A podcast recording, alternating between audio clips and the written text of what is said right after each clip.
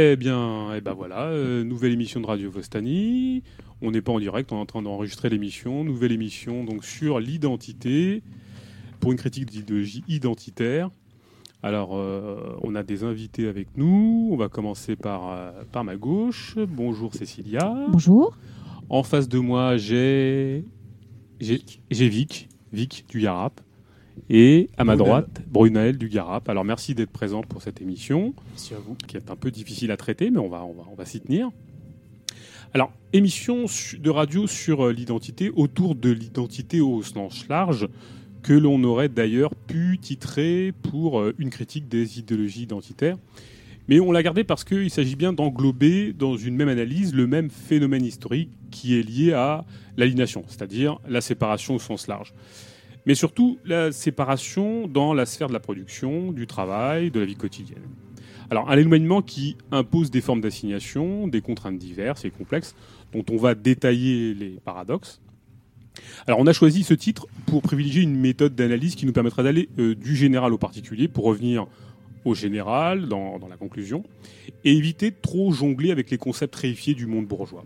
Alors en somme, on se propose de dialectiser le réel pour tenter d'avoir une analyse totale et donc de réhabiliter la totalité. Alors problématique désuète semble-t-il, qui ne donne pas la possibilité aux spécialistes en tout genre et autres euh, commerçants des idées de vivre de leur rente de situation, réelle ou symbolique, et tenir des positions de pouvoir.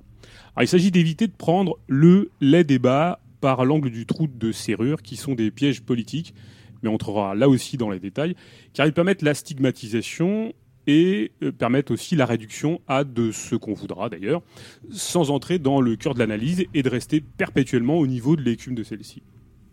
Alors sans remettre bien sûr en question l'essentiel, c'est-à-dire le capitalisme et donc par là même la perspective communiste. Est-ce qu'il était opportun de traiter de ce sujet-là au moment dit de la loi travail? Parce que c'est un peu ce qu'on pourrait entendre.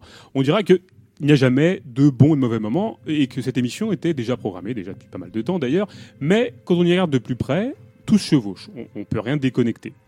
Alors, c'est quoi l'identité? Parce que quand on constate qu'on peut euh, avoir des homonationalistes, des femmes voilées dites féministes, des bourgeois joises queer, des lutteurs de classe patriotes, des prolétaires fiers d'être français, des racialistes chez les anarchistes, des décoloniaux ultra-gauche, des appellistes qui battent leur coulpe d'occidentaux décadents, des réminiscences suprématistes de toutes les couleurs, des anciens trotskistes critiques qui nous disent qu'en France il y a une ethnie dominante, et que nier le concept de race, c'est être un négationniste de la race, il y a de quoi se dire quand même qu'il y a plus de boussole et qu'on est en train de, créer, de se créer dans ces milieux groupusculaires et mondains des lignes de fracture énormes autour de problématiques ethnoculturelles.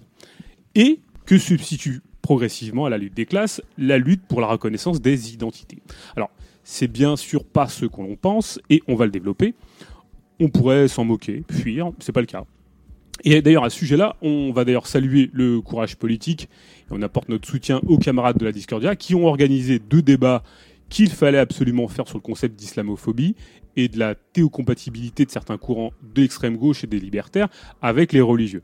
Mais aussi sur les mêmes accointances avec ce qu'on a appelé les racialistes, c'est-à-dire ceux qui veulent que le mot, ceux qui veulent utiliser le mot race et euh, qui nous servent la même vieille soupe anti-impérialiste des nations prolétaires aux couleurs de la race, bien sûr. Alors il est certain que le débat est très épineux. Parce que finalement, nous sommes sommés de nous définir, ce que nous refusons bien sûr, entre l'universal- l'universalisme marchand et l'ethno-différentialisme marchand. Peut-être qu'il existe une autre piste, mais on prend obligatoirement, elle prend obligatoirement le chemin de la révolution et de la destruction du capitalisme. Alors, je vais me répéter, mais cette émission, c'est de tenter de proposer collectivement une réflexion, un échange sur ce qui se passe pour revenir un peu sur le concret et la totalité.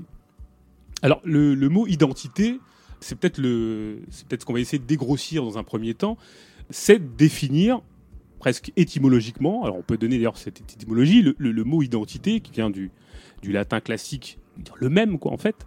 Est-ce que, est-ce que le concept d'identité, on peut essayer de le définir c'est d'ailleurs un concept un peu passe-partout, mais qu'est-ce qu'on peut entendre d'emblée sur ce qu'est euh, l'identité Le même? C'est d'ailleurs très étonnant d'ailleurs que qu'on en vienne à, ce que l'identité soit objet de débat et que le même fasse son retour en force. Le même d'ailleurs euh, sous, l'égide presque d'une forme euh, de distinction, ce qui est très étonnant. Enfin, c'est très paradoxal. Comment on pourrait définir ce qu'est l'identité?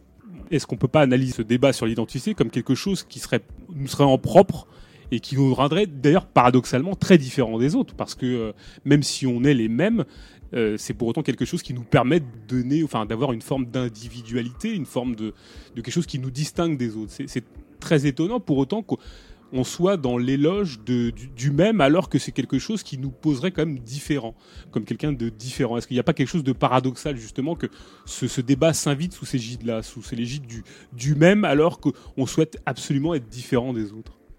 Puisque donc ce que tu induis, ce serait que poser l'identité, ce serait aussi poser dans la même lancée une forme d'exclusion de l'autre, c'est-à-dire un point d'identification avec ceux à qui je ressemble dans le cadre d'une exclusion de l'autre, par définition. Oui, ce qui est très étonnant, parce qu'on a une volonté, enfin, dans, cette volonté de distinction, il y a comme, très paradoxalement, elle accompagne dans cette volonté de distinction quelque chose qui, dont on a envie absolument, euh, auquel on a envie absolument d'adhérer. C'est très paradoxal, c'est-à-dire autant on cherche euh, à s'identifier et on cherche à se, se, distinguer des autres, et autant dans l'identité on recherche le même. C'est toujours, c'est assez paradoxal. Et, et pour autant, euh, dans les définitions de l'identité, quelque chose qu'on oublie presque systématiquement, c'est que l'identité est un rapport on peut pas peut pas exister, on peut pas avoir une identité en soi. Enfin, c'est toujours quelque chose qui est mis en rapport avec avec les autres. Donc la construction d'identité, elle passe quand même presque nécessairement par euh, par le rapport aux autres. Ce qui est très étonnant d'ailleurs. Ça s'inscrit dans l'altérité, ça s'inscrit dans la temporalité, puisqu'il y a un rapport au passé, au présent et au futur. Mm-hmm. Et ça s'inscrit dans la géographie par extension. Donc là, on verra qu'en fait, ces trois dimensions, elles vont euh, revenir en permanence dans le cadre du débat qu'on va voir mm. ce soir. C'est-à-dire qu'en fait, l'identité, quand elle est mise en avant, elle est amenée à rapidement verser dans l'identitaire. C'est-à-dire dans le fait qu'il y ait une composante de mon identité qui soit favorisée, qui soit privilégiée au détriment des autres et à partir de laquelle je vais me construire ou plutôt être construit dans un rapport qui de plus en plus va se cristalliser, va devenir, bon, pour dire les mots très franchement, un rapport de plus en plus de réclusion, un rapport carcéral. Oui, parce que euh, c'est marrant parce qu'on est passé quand même de, quelque chose qui était euh, de l'ordre du, substantif, c'est-à-dire identité, à quelque chose qui relève de l'adjectif, c'est-à-dire euh, identitaire. Est-ce qu'il y a pas un, changement radical d'optique, justement, d'être passé de identité à identitaire? Est-ce que ça, est-ce que c'est pas le révélateur de quelque chose? Autant on, peut comprendre qu'on ait analysé, enfin, dans, cette, dans cette étymologie, qu'on est qui est quelque chose qui est de l'ordre de, la compréhension des mécanismes qui, euh, qui se mettaient en place euh, pour, pour négocier justement le fait de se reconnaître. Mais est-ce que justement d'être passé de identité à identitaire, ça n'a pas changé un peu les paradigmes de, des enjeux euh, actuels? Le fait que justement on parle plus d'identitaire que d'identité, ça n'a pas été quelque chose qui, qui, se remet en place justement à, ce niveau-là? Bah, à partir du moment où il y a, enfin, l'identité, c'est quelque chose qui, qui, qui, se, qui se construit effectivement au cours du temps. Mais à partir du moment où est définie une identité, il faut savoir aussi par qui elle est définie. C'est-à-dire que quand la définition, enfin, quand cette définition des identités se met en place, automatiquement, il y a une, il y a une distinction, il y a une séparation, on en a parlé. Et euh, à partir de ce moment-là, il y a aussi une hiérarchisation, parce que c'est ça qui se passe en fait dans la, en tout cas dans la définition qu'on peut donner à un moment donné à certaines identités. De quel point de vue on se place pour euh, déterminer euh, l'autre comme différent, qui le, qui le détermine de cette manière-là, et qui qui impose ces différentes définitions et ces différentes séparations. Et à partir du moment où il y a cette définition qui se met en place, il y a une hiérarchisation qui se met en place. Mon identité vaut-elle plus que la tienne? Euh, Suis-je plus, enfin, en tant que en tant que ce que je suis reconnu, suis-je supérieur à toi, inférieur à toi, etc. L'identité, c'est effectivement l'altérité, c'est la séparation, mais c'est aussi le, la, la, on va dire la hiérarchie, comme je disais, la hiérarchisation, quoi, euh, qui, qui existe, qui prédomine, et euh, la définition des identités, euh, ça, ça, c'est voué aussi à, à enfin, au finalement au rejet, à emmener vers un certain rejet, à emmener vers euh, une certaine euh, reconnaissance de l'autre comme comme inférieur à soi, parce que c'est ça aussi qui se passe dans les phénomènes Alors, Brunel, tu, disais à juste titre que l'identité, c'était quelque chose qui était euh, construit avec un environnement, bah, qui est d'ailleurs pas forcément naturel, que c'est une construction sociale. Est-ce qu'il n'y a pas justement quelque chose de très moderne, de très contemporain? Parce que finalement, euh, dans cette volonté de se construire une identité, enfin en tout cas quelque chose qui permette à, soi-même de raisonner dans cette interaction, est-ce qu'il n'y a pas quelque chose de très contemporain qui est de l'ordre de la négociation euh, particulière à se faire reconnaître. Parce que c'est ça, en fait, les enjeux contemporains de l'identité. Ça relève aussi du désir du souhait de reconnaissance. Est-ce qu'il n'y a pas une espèce de, de presque de légitimité, même si après nous on la critiquera, enfin surtout sous, quels auspices elle se fait, cette, ce souhait de reconnaissance, mais est-ce qu'il n'y a pas un souhait de reconnaissance des groupes, des individus à vouloir absolument se faire reconnaître finalement? De fait, euh, on constate que l'idéologie identitaire au sens large du terme, elle rencontre quand même un certain succès. C'est aussi pour ça que ce soir on, mhm. parle de, tout ça. C'est bien qu'il y a un besoin justement d'être reconnu. Et pourquoi? On peut se poser la question. Est-ce que c'est pas parce qu'il y a une uniformisation qui travaille en contrepoint les sociétés à partir de laquelle on doit justement euh, prendre un contre-pied et essayer de se définir euh, dans quelque chose de singulier mais euh, qui se base justement sur de l'identité au sein d'un groupe au sein d'une réalité sociale, au sein d'une culture. Ah, justement, parce qu'il y, a un truc qui est très paradoxal, c'est qu'autant on voit les identités comme quelque chose de. on a l'impression qu'elles sont très statiques, et pour autant, on a quand même l'impression, dans, dans, les, dans les époques modernes, qu'elles sont de plus en plus mouvantes, de plus en plus, euh, je dirais, plastiques, et, euh, et, on a pourtant l'impression que euh, de plus en plus d'ailleurs actuellement, puisqu'il y a des crispations autour de cette identité, on a plus en plus l'impression qu'elle euh, se rigidifie, elle se réifie. Euh, est-ce qu'on peut essayer d'analyser peut-être pourquoi on, a tendance à, voir qu'il y a des crispations et, que les identités se, fichent finalement? Parce que autant elles sont mouvantes, elles sont, elles s'entrecroisent de plus en plus, autant on a l'impression en ce moment particulièrement, peut-être on va analyser un peu plus tard, mais on a l'impression qu'elle justement elle se rigidifie, elle se, elle se, oui, elle se réifie même, voilà. Bah, peut-être qu'on peut faire un rapprochement avec effectivement euh, le capitalisme et la marchandise. Peut-être qu'effectivement la marchandise euh, que chacun va trouver aujourd'hui va essayer de déterminer son identité pour se reconnaître. Parce que tu parlais tout à l'heure de besoin de reconnaissance. L'identité, c'est aussi ça. Euh, arriver à trouver aussi un, vecteur dans la marchandise, dans la société, pour exister au travers d'elle. Enfin, de, de, de, se retrouver aussi dans, dans ces, dans ces échanges-là, enfin, dans, cette, euh, enfin, dans la consommation ou dans la, marchandise. Justement, en parlant de marchandise, euh, est-ce qu'on peut pas essayer de comprendre euh, comment la dynamique s'inscrit dans le développement de la construction des identités? Parce que la, dynamique du capitalisme, elle, impose presque, au-delà de, j'irais, de la condition de l'espèce, hein, mais le capitalisme a imposé une séparation historique des hommes et des femmes avec les moyens de subsistance. Le travail on a déjà discuté avec, euh, avec Brunel. Le travail, c'est l'objectivation, c'est le fait de déposer dans un objet, dans un sens presque défini comme une condition de survie de la reproduction de l'humanité, euh, une activité, c'est transformer sous le capitalisme et sa concentration. Mais il y a aliénation, c'est-à-dire séparation d'avec son produit et des moyens de production. Est-ce que, sous les conditions du capitalisme moderne, les individus sont considérés et doivent être considérés comme des travailleurs libres pour la marchandise Est-ce que cette individuation et même l'individualisme, n'est pas le fruit du processus historique. Est-ce que, avec toutes les ambiguïtés, les injonctions paradoxales qui sont liées à, la, ce que j'appellerais la subjectivation, mais aussi la déréalisation, la réification, est-ce que les identités ne sont pas des formes fétichisées de la relation des choses que les groupes et les individus sont capables de vivre? Est-ce que finalement les gens ne mettent pas, euh, les groupes, les gens, les individus ne mettent pas dans les choses, euh, dans les idéologies, et notamment identitaires, tout ce qui n'arrive pas à vivre. Euh, et finalement, ce serait la base de, du, phénomène identitaire euh, contemporain. Parce que euh, finalement, ce serait des formes fétichisées, donc de choses produites par le principe d'individuation dont les gens, auxquels les gens se raccrochent pour se construire une quelque chose qui leur permet de se raccrocher. Oui, de se distinguer, par exemple, ou, ou, simplement pour survivre dans un, dans un monde de plus en plus hostile, ou simplement parce que euh, on leur demande très paradoxalement et de manière très euh, presque ça relève de l'injonction paradoxale d'être aussi libres que des créatures et des choses et des marchandises.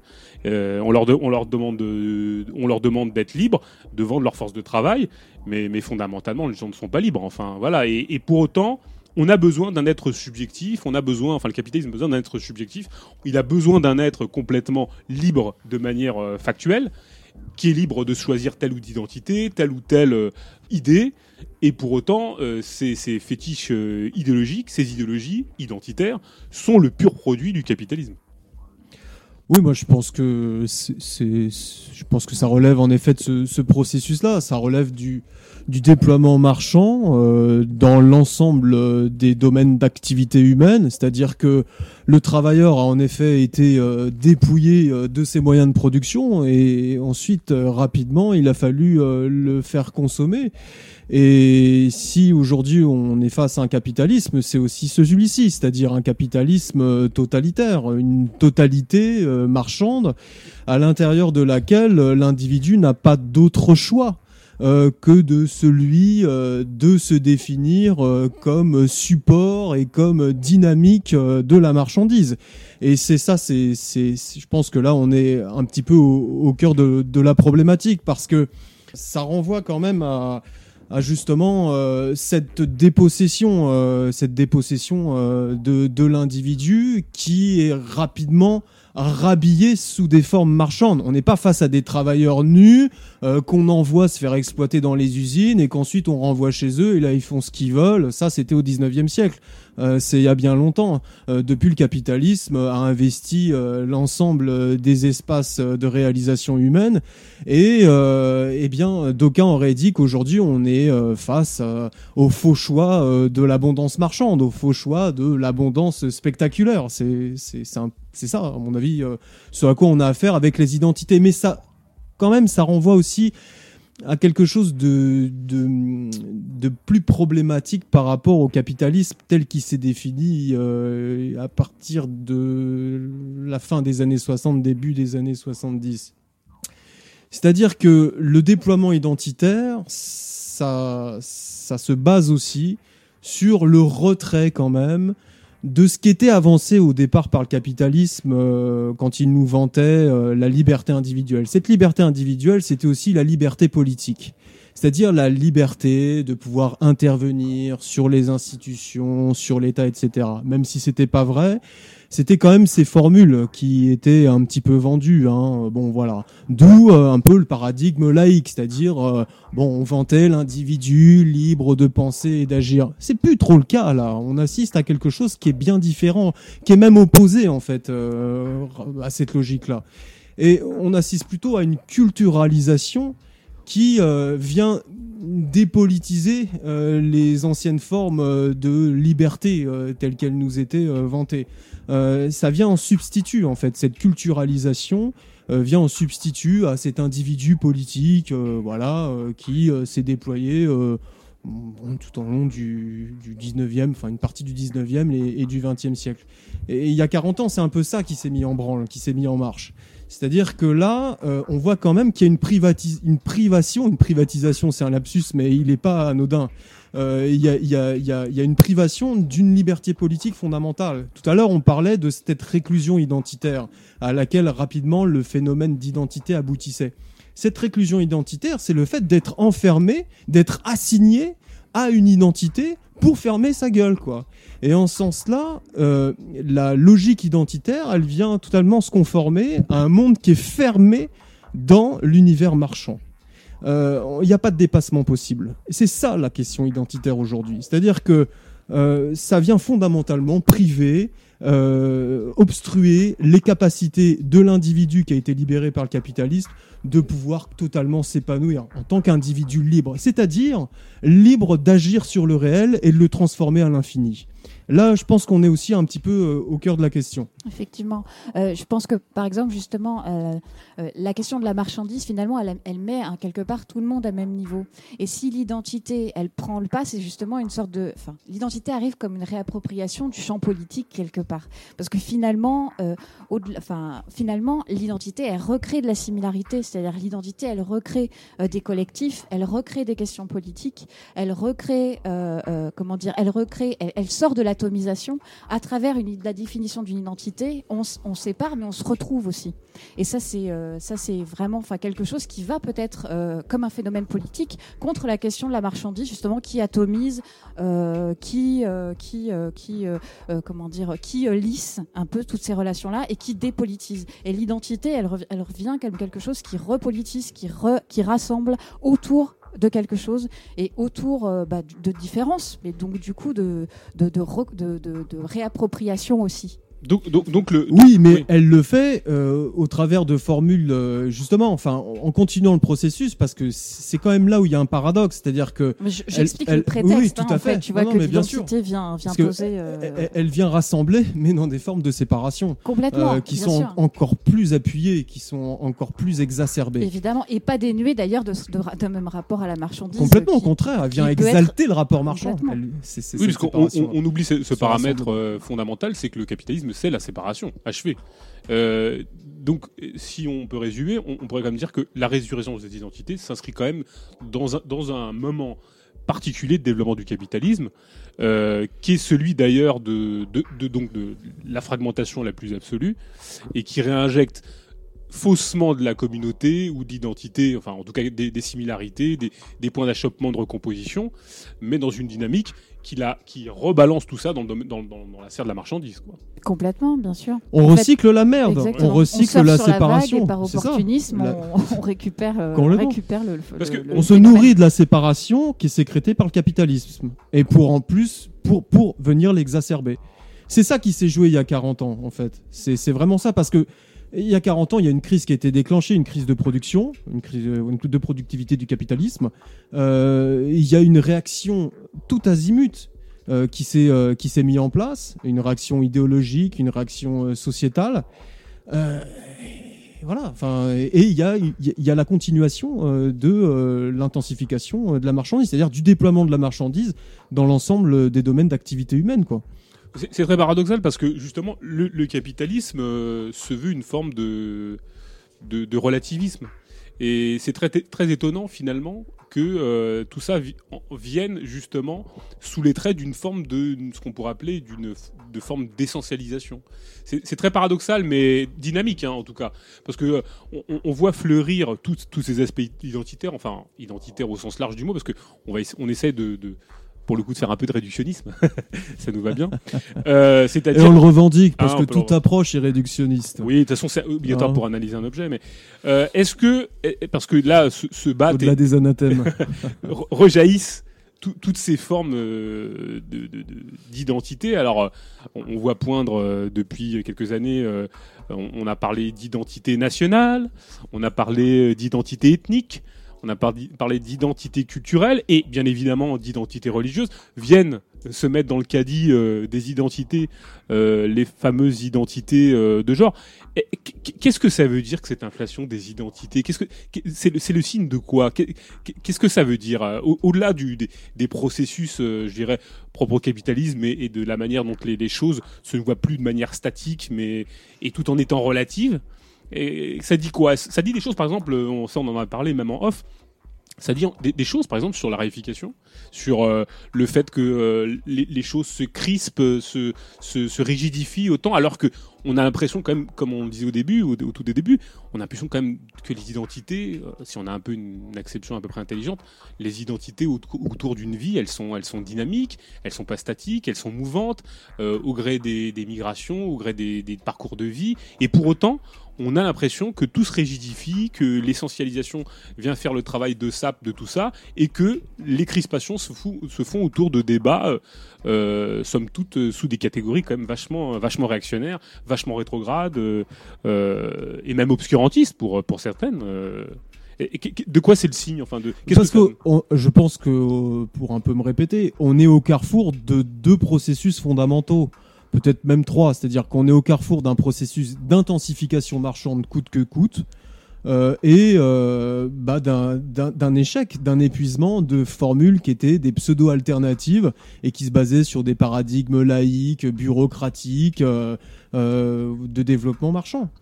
bon, voilà, et cet épuisement de toutes ces solutions-là vient nourrir cette dynamique-là la dynamique de l'identité. Mhm. Euh, on rentrera dans les détails à ce niveau-là, c'est-à-dire que euh, euh, ce dont on a assisté à partir des années 70, c'est évidemment l'épuisement des, de toutes les formules qui appelaient à la modernité dans, par exemple, les pays sous-développés. C'était aussi des politiques qui de plus en plus frappaient frontalement la reproduction sociale dans les pays avancés. Et ça, ça vient euh, complètement euh, travailler, euh, produire un terreau pour que l'identité, c'est-à-dire un particularisme, un différentialisme, s'épanouisse et soit autant de formules de, redynamisation de la marchandise. Je ne sais pas si je suis clair, mais en gros, on a un abandon d'un certain universel derrière lequel avançaient des formules alternatives, on va dire, en réalité elles n'étaient pas, au capitalisme. Et euh, bah ça, voilà, ça, aboutit à ça. Quoi. Parce que parlais d'identité culturelle, euh, d'identité ethnique, euh, d'identité nationale. Est-ce qu'il n'y a pas des, formes d'anachronisme à tout ça pour autant? Parce que bon, on voit bien que l'État-nation, c'est plus. Enfin, c'est quelque chose qui, a été intimement lié à, la construction des États-nations. Est-ce que, par exemple, est-ce est-ce que c'est encore un débat à l'heure du jour pour autant? C'est, très paradoxal. Enfin, on a l'impression que c'est des débats qui pourraient être pour autant dépassés et dont la résurgence euh, sont somme toute assez problématiques, comme celle de l'identité ethnique d'ailleurs. Parce que euh, bon, c'est pas un débat très nouveau hein, historiquement. l'identité, ça, ça le concept d'ethnicité ou d'ethnique ça, ça, a son, sa source dans, dans l'avènement du capitalisme au début du XVe siècle. C'est pour autant pas des vieux débats. On, pensait qu'on en avait fait, euh, qu'on avait fait le, on était passé à autre chose, et pour autant, il y a des résurgences. Euh, c'est toujours sous la même égide, c'est toujours sur la même, euh, ça se compose toujours de la même manière. Enfin, qu'est-ce que, qu'est-ce que ça colporte maintenant de ce, revival autour de ces questions-là, qui, qui pour autant, on pensait, par exemple, pour celui de l'État-nation, euh, avoir été dépassé. Et pour autant, on est toujours dans ce, dans ce phénomène de, de crispation, de, de, pourquoi est-ce qu'on en revient là? Parce qu'effectivement, on a, on, a, on a besoin de se rattacher à des choses. Est-ce que, est que la crise du capitalisme contemporain permet pas justement ces points d'achoppement? Parce qu'on voit bien que la crise économique appelle, euh, euh, appelle à justement à, un espèce de, souhait de sécurité, de, souhait de, se créer des valeurs en commun, de mieux, de mieux euh, rassembler pour finalement mieux exclure. Et quels sont les enjeux en fait là-dedans, dans, toute cette dynamique? C'est des enjeux de recomposition marchande, c'est des enjeux de déviation d'un potentiel sujet qui pourrait euh, se construire euh, contre toute la logique capitaliste. C'est ça. Ce qui a travaillé les extrêmes droites dans les années 70 et qui ensuite c'est déployé jusqu'au cœur euh, des politiques institutionnelles. Euh, c'est ça, ce sont des politiques, euh, bah, par, exemple, de, rejet de l'immigration, ou en tout cas des politiques qui mettaient des points de tension sur les thématiques migratoires. on culturalise en fait la question politique on la culturalise. Donc euh, voilà, par extension, euh, il y a des sous-domaines, on peut l'ethniciser, euh, on ethnicise la question sociale. Tout ça travaille à une, à une décomposition, à un empêchement de l'émergence d'un sujet historique dont on croit qu'il ne pourra plus jamais réapparaître à partir du moment où on l'a collé justement sur des formules qui ont subi l'échec, qui étaient des formules bureaucratiques, des formules de falsification de la représentation prolétarienne. Euh, voilà. Donc, euh, et ça accompagne une véritable réaction qui a été enclenchée euh, à la fin des années 70. Donc une réaction politique qui accompagnait une intensification une intensification de, de, la valorisation capitaliste, de l'accumulation capitaliste. C'est-à-dire que le capitalisme s'est transnationalisé. Ce que je dis là, c'est des banalités qui sont aujourd'hui partagées bon, par une grande partie voilà, de, des gens qui s'intéressent un peu à la question. le capitalisme s'est transnationalisé, mais il a aussi déclenché une guerre frontale contre la reproduction sociale. Qu'est-ce que ça veut dire? Une guerre frontale contre, euh, contre les salaires et par extension aussi contre euh, les mécanismes, tous les mécanismes de redistribution euh, de la richesse et par extension une traque au droit, c'est-à-dire à ce qui pouvait être acquis comme base d'une redistribution de la richesse. On remet tout ça en question. Bon, voilà, donc en culturalisant euh, les débats, en culturalisant euh, la question politique, par extension la question sociale, on, accompagne ça, on accompagne, on l'intensifie et euh, ça aboutit à, des, à des points de recomposition marchande au final. C'est-à-dire que, les formes d'expression qui peuvent être des formes d'expression de contestataires, elles se, passent, elles se basent toutes non pas dans, une, dans des formes de sécession avec le capitalisme, mais dans des formes d'intensification, d'exacerbation de la prédation capitaliste. Euh, on a des exemples sous les yeux, euh, que ce soit, euh, euh, je sais pas moi, de, Daesh, en passant par toutes les politiques rétrogrades qui sont mises en place par le biais des, mesures prises par les gouvernements dans les pays développés. On s'aperçoit très bien que tout ça concorde dans un même sens qui vise à briser, à casser, à ne pas reproduire la société, à ne pas reproduire euh, les classes sociales ou plutôt à les contrarier parce que là on vient puiser de la richesse. Mhm. Euh, les pauvres ils sont traités comme des individus. Euh, la, pauvreté c'est traité comme une, une, espèce de, de, ressort dans le tissu plus large d'un plan comptable économique. et c'est traité sous des formes caritatives, compassionnelles. Et là rentre en question, rentre en jeu plutôt euh, le, euh, toutes les thématiques euh, religieuses identitaires. Elles permettent d'accompagner le statu quo, le, voilà, le non-dépassement et en plus l'intensification du rapport social capitaliste. Oui, mais est-ce que la culturisation du débat a pas été justement... C'est pas que des débats, c'est des politiques. Oui, des politiques, bien sûr, mais la culturisation du débat, de la politique. C'est du rapport au monde. Oui, mais est-ce que c'est pas justement le signe de l'échec de l'assaut prolétarien Parce qu'en fait, globalement, c'est ça. C'est ça que je disais. Parce que, bien sûr, parce que globalement, c'est aussi le déploiement de, de front stratégique euh, euh, politique. C'est-à-dire que la enfin, l'échec du, du, projet révolutionnaire, la manière dont il a été liquidé, euh, dont il a été détourné, est-ce que ça n'a pas été le champ de l'investissement culturel, de que certains appellent le métapolitique ou ce qu'on veut, euh, par exemple, euh, ou pour l'extrême droite, euh, prendre, prendre pied, s'enraciner sur des, thématiques justement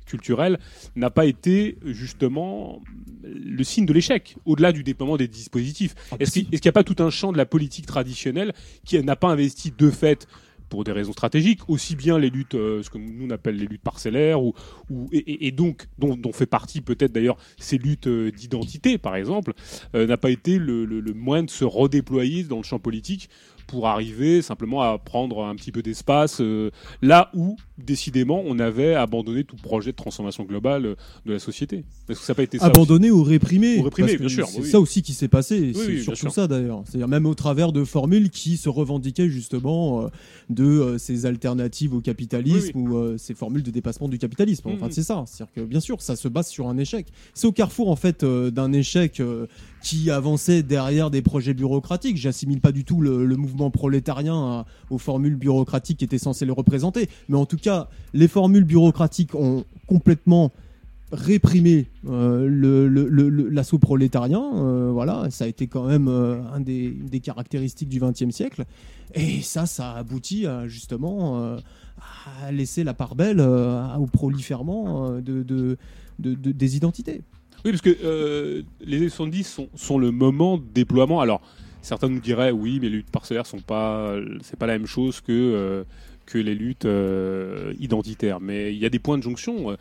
Toutes, les, les, toutes les luttes revendicatives, pour, par exemple pour des droits, toutes, ces luttes-là accompagne quand même euh, des aspects euh, très culturalisants des luttes et, des luttes, ce qu'on appelle aussi les luttes sociétales. Enfin, il y, a des points de jonction, des points de rencontre qui sont évidents et, j'ai l'impression que on dénie à personne, bien évidemment, euh, de lutter pour le droit à l'avortement, que les luttes féministes se, se, développent ou que telle ou telle partie de la population est un droit supplémentaire d'un point de vue strictement égalitaire bourgeois.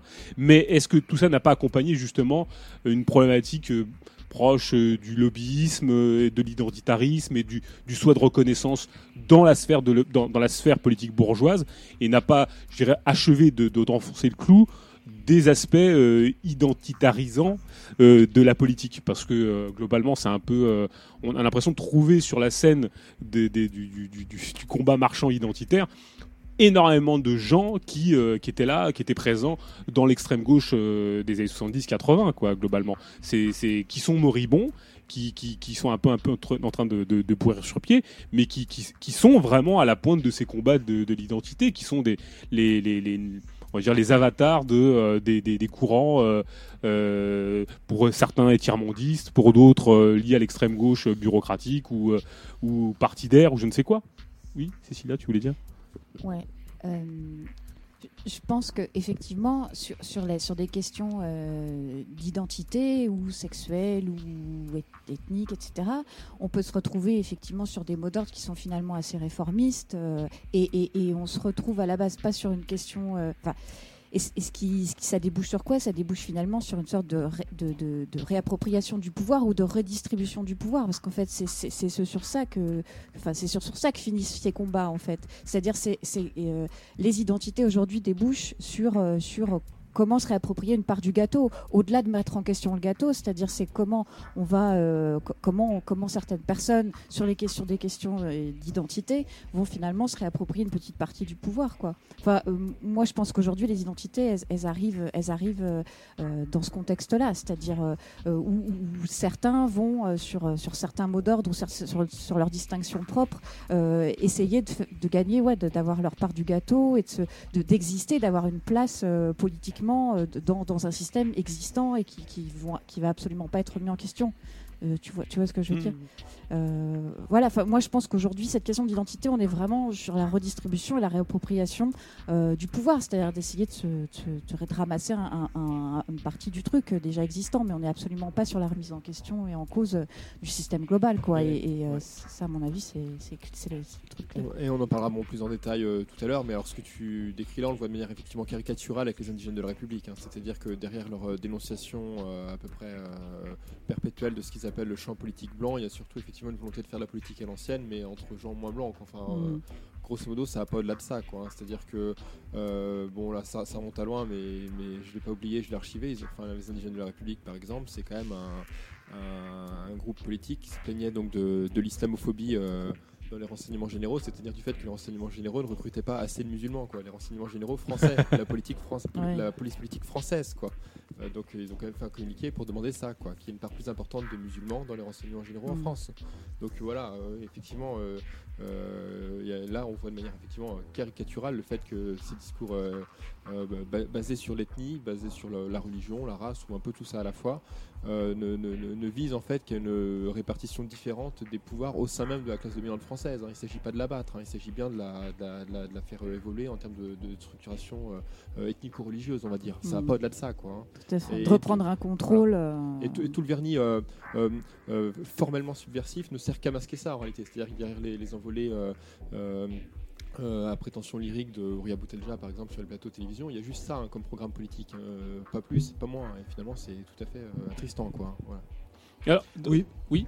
Je voudrais quand même mettre un bémol par rapport à ce que vous disiez au niveau de la, de la répartition du pouvoir, qui était qui était engagé par euh, la mise en avant de revendications sur des droits, etc. Il y a quand même eu un retournement. C'est-à-dire qu'on ne peut pas comparer, par exemple, le fait de revendiquer le droit à l'avortement avec aujourd'hui le fait de revendiquer une religiosité dans l'espace public, les discours les plus rétrogrades possibles, le fait que la Terre a été inventée il y a 6000 ans et refusé complètement euh, les apports de Darwin, ça n'a rien à voir en fait. C'est-à-dire qu'il y a eu un retournement de situation justement euh, ces, ces, 30 dernières années. Et je pense que ça, c'est quelque chose à prendre en compte. C'est-à-dire qu'il y a quand même derrière le déploiement identitaire la régression sociale. La régression sociale, l'aménagement d'un monde n'a de voix que le capitalisme et son intensification. C'est-à-dire que là, euh, carrément contre l'humanité, en fait, y compris euh, dans, ce, qu'elle peut porter comme euh, droit, même parcellaire, sous couvert bourgeois du reste, au niveau des mœurs, etc. Là, on, on, assiste vraiment à un recul euh, jusque euh, sur le domaine euh, de la raison, de la liberté individuelle au sens littéral du terme. C'est-à-dire qu'il y a vraiment un aspect carcéral là, un aspect régression sociale. Pour ça que, du reste, par exemple, le droit à l'avortement, il est quand même remis pas mal en question, y compris dans, les pays avancés. Et la question de la femme, c'est une question importante hein, au niveau des politiques identitaires et même de, de la verve identitaire. C'est-à-dire que euh, c'est vraiment ce qui vient. Euh, c'est un, un, point d'achoppement, quoi. C'est une sorte de clé de voûte qui justement vient structurer énormément de thématiques, de mythes, de références euh, dans tout, tout, ce qui est politique identitaire, identitarisme, etc. Ça, c'est un truc sur lequel on pourra revenir. mais c'est tout à fait juste. D'un point de vue strictement progressiste, je te suis. Mais d'un autre côté, tout le paradoxe, c'est que euh, se sont infiltrés dans certaines luttes, par exemple féministes, des gens qui, assez paradoxalement, euh, revendiquent le fait d'être des féministes voilés.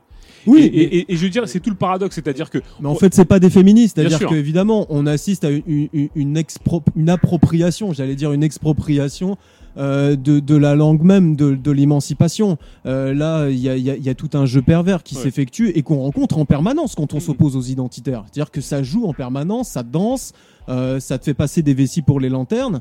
non, c'est clair qu'il il y a quand même un, monde. Enfin, un féministe, une féministe voilée sera jamais féministe. C'est des conneries. Ça, c'est la politique qui est notamment avancée par les frères musulmans. voilà, pour faire passer justement l'avancée, la, la, conquête de l'espace public euh, par leur doctrine religieuse, euh, voilà, sous couvert euh, de d'émancipation. On vient confondre en fait la régression avec l'émancipation. Mais ça, ça peut se faire, ça peut se faire que parce qu'on rencontre l'acception, on, rencontre l'adhésion plutôt de, des relativistes, c'est-à-dire de ceux qui considèrent que il n'y a plus de progrès global, il n'y a plus de plutôt il n'y a plus de projet universel, il y a un relativisme qui est prégnant et qui travaille notamment euh, une grosse partie de la gauche et de l'extrême gauche. Bon, voilà, on pourra aussi revenir là-dessus et qui euh, se marie très très bien avec euh, des scories de l'anti-impérialisme. Oui, et Vic? Oui, ce que je voulais dire juste, c'est que là, on ne peut pas mettre sur le même plan les luttes parcellaires euh, concernant les sujets que tu évoques, le droit des femmes, le droit des homosexuels, etc., et euh, des luttes qui sont euh, sur des thématiques clairement identitaires, mhm. c'est que finalement ces luttes parcellaires sont devenues, enfin comment dire, faut, faut, les, faut les apprendre avec méfiance dans la mesure où justement elles sont complètement détachées à l'heure actuelle d'une de, perspective révolutionnaire. C'est ce que j'allais dire. Mais, c'est exactement pas le cas dans les années 70. Hein. Tout à fait. Ouais. C'était les mouvements féministes, exactement. les mouvements de revendication d'égalité des droits entre homo et hétéros dans les années 70. La plupart se basaient de près ou de loin quand même sur un projet révolutionnaire. Tout à fait. C'est l'abolition du capitalisme. Ils étaient portés par l'assaut voilà. Prolétaire ces luttes parcellaires euh, ne, sont devenues enfin, pas, pas, très intéressantes, on va dire ça comme ça pour rester poli, que dans la mesure où justement elles sont détachées de cette perspective révolutionnaire d'abolition de l'État, de la société de classe, etc. Quoi. Or, par contre, les autres euh, luttes que tu évoques sur les thématiques euh, identitaires sont réactionnaires par essence. Bien sûr. Et s'inscrivent fondamentalement dans le cadre du capitalisme. Et enfin, elles le défendront jusqu'au bout. C'est exactement ce, là, là, où je voulais en revenir. Ouais, c'est là où je voulais en revenir. C'est-à-dire que le, vrai problème, c'est qu'on désencastre la problématique d'émancipation globale sur un, un, petit et on, est sur un point d'achoppement particulier. Cela dit, d'un point de vue strictement de, la, légalité bourgeoise et des droits bourgeois, moi, je, m'en satisfais. Maintenant, pour, des droits fondamentaux euh, que je dirais que je qualifierais de progressistes. Mais il est évident que le fait d'avoir désencastré euh, l'émancipation, euh, tout cela de l'émancipation globale, a permis à des brèches de, se faire et pour certains de les prendre. on pourrait parler de l'antifascisme qui a été aussi, je dirais, une porte d'entrée pour une certaine forme d'antiracisme et pour certains, euh, pour par exemple euh, l'islamo, euh, je ne sais quoi, théocompatibilité des libertaires de, de, se mettre, de se mettre en place. Et il est évident que dès qu'on désencastre les choses d'un projet global total et de la totalité dont, dont, on se revendique, il est évident que tout ça permet à, à des choses un peu moins louables de, de s'insérer. Est-ce qu'il il y a un truc que, qui, qui, nous paraissait important, notamment pour parler de la dynamique du capitalisme, et euh, dont on avait absolument envie que, autour de la table vous débattiez, euh, qui était propre à, ce que vous avez développé sur votre site, euh, qui était la lettre à nous. Est-ce qu'il serait possible, en 10 minutes, un quart d'heure, de, de, justement de, connecter ce qui, justement de, le mouvement tectonique qui se met en place par rapport à cette dynamique du capitalisme qui, qui, qui dit beaucoup sur, sur ce qui se passe justement sur, sur l'identité? Euh, c'est un texte assez important qui, qui permet justement de comprendre la dynamique globale, pour le coup, qui permet de sortir un peu de notre, notre niveau franco-centré, européocentré, et qui traite aussi des, des, des processus transnationaux, du capitalisme qui se euh, qui, qui, arrive à, un stade de développement particulier. Est-ce que, euh, Brunel, tu te sens... Oui, justement, tu, tu voudrais? La lettre à nous, on l'a sortie en août 2015. Mhm. Euh, en fait, c'était à la fois une réaction par rapport à tout ce qu'on entendait sur la menace de l'extrême droite, qui était quand même très prégnante dans les médias à l'époque. Bon, c'est encore le cas aujourd'hui, mais enfin, avec aujourd'hui le tout ce qui se passe au niveau de la loi travail, ça c'est un peu occulté. Euh, et euh, la nécessité euh, toujours de expliquer un petit peu le, le concept de sous-fascisme ou la tentative de, de concept de sous-fascisme. bon, clairement, on nous dit voilà, il y a une menace à l'extrême droite qui est porteuse de politiques dangereuses, euh, de, thématiques. Euh, bon, on agite comme ça euh, l'épouvantail de l'extrême droite pour faire peur. C'est utilisé à différents dessins par l'ensemble de la classe politique. Ça vient mettre en panique une grande partie des gens. En tout cas, de ceux qui ont encore un peu le cœur à gauche, tout ça. Enfin bon, voilà. Ce qui n'est pas notre cas, parce qu'on s'en fout de la gauche, justement. bon, la lettre à Nour, ça vient dire que euh, tout ça, c'est des grosses conneries. Que euh, le petit fétiche antifasciste, euh, il ne restera là que bah, justement pour servir de dérivatif. Parce qu'en réalité, justement, c'est ce dont on parlait tout à l'heure, avec la, révolution conservatrice qui s'est enclenchée à la fin des années 70, au début des années 80, s'est développée euh, des, euh, politiques, des thématiques euh, qui sont d'extrême droite pour en fait aboutir à une forme d'hégémonie culturelle de l'extrême droite aujourd'hui. Si bien que circonscrire la menace de l'extrême droite à des partis comme le Front National, c'est pour nous quelque chose de totalement stupide. Quoi. Enfin, voilà. Donc la lettre à Nour, c'est ça. Euh, ça vient dire que euh, le capitalisme, euh, à partir de la fin des années 70, début des années 80, est dans une grosse crise de, productivité et en même temps va s'intensifier. Et cette intensification c'est abouti à une transnationalisation du capital. on va mettre en concurrence les travailleurs et on va vraiment soumettre à la loi du marché une grosse partie euh, de, euh, des domaines d'activité humaine. Et cela au niveau mondial. Il y a une globalisation qui s'effectue. C'est un peu une banalité de le dire, mais enfin, c'est ça. Et cette globalisation, elle s'axe dans une réaction politique, tous azimuts. Et on appelle ça, ça, ça recoupe le, la notion de sous-fascisme parce que, partant du fait qu'il y a un totalitarisme marchand, les solutions fascistes sont totalement obsolètes en fait, elles sont caduques. Et que cette situation, elle, justement, sollicite, suscite, euh, voit s'épanouir toutes ces politiques identitaires, comme autant de euh, formes d'expression de l'infrapolitique. On renonce en fait, euh, enfin on renonce, non, on met en place des formules répressives, coercitives, par l'épanouissement du marché, par la mise en concurrence exacerbée, euh, on met en place euh, euh, des, des, politiques de, régression sociale. Donc en fait, c'est ça la, lettre à nous. Et, donc le fascisme, c'est une formule là qui, n'a plus lieu d'être. dire à partir du moment où le capitalisme intrinsèquement porte en soi une régression sociale, qui travaille à l'écrasement des salaires au niveau mondial, qui travaille au pillage de la nature, mais aussi des moyens de production pillage de la nature, c'est-à-dire qu'on pille la nature sans jamais la reproduire. Euh, pillage des moyens de production, qu'est-ce que ça veut dire? Ça veut dire qu'on euh, voit fermer des usines, on voit euh, détruire au niveau global une grosse partie du, capital constant sans le recomposer. Ça renvoie du reste à ce qu'on peut appeler la financiarisation de l'économie, qui n'est pas vraiment un mythe, même s'il n'y a pas de dissociation entre la finance et, et, la sphère de production.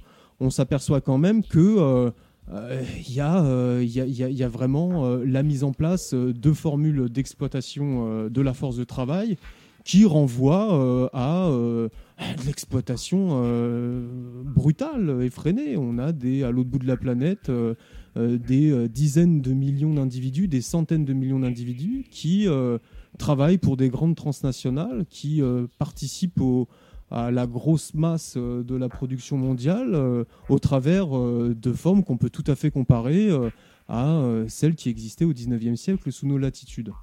Donc ça, c'est un peu au cœur des choses. Et ça amène aussi à s'intéresser à la politique, à la politique publique, aux politiques publiques, c'est-à-dire en fait à l'État. Et là, on s'aperçoit que l'État est un État qui de plus en plus se met au service d'intérêts privés, ou plutôt qui organise la dérégulation, c'est-à-dire qu'on a des, normes, des formes juridiques, d'aucuns l'appelleraient une superstructure, qui se modifie au service de plus en plus d'intérêts particuliers. Donc il y a un changement au niveau des institutions. Et ce changement au niveau d'institutions, il travaille en faveur d'une culturalisation de la société, pour renoncer complètement à de vieux paradigmes qui sont pour, dire ça très vite, devenu, on va dire, trop coûteux parce que garant de droits, garant de mécanismes de redistribution. Et donc, ça appelle en fait à euh, ce que la société devienne de plus en plus archaïque en termes de mœurs, en termes de rapport social, mais toujours dans un objectif de valorisation de la marchandise au travers donc de formes solvables. Et c'est ça en fait ce qu'on voulait un peu exprimer au travers de la lettre noire. Alors bien sûr, ça rencontre euh, de vieilles philosophies, ou plutôt euh, des idéologies matérialisées, c'est-à-dire qui euh, travaillent le cœur même des institutions et de la société, qui sont donc porteuses de, projets régressifs, comme par exemple la doctrine sociale de l'Église, qu'on voit tout à fait s'épanouir à l'intérieur, par exemple, des institutions européennes, et qui rencontre, du reste, un certain nombre de représentants de dites communautés religieuses, comme par exemple, euh, bah, euh, concrètement, des représentants de la confrérie des frères musulmans, mais aussi des institutions juives. vous voyez, des institutions juives, rien de le dire, c'est quand même pas rien. Quoi. Ce sont des politiques qui travaillent au caritatif, à ce que le prolétariat ne soit plus considéré comme une sorte de sujet politique avec qui on négocie une forme de contrat politique, mais plutôt comme un objet qu'il va falloir mater, euh, sur lequel on va devoir euh, asséner euh, des, des, politiques coercitives et répressives, et par extension, bien sûr, puisque ça s'ancre là-dedans, des politiques caritatives. Donc c'est ça, c'est-à-dire que tout ça, ça fait appel au registre registre donc culturel, euh, essentialiste, idéaliste, religieux, qui habite le cœur même de l'extrême droite. Et au passage, on s'aperçoit que bon nombre d'acteurs, des fossoyeurs de l'assaut prolétarien durant le XXe siècle, en sont non, c'est-à-dire en fait les différentes formules de bureaucratie, les différentes formules de représentation prolétarienne, les partis marxistes-léninistes, la social-démocratie, etc., on s'aperçoit que tous ces acteurs-là travaillent en ce sens, sont main dans la main pour avancer dans ce sens-là. Voilà. Donc, ils travaillent au différentialisme, ils travaillent à l'aménagement, justement, de ce rapport capitaliste sur les terrains sociaux. Vous avez compris, c'est pas, on n'est pas là pour euh, développer euh, une vision du capitalisme comme rapport technique à l'intérieur de la sphère de production. Euh, ceux, par exemple, qui pourraient nous taxer de réductionnistes ont cette conception des choses. Ils pensent que le capitalisme, c'est un univers qui est euh, reclus à l'intérieur de l'entreprise. Ça fait belle lurette que c'est plus du tout le cas. Le capitalisme a complètement modifié, complètement retransformé l'ensemble des dimensions sociales, a fait du producteur également un consommateur. Au travers des politiques publiques, du reste, il a toujours été le capitalisme a toujours eu cette prétention. Le capitalisme, depuis qu'il existe, a un État, possède un État qui travaille à ça. Bon, eh bien, ces acteurs-là, euh, d'extrême gauche, etc., travaillent justement dans ce sens, dans euh, un sens de l'aménagement d'une régression sociale euh, généralisée. Et c'est pourquoi ces différentialismes, ces particularismes sont tout à fait avancés aussi par des formules bureaucratiques qui ont connu en fait un échec, qui sont discréditées des masses, sont des vieilles casernes à l'abandon et qui, elles, cherchent des points de recomposition, qui cherchent de nouvelles dynamiques pour pouvoir perdurer. Donc c'est là qu'on peut tout à fait par exemple, euh, envisager, euh, je pense de façon désabusée, la question euh, de l'anti-impérialisme. L'anti-impérialisme comme passerelle avec les pires formes de réaction culturelle et religieuse aujourd'hui. C'est-à-dire comme passerelle entre l'extrême gauche et l'extrême droite. Et ça, c'est vrai que ça a pris vraiment son envol à partir justement de la fin des années 70, c'est-à-dire à partir du moment où le, le rapport capitaliste au niveau global s'est restructuré sur cette dynamique ultra réactionnaire et en même temps de transnationalisation et d'intensification de la valorisation. Si on comprend bien euh, ce qui a été assez clair, euh, euh, la culturisation du débat et l'identitarisme serait le cheval de Troie, une certaine mesure, grâce au discours religieux. de quoi, par exemple? Il serait le cheval de, Troie euh, de ce que de ce qu'on appelle euh, cette régression sociale. C'est quoi la régression sociale? Bah, C'est le fait que tu fermes ta gueule.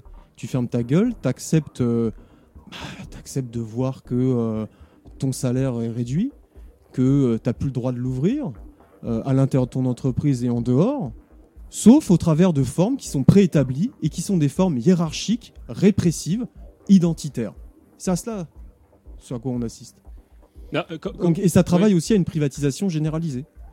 Mais est-ce que c'est toujours contre-tendanciel parce qu'on a l'impression d'une fluidité quand même du, du rapport de marchand et pour autant on est, on est euh, face à des formes de revival, de d'emprise qui sont somme toute euh, vachement réactionnaires, vachement corsetées quoi. La religion, est-ce que est-ce que c'est toujours opératoire dans, dans, le monde de la marchandise, par exemple? Mais La religion à laquelle on a affaire aujourd'hui, c'est pareil. Oui. C'est pas la religion d'il y a 400 ans, c'est pas la religion d'il y a 1000 ans, c'est pas la religion d'il y a 2000 ans. Pourquoi? Parce que euh, la religion aujourd'hui, elle sert de vecteur d'épanouissement de la marchandise en premier. Ce sont des businessmen. C'est pas que des businessmen, c'est des businessmen qui s'habillent en soutane, qui s'habillent, euh, euh, voilà, qui sont en turbané, etc. Mais ça reste des businessmen. là, on, s'aperçoit vraiment de ça. Bon, on, peut aller un petit peu dans le cœur des choses. Le Vatican, c'est un État.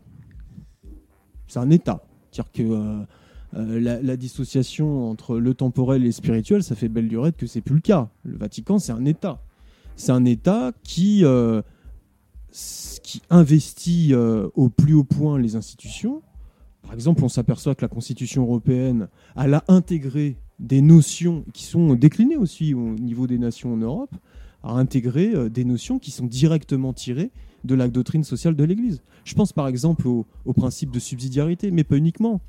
Euh, la notion de société civile, par exemple, euh, a aussi euh, des liens avec la doctrine sociale de l'Église. le caritatif, le caritatif à l'œuvre, qui est repris aujourd'hui par une grosse partie des para-institutions, des grands organismes internationaux. Je Ou des religieux, par exemple, aussi. Non, non, mais là, je parle de la doctrine sociale de l'Église. En effet, en réalité, on s'aperçoit que euh, la réaction qui s'est entreprise au début des années 80 et qui vient aussi des États-Unis, elle a été immédiatement liée à des discours évangélistes. C'était lié à ça. Euh, il y a euh, évidemment aussi un intégrisme juif qui euh, a fait Flores, qui s'est, épanoui en Israël et qui de plus en plus a, travaillé à ce que l'État, d'Israël, il y a aussi des raisons géopolitiques derrière, on est, on est tout à fait d'accord, mais enfin, devienne de plus en plus un État agressif et colonisateur. bon, l'islam, c'est la même chose, c'est-à-dire qu'on ne peut pas comprendre les mouvements identitaires, islamistes, religieux, sans comprendre qu'ils, en ont, qu'ils ont eu les moyens les moyens financiers, les moyens politiques pour pouvoir se déployer au Maghreb, au Machrek et aussi un, peu en, Europe. Mmh. Hein. Il y, a une pression. Elles sont aujourd'hui euh, de gros créanciers mondiaux. les principaux fonds souverains aujourd'hui sont des fonds. Là, c'est un fonds d'Arabie Saoudite qui va supplanter euh, le fonds souverain, euh, va être créé par l'Arabie Saoudite. Il va supplanter le fonds souverain norvégien. C'est quoi un fonds souverain? C'est un fonds qui euh, regroupe euh, bah, un pouvoir, un une puissance financière qui est en partie liée aux États. Bon, voilà. et ça, ça, appelle à s'investir dans l'ensemble des, des, des, domaines économiques. Si on met ça de côté, on peut en effet considérer bon, bah, que euh, le sacrifice individuel du religieux, la force de conviction va aboutir euh, à ce qu'un jour euh, les pays se convertissent à la religion. Ça n'a jamais été comme ça. Que soit sur. on peut par exemple parler de l'Afghanistan, on peut aussi par exemple parler de ce qui se passe au niveau des, institutions européennes, qui ont été les fondateurs des institutions européennes, c'est des, démocrates chrétiens principalement. Si on met ça de côté, on comprend à mon avis pas comment est-ce que la pression identitaire, sous couvert euh, de discours religieux, aboutit à la mise en place concrète d'une reformulation de la société sur des bases religieuses et qui n'ont plus rien à voir avec le paradigme laïque, il faut pas se mentir. Il y a aussi des luttes à l'intérieur de la bourgeoisie, il y a des luttes de conception euh, au niveau euh, du projet capitaliste et c'est voit que celle qui avance sous couvert de culturalisme, sous couvert de religieux, est en train de prendre le pas depuis 40 ans. C'est ça qui avance aussi. Donc c'est ce qu'on voulait mettre dans la lettre à nous. C'est-à-dire que euh, ces politiques identitaires, c'est pas que le trip individuel de quelques mecs qui auraient été charismatiques et qui auraient réussi à, trouver euh, des affidés et se déployer euh, dans n'importe quel pied, etc. Ou que par exemple, voilà, ça, ça, ça, ça, se serait épanoui parce qu'il y aurait eu l'échec de l'assaut prolétarien. C'est important ça, au niveau de l'échec de l'assaut prolétarien. Parce qu'évidemment, si on a reculé parce qu'on s'est fait réprimer, on a laissé la place à autre chose mais on a été réprimé. Hein. C'est une guerre qui est à l'œuvre. Euh, le capitalisme, c'est pas qu'un, c'est pas qu'un, il n'y a pas de Deus ex machina. C'est pas un capitalisme automate. C'est surtout un capitalisme qui se base sur la lutte des classes. C'est ce qui en est le moteur, avec des formules politiques à la clé, avec euh, des visions qui sont là pour euh, écraser quand même un sujet historique qui est, potentiellement le porteur du communisme, du communisme réel. Enfin voilà. Oui, c'est bien que tu le précises, cet aspect justement politique politiciens, il euh, y, a des vraies volontés derrière, sans sombrer dans une espèce de complotisme. Et notamment dans l'État Nour, ça j'aurais bien aimé que tu t'en parles un petit peu, euh, d'un aspect plus concret dont, vous traitez là-dedans, c'est euh, sur l'historique et même le mode de déploiement plus particulier euh, des frères musulmans.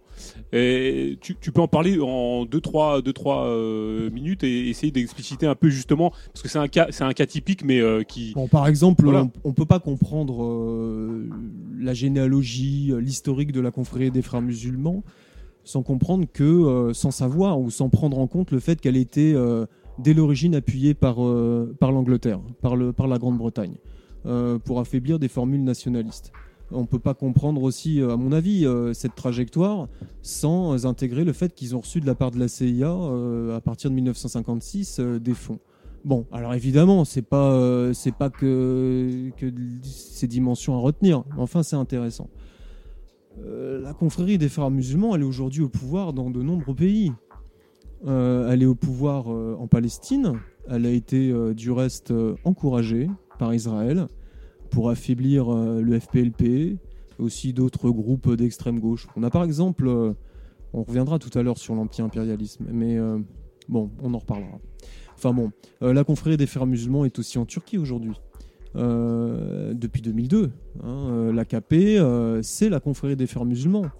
Et aujourd'hui, par exemple, bah, c'est intéressant, il y a Erdogan qui, qui vient de déclarer que la contraception il devait être euh, interdite euh, en Turquie. Bon, euh, Erdogan, c'est quand même un appui à l'État islamique, un appui principal au djihadisme en Syrie. Bon, c'est pas le seul. la confrérie des frères musulmans, elle a été au pouvoir en Tunisie avec Enarda. elle co-gouverne en Algérie. Elle a été impliquée dans la guerre civile algérienne dans les années 90. C'est une formation internationale. C'est pas une petite secte religieuse qu'on veut croiser comme ça au coin de la rue. C'est une vraie organisation politique, porteur d'un projet. Porteur d'un projet. Quel est ce projet? C'est un projet qui est basé sur euh, l'ordre moral, le consumérisme et la réduction de l'État à euh, ses dimensions régaliennes. Un État en fait qui euh, laisse libre cours au marché. Donc on voit bien que euh, on renonce à l'état distributif. Je me fais pas ici le chantre de l'état distributif, qu'on comprenne bien mon propos. Oui, non, on est tous hein d'accord là-dessus. Là, ce que je suis juste en train de décrire, c'est que euh, il y a une formule de gestion du capitalisme qui laisse la place à une formule, à une autre formule qui elle est basée sur bah, des, des, paradigmes culturalistes, privatistes, transnationalisés. Voilà. Euh, donc c'est ça, oui, la formule, la, la, confrérie des frères musulmans, euh, c'est ça. Et en France, euh, il y a eu les bras ouverts de la part, par exemple, de Nicolas Sarkozy quand il a créé le CFCM, le Conseil français du culte musulman en 2003. il clashait au même moment Tarek Ramadan en 2004 euh, lors d'une émission grand public. Enfin voilà, hein, toujours là on est encore dans le paradoxe de la communication. C'était pour mieux en fait euh, l'investir en tant qu'interlocuteur valable et lui donner une sacrée tribune. donc la confrérie des frères musulmans n'est plus aujourd'hui à la tête de la, du, français, du, culte français, conseil français du, pardon, du conseil français du culte musulman. Mais enfin, on voit que l'islamisme intégral, qui est le cœur de son projet politique, a euh, bien travaillé euh, une partie aujourd'hui du prolétariat. Euh, et a laissé, en tout cas, a servi de brèche parmi d'autres pour faire avancer justement toutes ces thématiques identitaires, pour travailler à une subjectivisation sous des latitudes où on ne reconnaît pas encore même si euh, c'est tous les jours de plus en plus rongé, euh, l'individu comme membre d'une communauté. Ce qui est encore inscrit aujourd'hui dans la Constitution, c'est l'individu libre de penser et d'agir. Bon. Euh, voilà.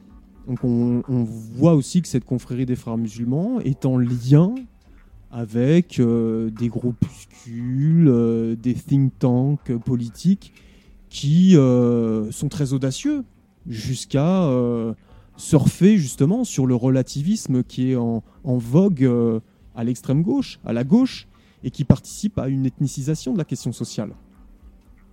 Et donc, au bout du compte, à la division des exploités, à la division des opprimés, sur des bases de merde, sur des bases identitaires, qui sont du reste potentiellement fratricides, parce qu'à partir du moment où on oppose euh, les euh, opprimés sur des questions euh, de mœurs, sur des questions euh, d'essentialisme, euh, on, peut les opposer. On, participe à, créer des, oppositions qui peuvent être, qui peuvent se, déchaîner en, des oppositions frontales. Bon, voilà. parce qu'on parle parce que là on parle de, cet aspect un peu plus visible, celui de euh, l'islamisme. bon, mais il y a des choses un peu plus douces. Je me rappelle d'une discussion qu'on avait eue sur, et qu'on m'a eu encore tout à l'heure, de choses plus, plus douces, moins, moins visibles, euh, dont on parle plus, moins médiatiquement. On parlait des évangélistes tout à l'heure, mais enfin, il y a quelque chose qui, qui, qui, qui, est une espèce de mouvement de fond. Parce que là, on pourrait, euh, on pourrait nous attaquer, ouais, mais vous attaquez plus particulièrement à l'islam et tout, mais euh, on pourrait faire la part belle aux évangélistes, par exemple. complètement. C'est les meilleurs ennemis. Le discours de. Tout ça, ça nous ramène aussi à 2001. Qui a parlé après 2001 de l'axe du mal qui a employé des notions purement religieuses. C'est le département d'État américain, c'est George Bush pour euh, justifier euh, une politique ultra agressive au Moyen-Orient. il savait très bien ce qu'il faisait, c'est-à-dire qu'à partir du moment où tu actives un registre religieux, des catégories qui, qui, relèvent du bien et du mal, tu sais très bien ce que tu agites. Tu sais très bien ce que tu vas susciter en retour. Et qu'est-ce qui est suscité en retour? C'est bien sûr des, enfin ce que tu crées, des clivages identitaires. Ce que tu, ce que tu suscites en retour, c'est des réponses sur ce terrain-là? Voilà.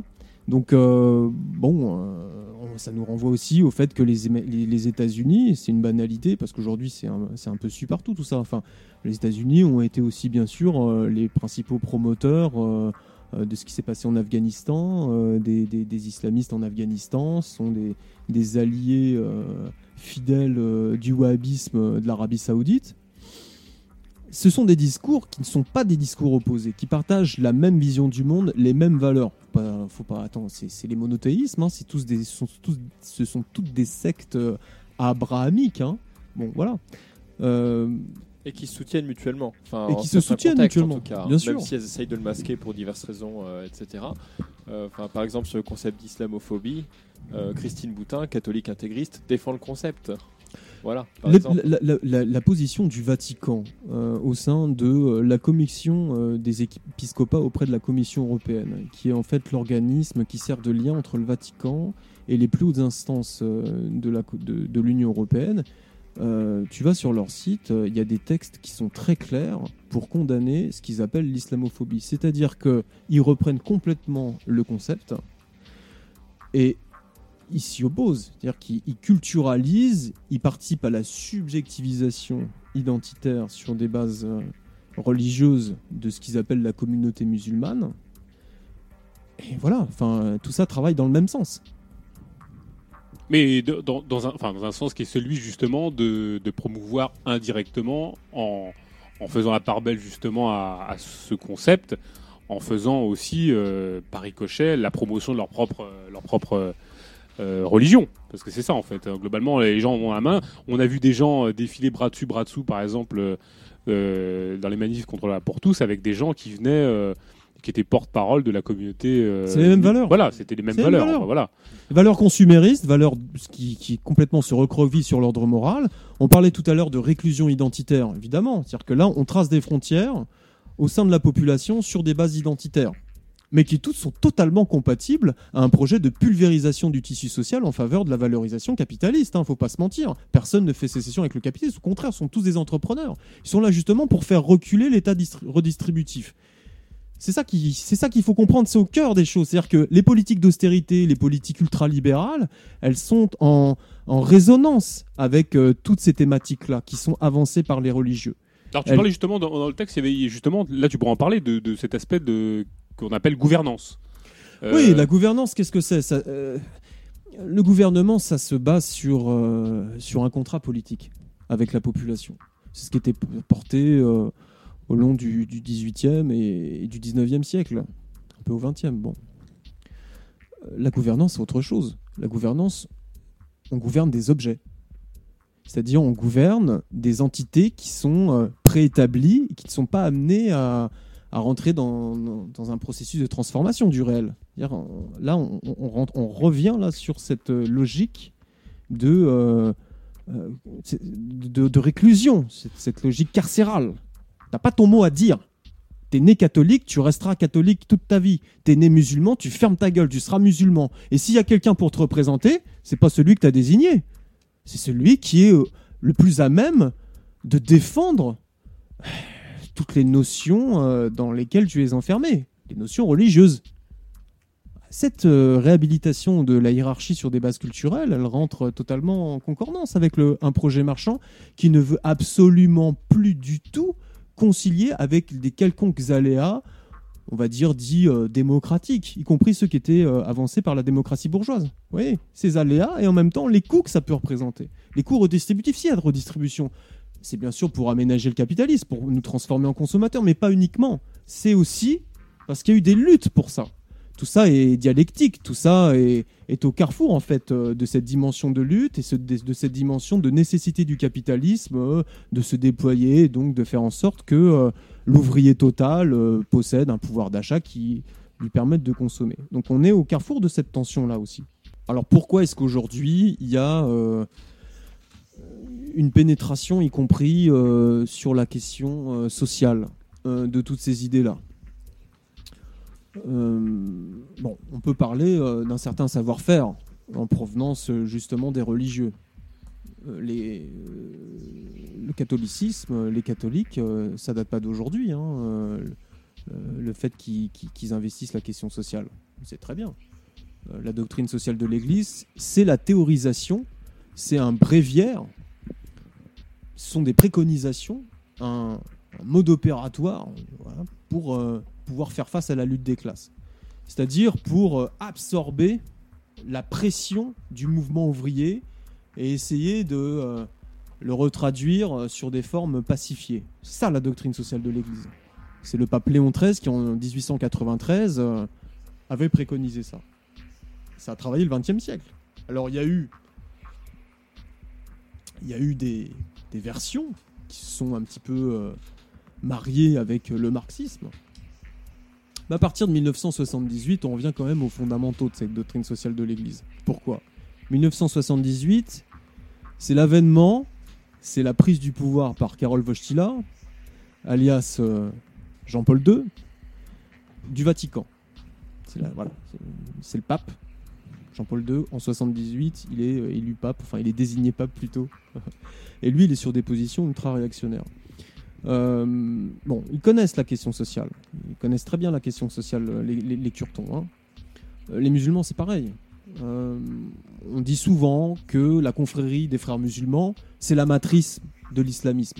Islamisme au sens d'islam politique. C'est-à-dire, c'est pas la petite croyance chez soi, c'est l'islam qui qui a une prétention à gouverner la société. Mais en disant ça, il faut concevoir quelque chose de fluide. C'est-à-dire que on est là pour réprimer la population, pour euh, mettre en place des dispositifs de coercition, mais pour travailler quand même à une modernisation au sens capitaliste du terme. Ce sont des vrais businessmen. Il y a, du pognon. Donc voilà, c'est tu, demandais des exemples, c'est ça Enfin, au niveau de, de, ces politiques publiques. Alors, on en reviendra, on reviendra là-dessus, hein, euh, euh, de façon très détaillée, avec des exemples au niveau des collectivités locales en France, etc. Bon. Euh, on pourra en reparler de ça. Oui, là, parce que là, on a, beaucoup traité de la, question, je dirais presque religieuse, sans, euh, sans véritablement parler, enfin, de l'identité religieuse, sans véritablement parler de tous ces résurgences, sans parler de ces résurgences de, des discours liés, par exemple, à l'identité nationale ou à l'identité ethnique. Est-ce qu'on pourrait pas essayer de, de, brosser euh, la manière dont, euh, dont, très paradoxalement, on a essayé au début, de se demander pourquoi, pourquoi est-ce que ça avait le vent en poupe et ça reprenait un petit peu vie, ou en tout cas, on a l'impression que ça prenait un peu vie. On a, on a compris, bien évidemment, que ça redynamisait des choses, mais on ne peut pas faire l'impasse sur le fait que euh, en France, il y a des crispations au-delà des politiques publiques, enfin au-delà du discours politique qui a essayé de réinjecter cette question-là euh, très récemment, par exemple, sur la déchéance de nationalité, ce qui renvoyait donc indéniablement sur le précédent débat qui avait été impulsé par Sarkozy sur la question de l'identité nationale. on voit bien qu'il y a des souhaits électoralistes, on voit bien qu'il y a, un jeu qui s'effectue euh, électoraliste avec le Front National, et pour autant, on voit bien que ces questions-là en est écho. On voit bien que ça, ça a écho. On pourrait euh, dresser le, bilan euh, social, économique de ce qui se passe en France. On voit bien qu'il y a une crainte de la mondialisation, il y a, des craintes diverses et variées auxquelles ces discours répondent. Euh, est-ce qu'on peut essayer d'en parler un petit peu de ça? Justement, du fait que euh, ça répond à quelque chose. Il y a des crispations, il y a le, fait que les sociétés explosent, que, euh, le, consensus autour du welfare state soit morcelé, fait que les gens se crispent et, pour, et, et en reviennent à des, à, des à, des, à des discours rassurants, en tout cas idéologiquement rassurants, qui leur permettent de reprendre un peu pied sur quelque chose qui leur permet de, de, de, sécuriser. C'est un peu ce qui se met en place aussi autour de, de ces identités. Alors, la dernière en date euh, qu'on nous ressort dernièrement jusqu'au sein de l'extrême gauche, c'est euh, celle de l'identité enfin, ethnique. Euh, parce que ça, c'est un peu fou. Autant on avait l'habitude au, sein de l'extrême droite, de la nouvelle droite, des discours ethnoculturels, de l'ethnodifférentialisme, et on, s'aperçoit que ces discours-là aussi euh, sont investis euh, dans l'extrême gauche traditionnelle, jusque dans les libertaires. Il y a quelque chose d'assez incroyable. Est-ce qu'on pourrait justement essayer de, prendre un peu aussi le, débat au niveau de ce, retour de la question identitaire nationale, identitaire même ethnique euh, il y a une volonté de faire, de faire commun autour de ce truc-là, mais c'est quand même assez puant. Je ne veux pas résumer la question à cela, mais ça nous connecte quand même aux échecs, euh, à, des formules qui ont connu un échec euh, flagrant au XXe siècle, qui étaient des formules de dressage du prolétariat. C'est-à-dire en fait des formules avancées par euh, le marxisme-léninisme, hein, pour résumer, la social-démocratie. Bon. Il y a des échecs là-dessus, il y a un discrédit total. Et ces écoles-là, ces casernes-là, ces, casernes décrépies, désaffectées, elles cherchent elle cherche à trouver des points euh, de, euh, recomposition, elle cherche à trouver des tremplins pour relancer des dynamiques de survie. Hein. on s'est aperçu par exemple que dans les pays, par exemple dans les pays arabes, toutes les, les, pouvoirs basses, euh, ceux qui mettaient en avant parfois même l'autogestion, enfin une légestion étatique, euh, euh, planiste de l'économie, se sont ouverts au courant des années 70 et plus fortement à partir des années 80, se sont ouverts à, des, à des politiques, à des thématiques culturalistes et donc religieuses.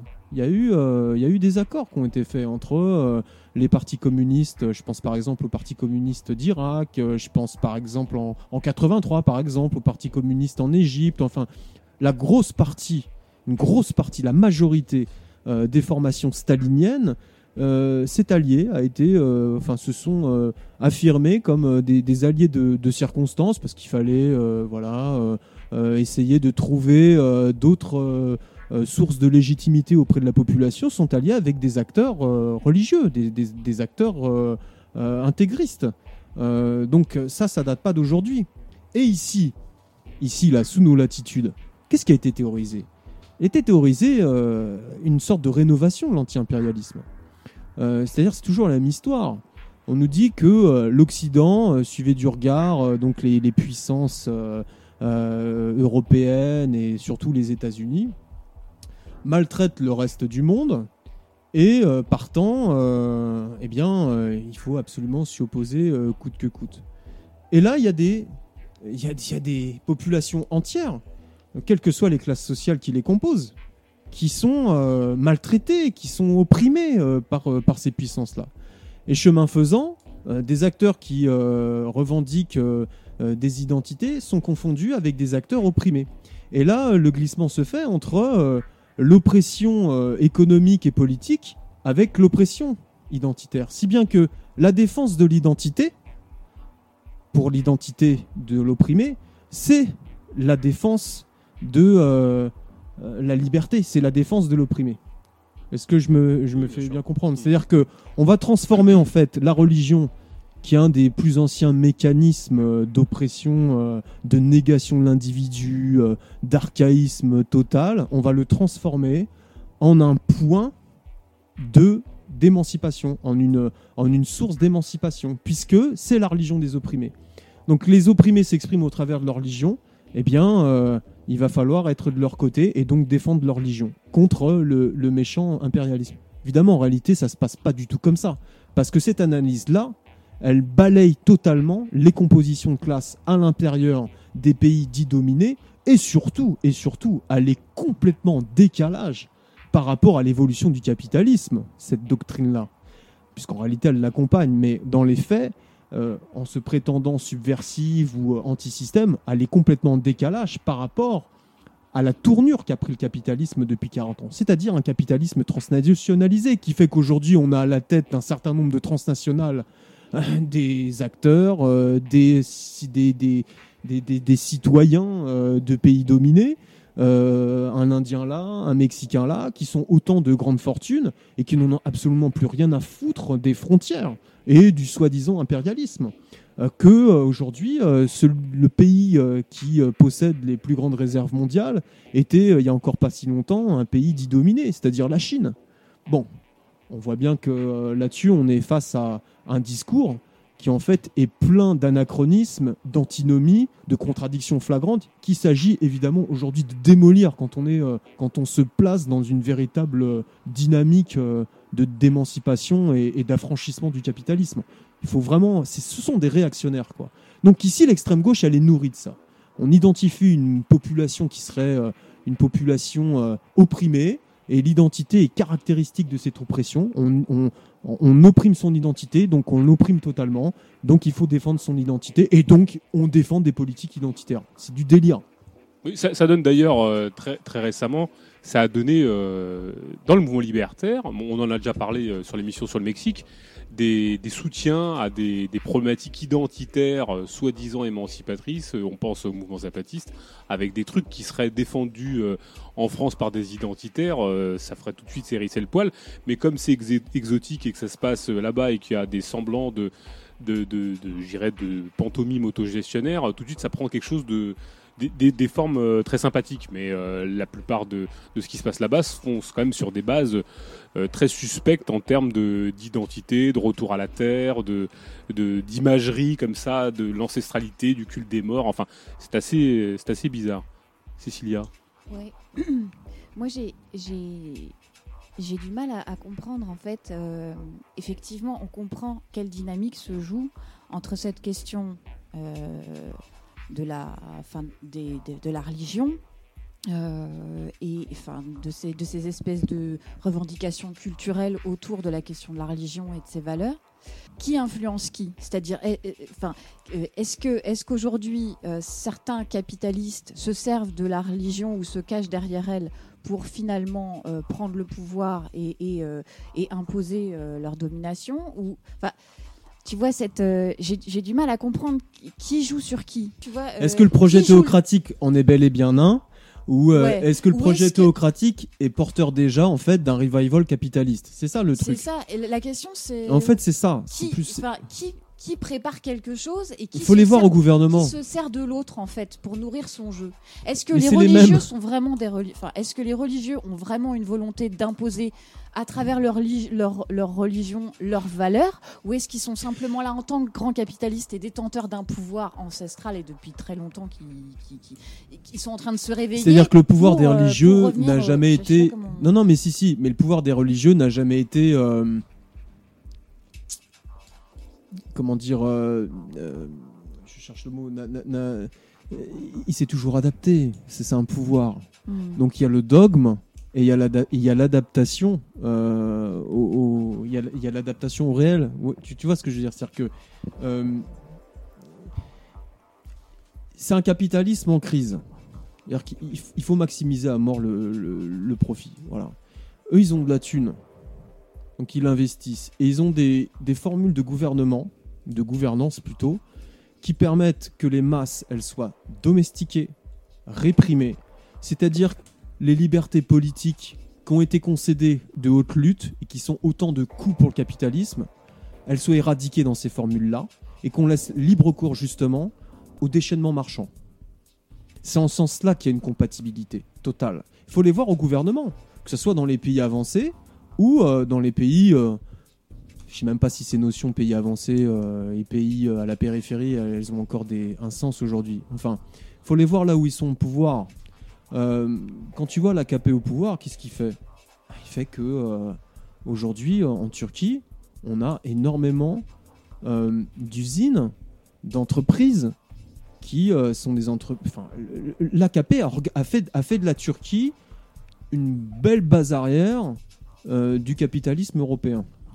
Il y a par exemple Renault qui produit là-bas à moindre coût et tout ça. Pour que ça puisse se passer, il faut que la classe ouvrière, elle soit muselée il faut qu'elle soit réprimée. On l'attaque par les mœurs. C'est-à-dire qu'on travaille sa subjectivité. On fait en sorte que euh, n'y ait plus la place pour qu'il euh, y ait une unité qui se crée sur la base de lutte des classes. Évidemment, ça, rencontre énormément d'obstacles parce que la lutte des classes, elle continue. Mais enfin, c'est des formules répressives. George Bush, il s'est fait élire par les pauvres aussi. Hein. Euh, dans l'Ohio, euh, quand il y a eu 300 000 emplois euh, avant l'élection de George Bush qui ont été supprimés, et que dans les églises, dans les églises, on appelait à l'élection de George Bush, c'était l'expression de quoi? C'était l'expression de l'aboutissement justement de l'appréhension du réel, non plus au travers de paradigmes sociaux, mais de paradigmes culturels. Et ça, c'est intéressant, parce que c'est aussi ça que ça travaille. Et là, ça nous renvoie à, un vieux débat de la dissociation entre la base, l'infrastructure, la superstructure, l'idéologie, etc. Tout ça, c'est dépassé. L'idéologie aujourd'hui, elle s'exprime au travers de formes matérielles. Elle n'a jamais, autant bénéficié de standards euh, à l'échelle industrielle, l'idéologie. On la retrouve partout. Aujourd'hui, on est complètement euh, submergé d'idéologie partout. On est dans un monde aujourd'hui qui est un monde de l'information, qui est un monde de la communication, qui a tué l'idéologie. Si je parle de ça, c'est pas pour euh, dissoudre complètement ces politiques qui se mettent bien en place, mais c'est plutôt pour les recadrer dans un capitalisme qui s'est complètement reconfiguré parce qu'il a totalement investi les dimensions du réel, c'est-à-dire l'ensemble de l'espace social, l'ensemble des activités humaines. Et partant, eh bien, il y a une fusion en fait entre des discours, des pouvoirs qui se disent religieux et une valorisation capitaliste. L'objectif, éteindre la lutte des classes, qui correspond, qui est connecte à la maximisation des profits. C'est ça. On ne peut pas les dissocier, ces trucs-là. Euh, dissocier tout le temps, essayer de dissocier, c'est pour ça que on essaie aussi d'avancer une analyse de la totalité, parce qu'à partir du moment où on dissocie, on aboutit à des, à des, à des, à des, à des grossièretés, enfin, à des espèces de tartufferies qui, par exemple, euh, pourraient considérer les religions comme des espèces d'ascètes, des moines Shaolin, euh, qui, par la force du discours, arrivera à convaincre les masses. Ça se passe pas comme ça. Ce sont déjà des businessmen. Ce sont déjà, par l'évolution récente ou moins récente du capitalisme, des entités de pouvoir politique, mais économique aussi, et qui se déploient et qui arrivent à s'inclure dans un capitalisme, à le dynamiser, à participer de sa dynamisation sur des bases de régression sociale. Je sais pas si. Euh... Si, très De plus que ce qui est, d'autant plus vrai, c'est que le management, par exemple, s'accommode très bien du bouddhisme. Mais moi, je, je voulais. Pas uniquement. Oui, pas du la merde. Mais, moi, je voulais, dans ton... je voulais aller dans ton sens et peut-être répondre à Cécilia indirectement sur euh, notre incompréhension. Et même, euh, je peux m'inclure là-dedans. C'est sûr que euh, on a du mal, on a presque tous du mal à comprendre parce que, d'une certaine manière, on est tributaire tous d'une vision d'un capitalisme qui se veut progressiste.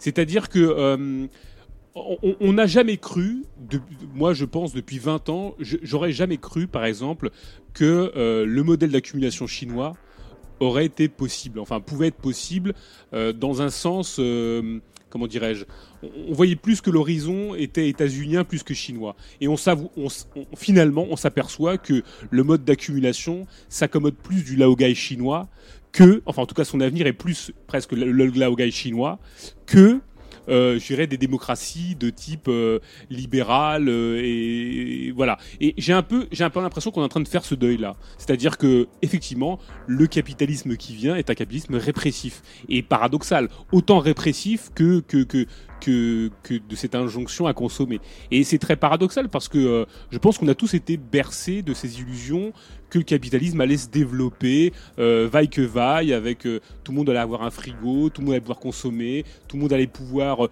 jouir sans entrave de ces petites, de ces petites commodités au quotidien, sans, sans en payer le prix. Et le, vrai... Mais ça se concilie avec. Oui, ça se concilie. Oui, mais en Chine, en Chine, on a une classe moyenne qui grossit, qui a du mal à grossir, qui sera, qui atteindra jamais relativement les, mêmes proportions que celles qu'on rencontre dans les pays développés. Mais quand même, enfin, en Chine, on consomme.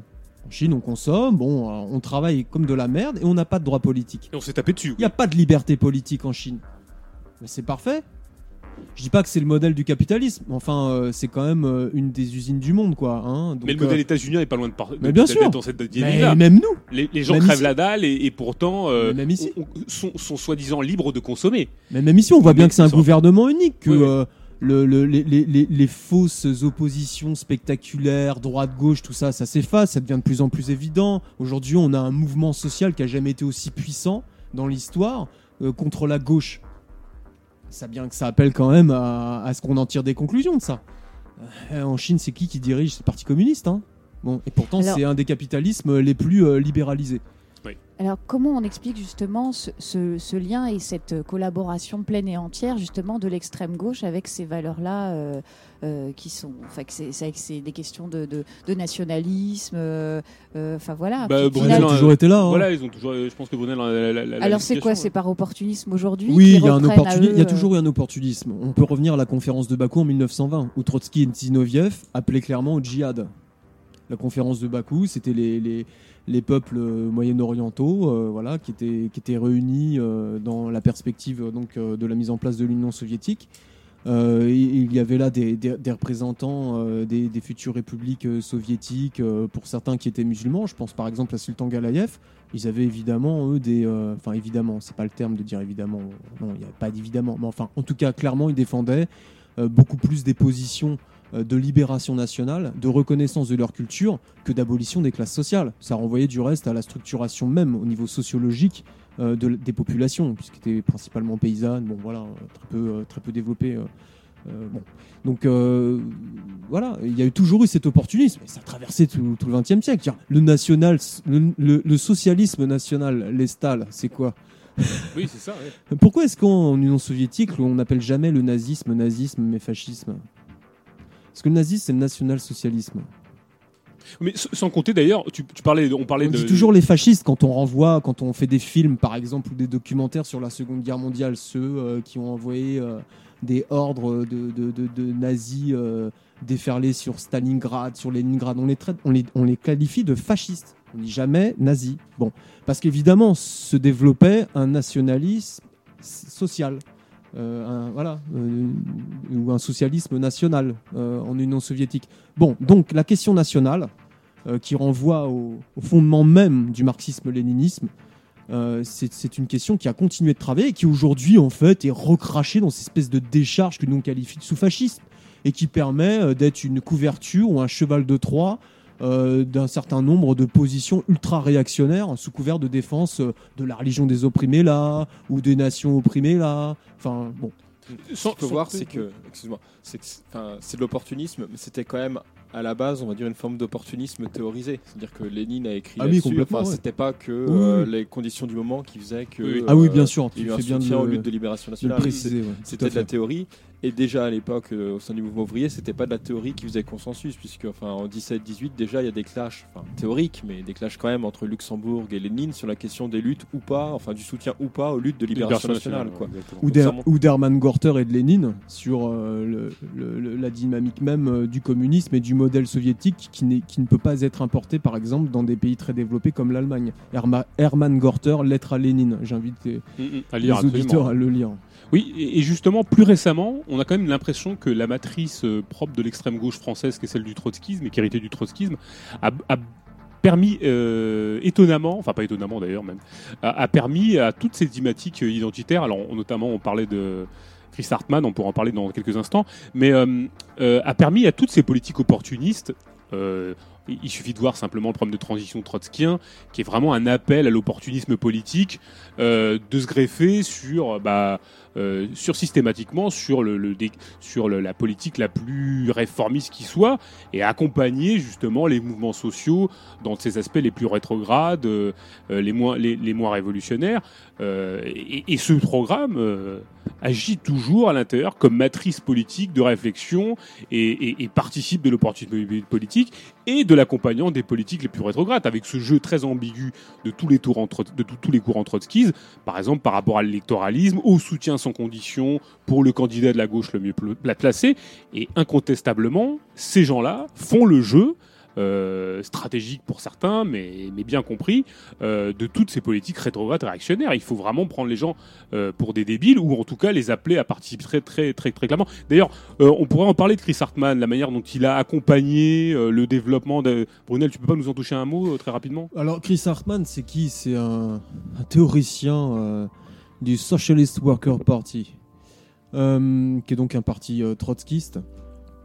Euh, il, a, il a théorisé dans un bouquin qui s'appelait le, prophète et le prolétariat, qui a été euh, publié en 1994, l'alliance avec les islamistes. Là, on rentre au cœur en fait de euh, cette logorée anti-impérialiste qui vient soutenir les mouvements les plus réactionnaires en opposition à, au méchant impérialisme. Qu'est-ce qu'il nous dit? Bah, Il nous dit que les islamistes, en fait, ce sont des petits bourgeois qui certes avance euh, derrière euh, des, discours, une idéologie, euh, certes spiritualiste, religieuse, un peu archaïque au niveau des mœurs, mais qui objectivement peuvent représenter une composante avec laquelle on peut s'allier contre l'impérialisme. Point barre. Le mec, il écrit ça en 1994. bon, j'ai eu l'occasion de, déjà de le dire. C'est-à-dire 1994 en Algérie, c'est une époque où il y a des massacres, à l'instigation des islamistes. C'est horrible, quoi.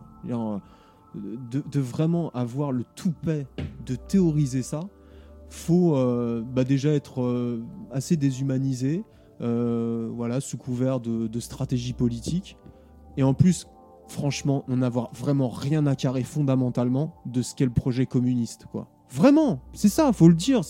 C'est pas du tout des gens avec qui on peut concilier, c'est pas des broutilles, quoi négocier avec les islamistes, même pas s'allier à leur côté quoi, pour combattre euh, l'impérialisme américain. Les mecs ils cognent la tête de bébé contre les murs, ils font des massacres, ils massacrent 500 personnes en une nuit à en les égorgeant, c'est ça quoi. Et on concilie avec cette horreur là. Qu'est-ce que ça veut dire? C'est une horreur, c'est honteux.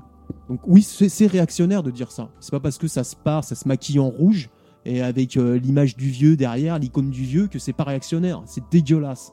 Donc le mec, il a théorisé ça. une grosse partie du trotskisme aujourd'hui, particulier au NPA, qui encore, encore travaillé par ça. Donc qui tolère qu'il y ait les formes les plus débiles, que euh, on puisse tout à fait aujourd'hui euh, raconter que voilà Dieu il a créé la terre et que euh, la science euh, elle est habitée par l'islam, euh, que voilà les femmes c'est pas grave si elles se font battre par leur mari parce que c'est le Coran, c'est leur culture, tu peux pas, tu t'es ethno, ethnocentré, mais qu'est-ce que c'est que ces conneries quoi? C'est honteux, c'est juste honteux. Je pense qu'il faut faut vraiment le dénoncer ça. De toute façon là clairement, on est amené quand même à les, affronter. Hein. Je veux dire, là, on, voit maintenant que de plus en plus, en réalité, c'est des alliés objectifs à la à l'intensification à l'aggravation de nos conditions de vie, à l'intensification de, euh, de l'oppression capitaliste aujourd'hui. quoi. Il était déjà en 1994 quand, euh, pour les Algériens, eh ben, euh, un islamiste qui te, qui te coupait la gorge, c'était quand même un, allié quoi, du mouvement ouvrier. Mais c'est honteux de dire ça, c'est honteux. Sans compter l'Iran, par exemple, aussi tout le soutien critique, on pense à Foucault, des gens comme ça, tous ces gens-là qui ont soutenu l'Iran, des ayatollahs ça, ça nous renvoie au postmodernisme, c'est ce qu'on disait tout à l'heure. C'est-à-dire que c'est quand même la base du relativisme. C'est celui qui a théorisé l'échec de la raison, qui a vu dans les Lumières euh, euh, un, courant qui portait autant d'oppression. C'est pas faux. C'est vrai que évidemment, il y a un véritable paradoxe, il y a une hypocrisie incroyable qui a été déployée sur le terrain idéologique par la bourgeoisie euh, au 19e siècle, au 20e siècle, pour aller coloniser ailleurs en apportant le progrès. Bien sûr qu'il faut le condamner, qu'il faut évidemment jamais revenir là-dessus, que c'est inadmissible et tout ça, mais on a acheté l'eau avec euh, le bébé avec l'eau du bain là. Enfin voilà, c'est-à-dire qu'au bout du compte, bah, il n'y a plus de progrès possible. Au bout du compte, on est complètement enfermé dans euh, ce statu quo capitaliste parce que finalement, euh, l'émancipation, elle se joue sur d'autres lieux que celui de la question de la lutte des classes. C'est-à-dire que on peut plus tenir de discours général. C'est un discours totalitaire. Si bien que bon bah voilà, ça travaille en, en, faveur de euh, la pulvérisation euh, euh, des, des, clivages, la pulvérisation des fronts, où pourrait s'exprimer la révolte. Si Foucault il a été si intéressé par les discours de l'ayatollah Khomeini, c'est parce qu'il considérait que l'ayatollah Khomeini développait ce qu'il appelait une spiritualité politique. C'est à cela qu'a abouti Foucault. C'est à cela qu'a abouti Foucault, et en plus il a aussi abouti à tenir des discours auprès des libertariens états-uniens au début des années 80. Enfin, c'est ça aussi, toute cette rénovation euh, euh, soi-disant euh, sympa, postmoderniste de, ces courants-là qui ont été portés par Foucault, par, par Deleuze, de cette, de, cette réforme philosophique qui en fait a été là pour nous faire accepter un capitalisme fluidifié en rejetant complètement le vieux régime d'accumulation avec son ouvrier en bleu de travail et puis son capitaine d'industrie quoi.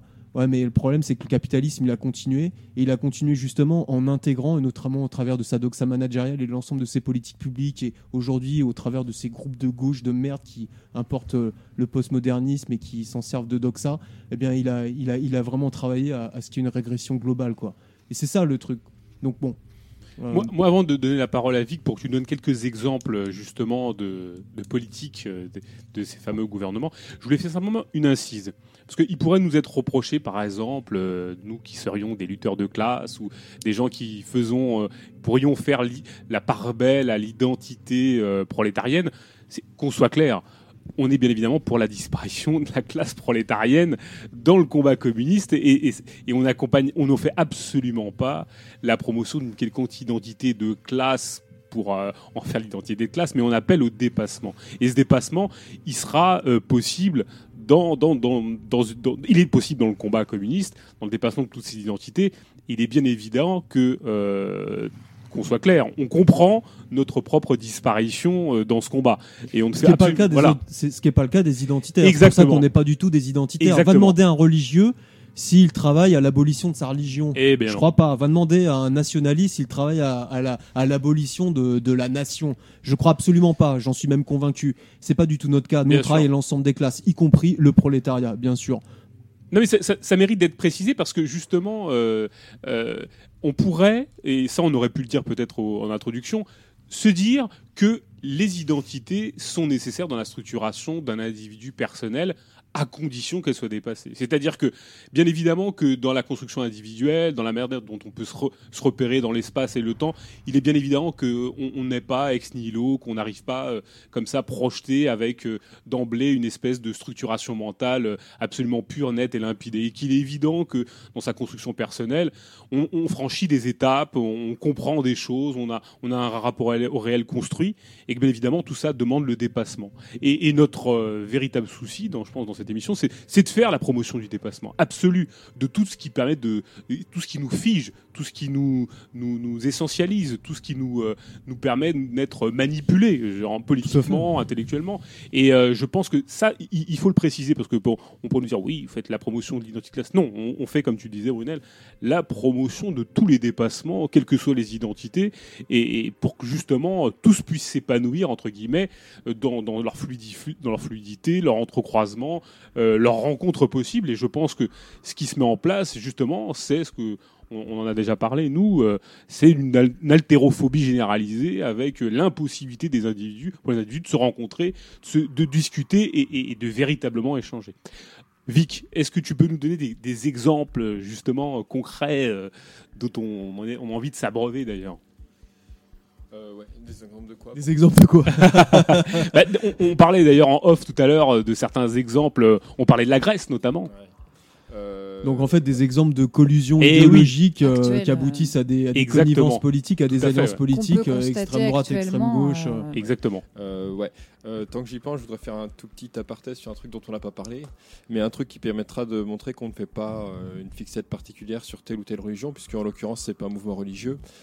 Quand on parlait tout à l'heure de la tendance des trotskistes à soutenir les mouvements identitaires, il faut quand même pas oublier un mouvement récent euh, qui, a vu, qui a beaucoup fait parler, euh, qui, n'existait quasiment qu'en Bretagne, mais qui a fait parler euh, à l'échelle nationale, c'est le mouvement des, bonnets rouges qui était quand même un truc complètement poujadiste. Ça se voyait dès le début. Il y avait la FNES, enfin la FDSEA, l'FDSEA locale derrière, quoi. Donc le, le patronat du secteur agricole, quoi.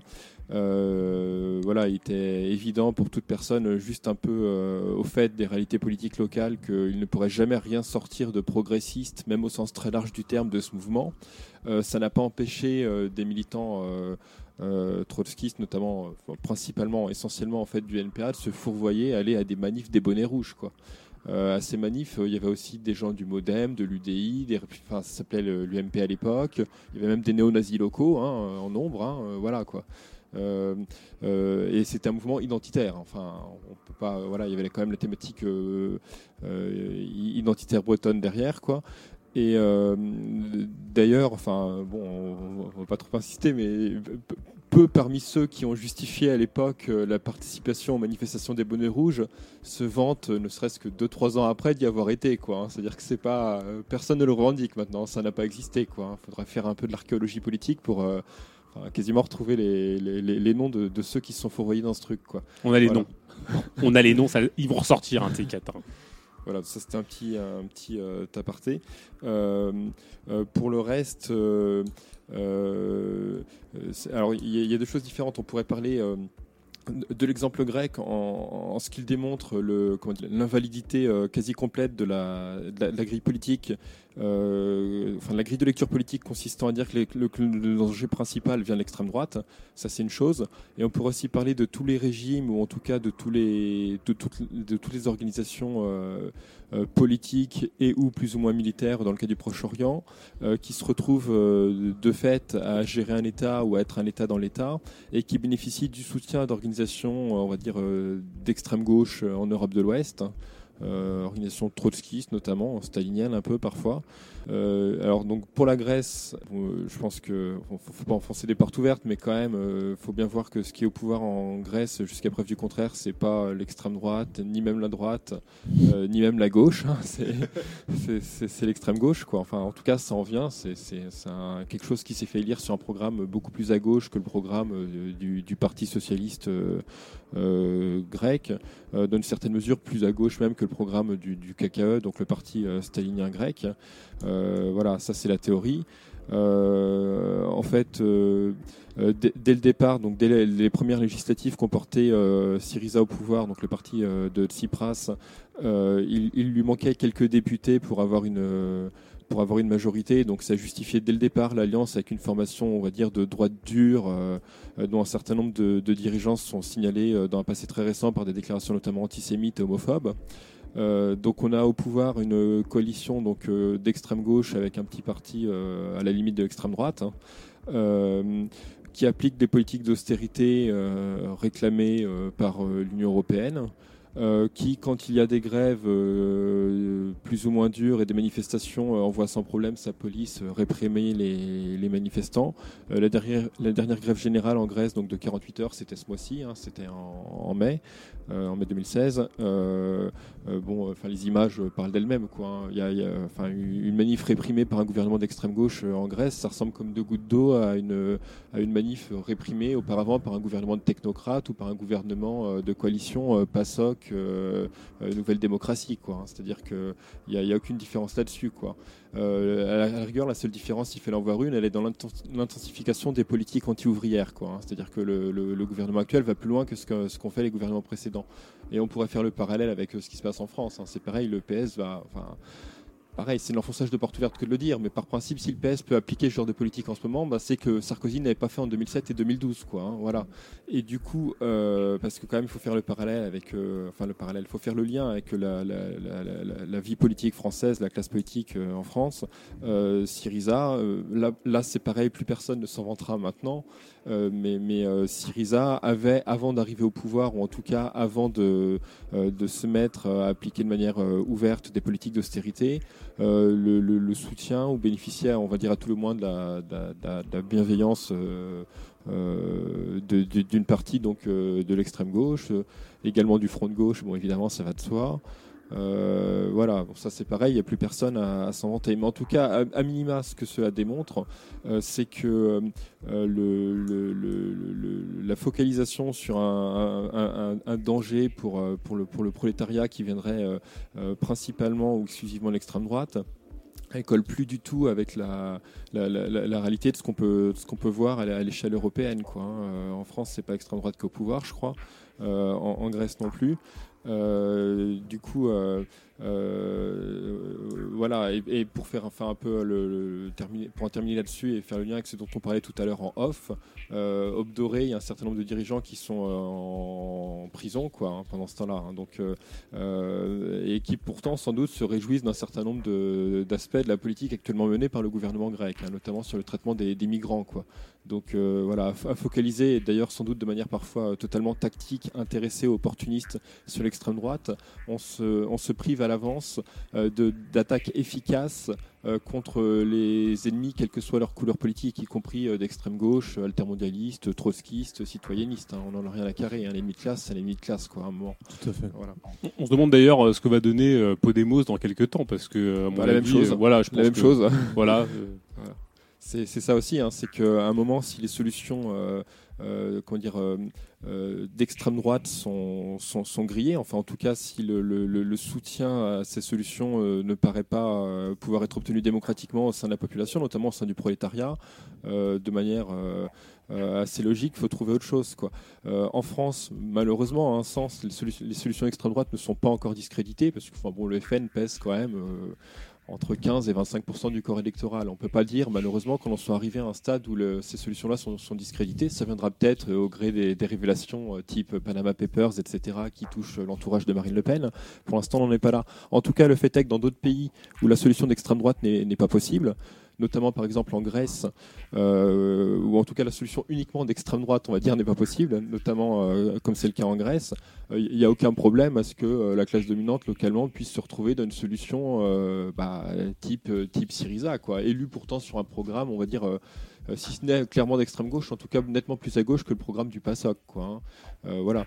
Donc c'est ça qu'il faut voir. Quoi. En France, on n'en est pas là, mais à la faveur des mobilisations euh, contre euh, les des mobilisations actuelles contre la loi travail, même si on avait décidé donc de ne pas en faire le sujet principal de l'émission, euh, si l'extrême gauche a le vent en poupe du point de vue de la politique politicienne, du point de vue strictement électoral, euh, voilà, ça peut être une, hypothèse envisagée. Hein. On, voit le, relatif essor, en fait très relatif essor, parce qu'il euh, il ne monte pas aussi haut que prévu, mais on voit l'essor de Podemos euh, en Espagne. On voit ce que donne Syriza au pouvoir en Grèce. Il, n'y a rien dans une solution dite d'extrême gauche qui pourrait faire peur à la classe dominante en France. Hein. Enfin, si Mélenchon se battait pour l'État et la société de classe, ça se saurait. Quoi, hein. il y a encore peu de temps, enfin, il s'est quand même plaint du, du, triste sort réservé aux flics par les manifestants dans les manifestations contre la loi travail. Hein. donc euh, voilà, ça, ça, en dit long sur son positionnement politique. Quoi. Voilà. Euh, on va peut-être enchaîner du coup, si vous voulez, donc avec des questions en lien donc avec ce qui se passe en France forcément, mais en lien aussi avec des questions géopolitiques, donc géopolitiques, donc peut-être un peu rébarbatives, mais par lesquelles il faut forcément faire un détour si on veut euh, comment dire, appréhender clairement le, positionnement politique d'un certain nombre de, forces dites d'extrême gauche ou de forces d'extrême gauche euh, en France et euh, voir quelle implication ça peut avoir. Quoi. Là encore, dans une certaine mesure, pour les gens qui s'intéressent à ces questions, faut pas se mentir, c'est un côté enfonçage de porte ouverte. Hein, parce que Non, mais c'est bon de le rappeler parce que je pense que c'est pas tant des, des, des, portes ouvertes comme ça qui sont enfoncées parce que je pense que euh, la mémoire est courte et euh, je pense que les gens ne sont pas forcément au courant, paradoxalement. Donc sur, sur ces questions-là, alors euh, tout à l'heure je parlais de, de l'éventuel soutien de, de, de l'extrême gauche ou d'une partie de l'extrême gauche à, à, des États et je précisais aussi c'est pas forcément des États, ça peut être des États dans l'État ou des organisations politique et ou militaire. Euh, je pensais évidemment du coup au Hamas et au Hezbollah. Quoi. Euh, le, Hezbollah, par exemple, euh, donc bénéficie du soutien plus ou moins assumé quand même d'une partie des, militants trotskistes en France le gros du temps, on n'en parle pas et ça, ce n'est pas un sujet de discussion. Personne n'en a rien à foutre du Hezbollah. Par contre, c'est un truc qui est quand même clairement mis en avant, à chaque euh, épisode de tension entre Israël et le Liban. Donc là, euh, comme euh, le Liban est une armée euh, très faible, c'est le Hezbollah qui, prétend ou qui assure plus ou moins la, défense du territoire libanais. Et là, à ces occasions-là, donc à, ces moments de, de, poussée de tension au Proche-Orient, il y a généralement les traditionnelles manifestations contre la guerre au Proche-Orient, etc. en France c'est principalement à ces moments-là que, de manière tout à fait euh, affichée, on peut voir euh, des militants d'extrême gauche reprendre en manif, par exemple, des slogans à la gloire du Hezbollah. Euh, le Hezbollah, c'est quand même, donc, déjà, et au risque d'enfoncer des portes ouvertes, un parti donc, politique islamiste chiite. c'est un parti politique qui s'est signalé par des assassinats politiques notamment de militants d'ailleurs du Parti communiste libanais dans les années 80. Euh, c'est un parti euh, qui est suffisamment réactionnaire pour accepter de recevoir et d'avoir des liens avec des dirigeants du Front National. Euh, ça, dès les années 90. Anne Tristan et René Monza l'avaient relevé dans, leur bouquin sur comment combattre le Front National. le Hezbollah, c'est un parti qui plus récemment a eu des contacts avec des gens, enfin, de, le, comment dire, de, la fachosphère, enfin, plus que de la fachosphère, parce que c'est des gens qui, sont, qui existent aussi euh, sur le terrain. Je pense à Dieudonné, Soral, etc. Quoi. Euh, le Hezbollah, c'est tout ça, quoi. Et, c'est aussi des contacts avec le Parti des indigènes de la République. Évidemment, oui. Exactement. Et, le, Hezbollah, c'est des contacts avec le Parti des indigènes de la République, donc qui ont notamment organisé euh, en France une conférence en présence donc d'un des cadres du Hezbollah. C'était plus qu'un militant de base, c'était carrément un, des cadres du Hezbollah. Voilà, un député, mm. c'est ça. Et du coup, voilà, il, n'est pas, il n'est pas sans, sans, sans, conséquences politiques. Euh, euh, pour un militant d'extrême gauche à prétention révolutionnaire euh, de faire l'apologie d'un parti islamiste avec un vieux fond homophobe et antisémite, qui, dont, les, dont, des membres ont assassiné des militants du Parti communiste libanais dans les années 80, dont des membres ont accepté de recevoir des dirigeants du Front National dans les années 90, dont des membres ont accepté d'avoir des liens, enfin de recevoir au Liban donc Soral, Dieudonné et des gens de la fachosphère. Euh, voilà, ça, a des implications euh, politiques forcément. Enfin, je veux dire, euh, tout peut être justifié par des raisonnements à, 15 bandes pour pour expliquer que c'est de la stratégie, que au, fond on n'a pas changé, on reste révolutionnaire, etc. Euh, il n'empêche, enfin, euh, euh, il faut un moment, je pense, sur des questions aussi fondamentales, établir une ligne de démarcation et considérer les militants qui se fourvoient dans ce genre de, stratégie, d'impasse, parce qu'en fait, c'est pas une stratégie, hein, c'est une voie de garage. Il faut un moment les considérer comme des ennemis. Hein, C'est-à-dire, enfin, politiquement, il n'est pas possible de faire quoi que ce soit avec eux. là, encore une fois, peut-être qu'on énonce des évidences, mais, mais pas tant que ça finalement, parce que euh, euh, ces militants-là, ces militants qui sont sur une position, euh, on va dire au mieux à critique vis-à-vis des mouvements islamistes et au pire sur, une position d'apologie ouverte de tel ou tel mouvement islamiste, bah, c'est pas qu'un ou deux militants, c'est pas qu'une importante minorité hein, au sein de, l'extrême gauche et même d'une partie du milieu libertaire. c'est des, des, pans entiers maintenant qui ont été gagnés par ce genre de, délire. Quoi, hein. Et euh, voilà, il faut bien voir ça.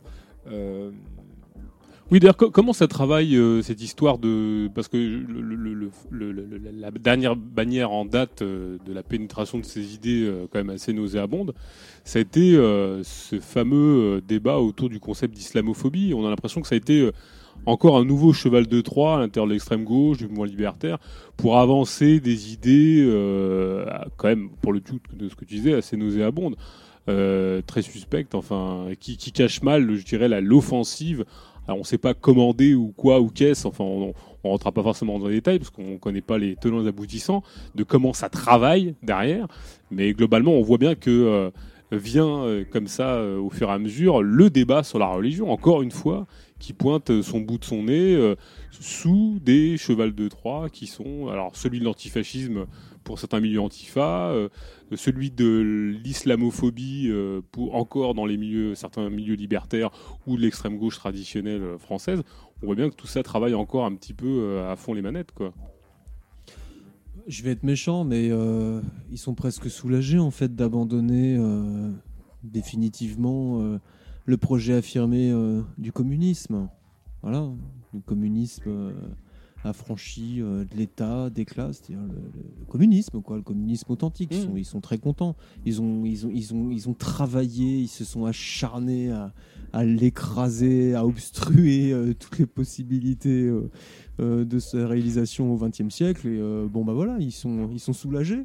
Donc bah, maintenant, ils défendent la religion des opprimés ils viennent valider au passage des assignations identitaires, culturalistes. bon, et puis ça fait fonctionner la caserne parce qu'en plus, enfin ça la refaire fonctionner ou en tout cas ça donne des chances euh, qu'elle puisse euh, rencontrer euh, quelques points de, concordance et de légitimation de la part de ce qu'ils considèrent comme des masses opprimées avec lesquelles quand même ils ont été pas mal en, dissociation. Enfin ils se sont quand même bien écartés. Je veux aujourd'hui l'extrême gauche elle a plus beaucoup de prise sur, le prolétariat donc ça participe aussi d'une politique clientéliste hein, faut pas se mentir hein. c'est à dire qu'il y a de ça aussi hein, je sais pas si c'est avant tout ça, mais euh, ça travaille de ça, quoi.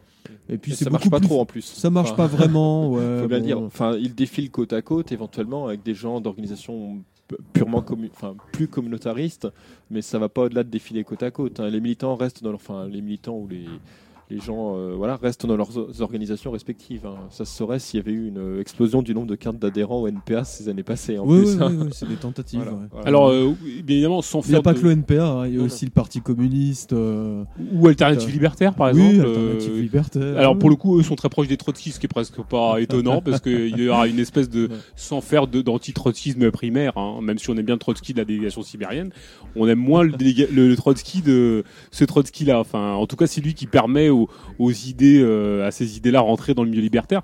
Mais ce qui est étonnant, c'est qu'effectivement, euh, bon, euh, peut-être dans le milieu libertaire, pour autant, quelquefois on pourrait ne pas s'en étonner parce que certains n'ont jamais fait leur la problématique de la lutte des classes. Enfin bon, pourquoi pas mais que, finalement celui-ci revienne par la fenêtre, c'est très étonnant. Enfin, Vic, il y avait un petit, un petit point que tu voulais détailler? Oui, je voulais réagir avec un peu de retard à, à une question que tu as posée tout à l'heure sur, euh, en gros, euh, d'où venait la faculté du, prolétariat ou d'une fraction du prolétariat euh, de France en l'occurrence, à, adhérer aux conneries identitaires, pour faire court. je n'ai malheureusement pas toute la réponse à cette vaste question. En revanche, il me semble important de souligner le fait que cette identitarisme n'est pas que, n'est heureusement pas en un sens euh, que spontané, il est aussi euh, travaillé. Et ce qui l'illustre, euh, je pense, de manière tout à fait frappante, c'est les mobilisations à intervalles réguliers depuis, je ne sais pas, peut-être au moins 30 ans, et l'opération Raisin de la colère d'Israël au Liban en 1982. Bref, c'est donc les mobilisations euh, en lien avec les événements proches au Moyen-Orient, euh, notamment à chaque fois qu'il y a une, euh, guerre, généralement une agression israélienne contre, au choix, la bande de Gaza, la Cisjordanie, le Liban ou n'importe quel autre de ses, de ses voisins. ça l'illustre dans le sens où euh, la fraction de la population qu'on voit dans les rues à ce moment-là est une fraction de la population qui ne se mobilise à peu près jamais autrement, quoi. Hein. Jamais sur aucune autre thématique.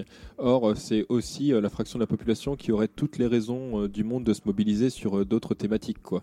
Puisque, enfin, jusqu'à preuve du contraire, et aussi affreux que soit le sort réservé par Israël et son armée aux populations, notamment palestiniennes et libanaises, ça ne touche ni de près ni de loin le, le en France, si ce n'est au nom de l'internationalisme, effectivement, euh, etc. Mais enfin, ça, c'est une cause louable, mais du coup, ça n'explique pas en quoi cet internationalisme euh, devrait plus se manifester avec les Palestiniens qu'avec, je sais pas, les Tchétchènes, les Congolais ou les Rwandais.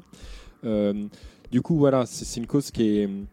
Enfin, c'est un identitarisme qui est travaillé. Euh, notamment par le biais donc de la de la solidarité euh, qu'on nous ordonne d'avoir avec euh, le, sort des populations au Proche-Orient victimes des, guerres israéliennes.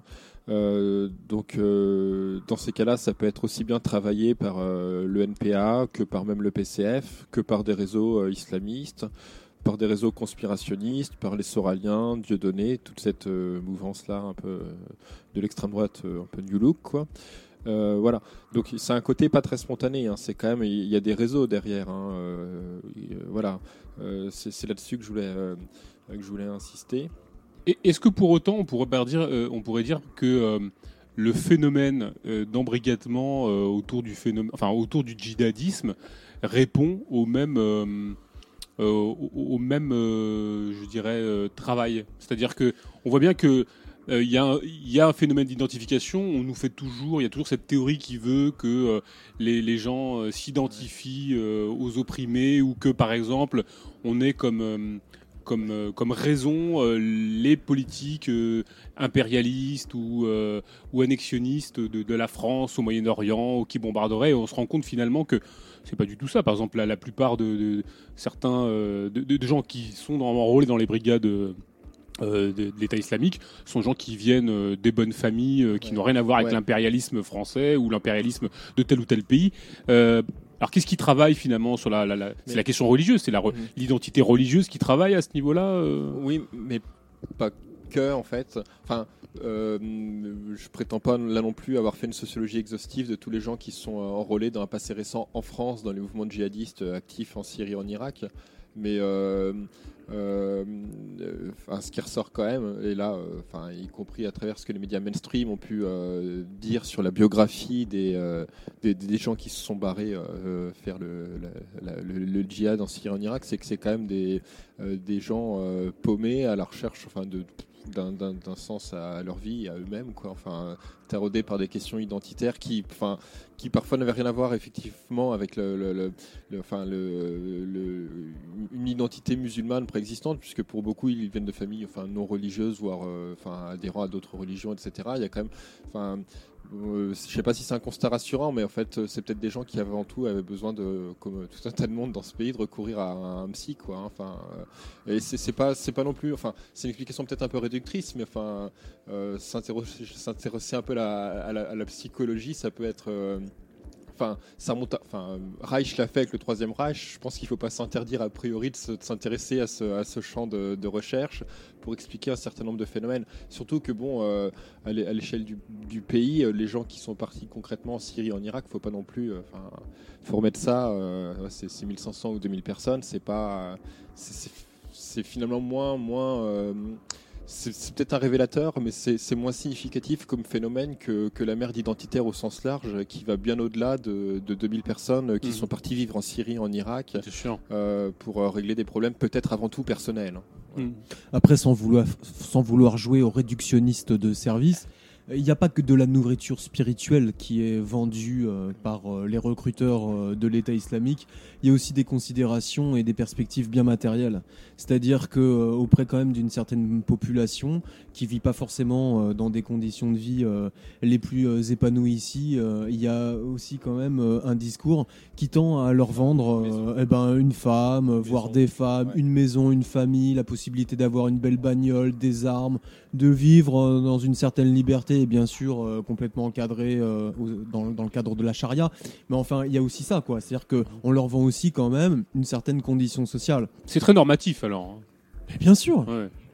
Oui, mais d'un côté, on, s'aperçoit comme il y a, enfin, moi, je, sans vouloir psychiatriser le, débat, euh, on s'aperçoit comme il y a une multitude de profils euh, socio-psychologiques. C'est-à-dire que, euh, au-delà de ça, peut-être, est-ce que, est-ce que ça questionne pas l'idéal religieux et même l'idéal tout court? Parce que dans des sociétés relativement anomiques, où bon bah les projets sociaux sont plus présents, il y a plus d'idéal, plus de plus de perspectives ou en tout cas si ce n'est de se reproduire.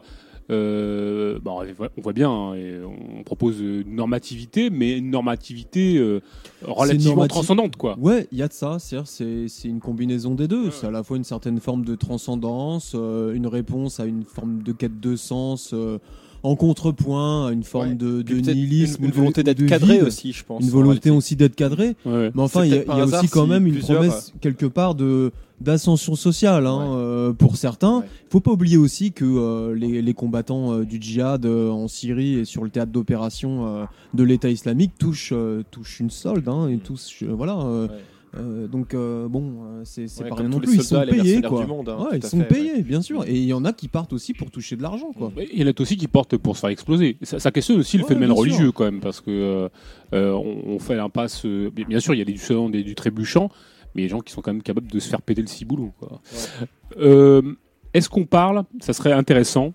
De, de ce texte, mais peut-être avant, enfin, qui s'appelle Marche au pas, du collectif Identité Je t'emmerde. Avant, avant ça, peut-être euh, peut-être l'introduire, euh, dire pourquoi il s'est fait, euh, dans quelle optique il a été fait, et peut-être même d'ailleurs le lire, ce serait intéressant. Non, non, mais vas-y. Brunel, tu, peux déjà introduire le texte, dire, dire ce, qui, ce, qui, ce qui a motivé l'écriture de ce texte-là et dans quelle perspective, qu'est-ce qui, quel événement ça, ça, venait appuyer Si je me souviens bien, c'était en juin 2015 qu'il y a eu les 10 ans du pire. Je crois que c'est juin 2015. Ouais. 10 ans de pire qui ont été l'occasion pour. les 10 ans de l'appel, en fait, du coup. 10 ans de l'appel, oui, tout à fait. Donc du mire et ensuite du pire. Donc oui, c'est vrai, puisque c'était en 2015. Donc ça a été l'occasion pour Ria Boutelja. Euh, de euh, vraiment euh, s'exciter euh, devant un parterre de quelques centaines de personnes. Je suis pas sûr qu'il y ait eu les 800 personnes dans l'assistance qui revendiquaient. Enfin bon, Angela Davis images, Oui, il y avait Angela Davis. Oui, il y avait tous les, défenseurs des gender studies ou d'outre-Atlantique. Enfin, en tout cas, il y avait elle, quoi, qui était quand même une représentante, une icône populiste des, des, luttes des Noirs aux États-Unis, qui est aujourd'hui une bonne universitaire, bien intégrée au système. Enfin bon. Euh, donc ça a été l'occasion pour Ria Boutelja de s'exciter, euh, de euh, faire une apologie de Tarek Ramadan à la fin de son discours en disant que le discours de Tarek Ramadan était applaudi en banlieue depuis 20 ans. Bon. Et elle a développé lors de ce discours le concept de race sociale qu'elle a puisé, je crois, chez Gumplovitz, enfin, un, un théoricien, c'était du 19e, si je me souviens, 19-20e.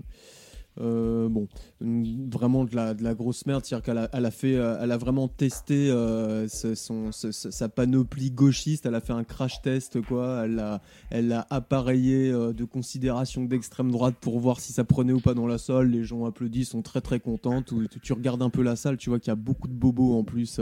Il y a des gens qui sont pas du tout noirs là-dedans, enfin, ou, ou robeux. T'as des, des, des, des, des, bons gauchos, la soixantaine, ça pue bien le gauchisme décomposé. Enfin bon. Euh, donc ils ont organisé euh, à la suite des 10 ans du pire une marche qui était euh, la marche de la dignité et contre le racisme pour dénoncer le racisme d'État, pour mettre en avant tout l'ethnodifferentialisme, le, le, séparatisme sur des bases religieuses. Et ça a drainé des organisations d'extrême gauche.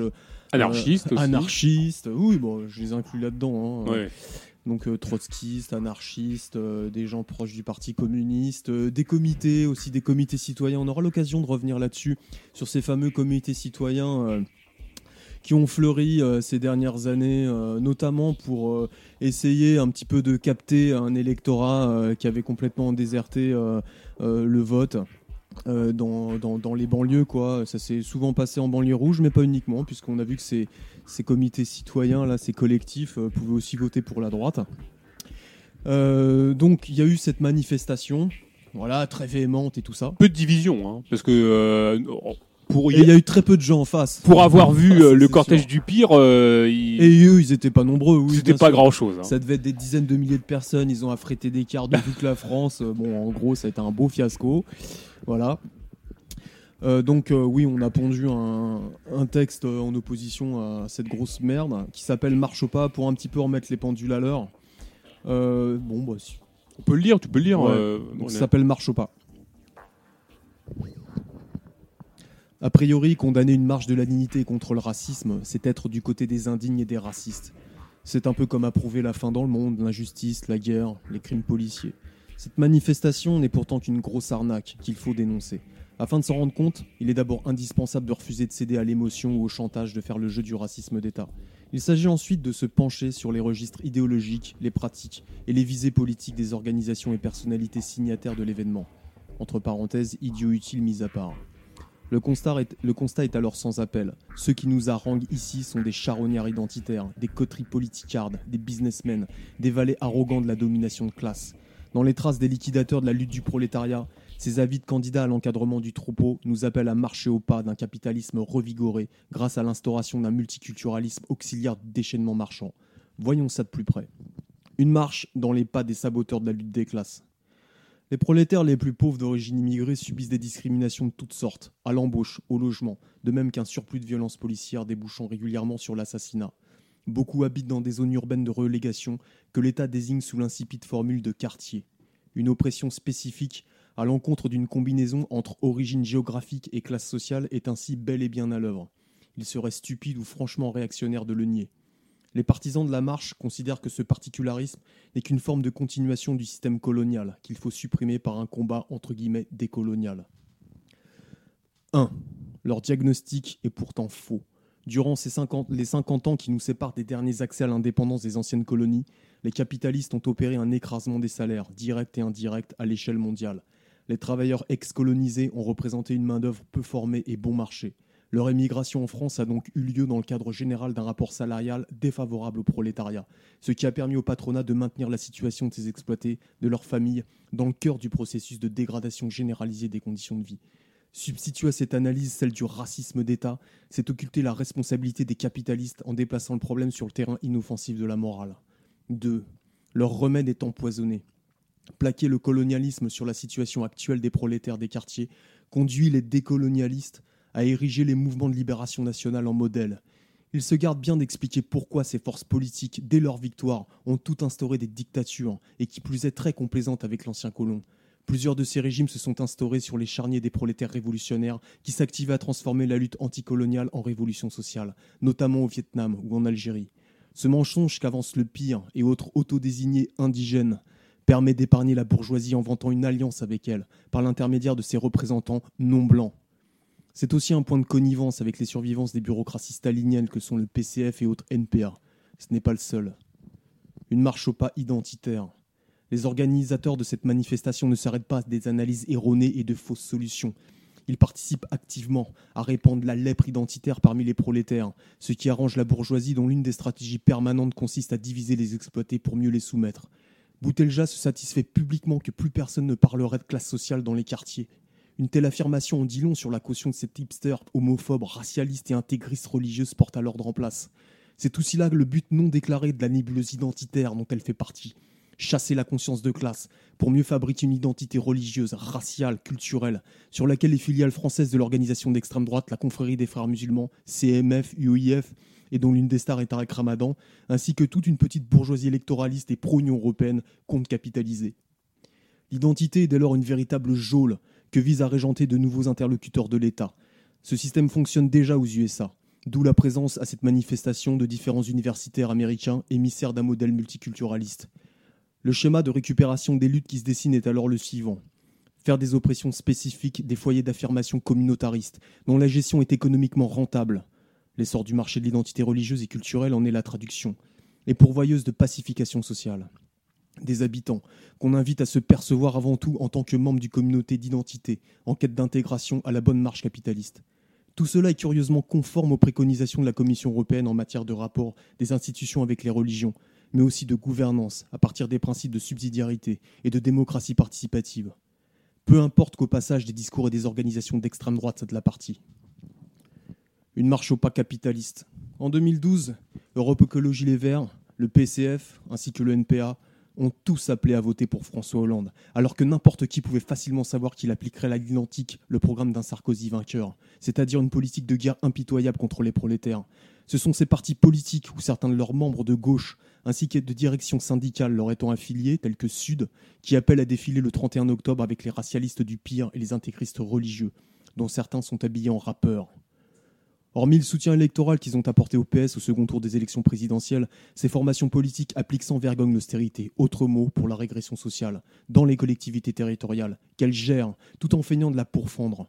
Avec un zèle à faire pâlir la droite et l'extrême droite, elles mettent également à l'œuvre des grands projets de rénovation urbaine et institutionnelle, comme la métropole du Grand Paris, dont commencent déjà à pâtir les populations pauvres et les agents publics. Comme par hasard, beaucoup de leaders des collectifs, comme les collectifs citoyens présents à la manifestation, ont joué de leur appartenance au quartier pour tenter de contrer le fort abstentionnisme qui prévaut et faire voter au final les habitants en faveur des partis qui aujourd'hui les dépouillent. Cette marche n'est qu'une écœurante démonstration de mise au pas du prolétariat. Ce sera sans nous. Collectif Identité Je t'emmerde, plus communément appelé Garap. Alors, est-ce que on peut faire euh, succinctement et après peut-être qu'on on fera euh, une petite analyse euh, du dernier opuscule merdique sorti par Ouya Boutelja. On va un petit historique très rapide de ce qu'est le pire et combien de divisions, quel impact, si c'en a un d'ailleurs. Vic? Oui, excusez-moi. le pire.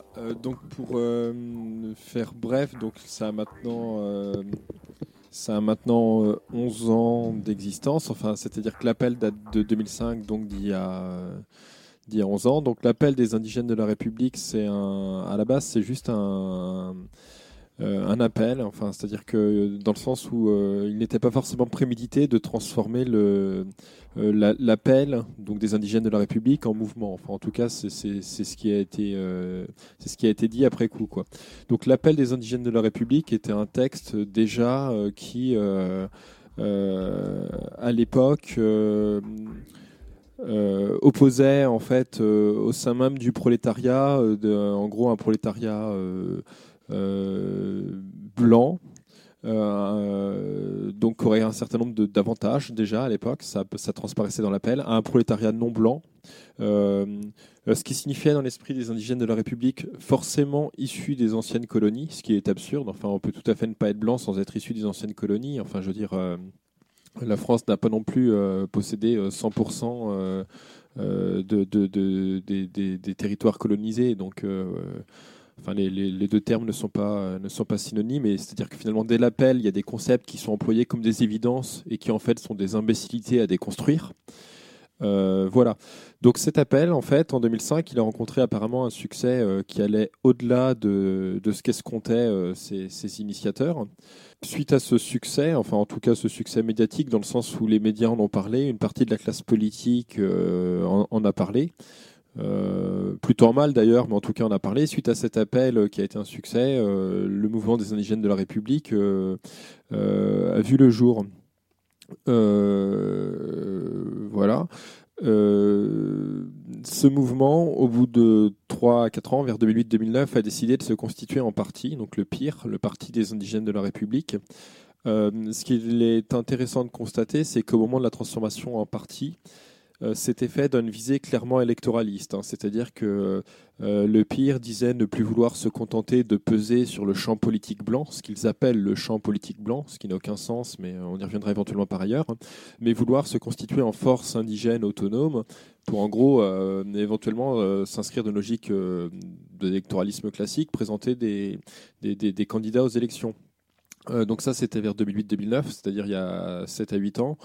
Euh, euh, et là, c'est pour répondre à ta question. Donc, le pire, combien de divisions? Donc, 7 à 8 ans après la, transformation du mouvement euh, des indigènes de la République en partie des indigènes de la République, le pire n'a toujours pas présenté le moindre candidat à une moindre élection, fût-ce une putain d'élection cantonale ou législative au fin fond de la Creuse.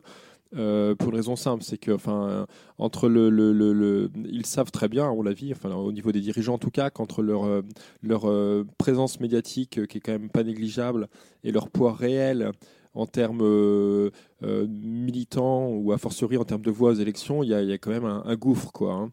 euh, et donc finalement, le meilleur moyen pour eux de rester crédibles, c'est de s'en tenir à de l'agitation spectaculaire chez Tadi ou autre, et de ne pas en fait finalement prendre le risque de, s'engager vraiment dans, la, politique politicienne à l'ancienne, quoi, c'est-à-dire en se présentant aux élections. Quoi.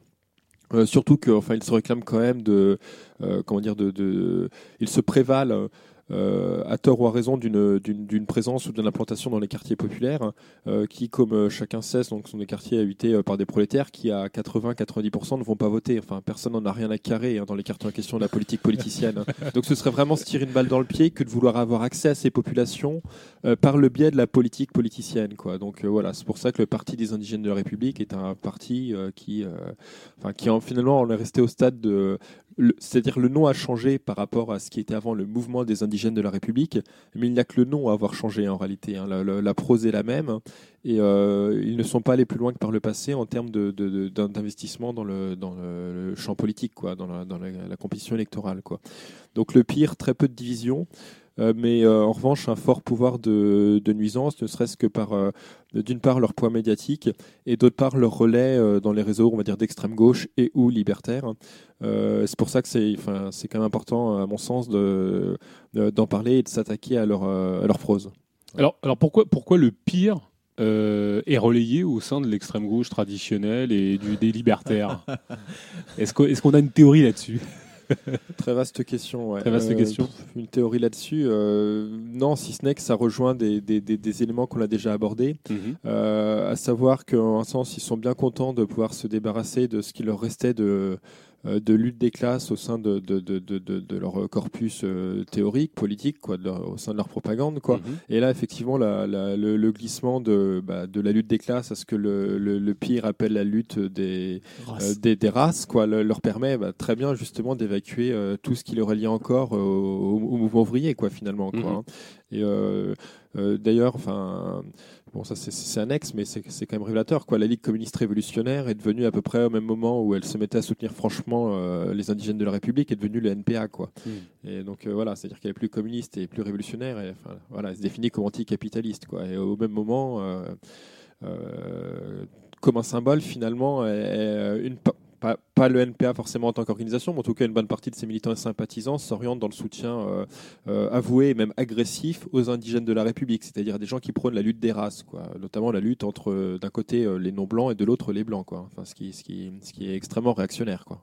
Et puis même d'un point de vue strictement marxiste, d'un point de vue strictement marxiste, quelque chose d'assez incroyable, hein, parce que c'est quand même un, peu dingue. Comment, se fait-il, enfin, petite question naïve, comment se fait-il qu'au fur et à mesure du déploiement du, discours de Boutelja et de ses acolytes, qui s'avère de plus en plus antisémite, raciste, euh, homophobe, homophobe, faut pas l'oublier. Euh, voilà, homophobe exactement. Comment se fait-il que, euh, parce qu'on a l'impression d'une surdité aiguë de la part de tous ces gens-là, que, cela ne, ne, réveille pas une quelconque once de de oui de, de réveil de d'interrogation. On se demande quand même que quelle ligne doit être franchie pour que une espèce de réveil de soubresaut comme ça euh, de la part de tous ces tous ces tous ces mouvements. Parce que moi, je, trouve ça incroyable que, que, ça ne fasse euh, absolument tiquer personne. Quoi.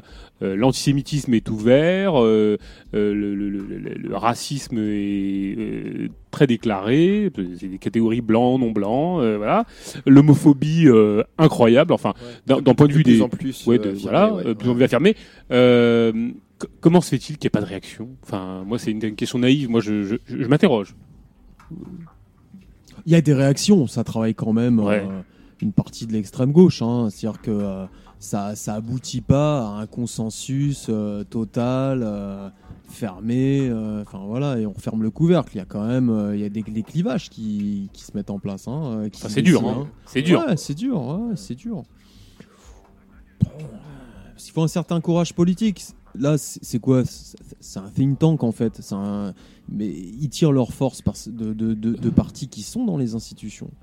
Euh, qui les soutiennent. les signataires de l'appel euh, du mouvement des indigènes de la République, c'était euh, des staliniens, c'était des, écolos, exactement, des écolos, les staliniens, euh, des trotskistes, donc c'est quand même la gauche du gouvernement globalement, mmh. hein, avec euh, quelques auxiliaires, quelques, quelques annexes trotskistes euh, qui font un petit peu de l'agitation de rue, quoique maintenant c'est surtout sur internet.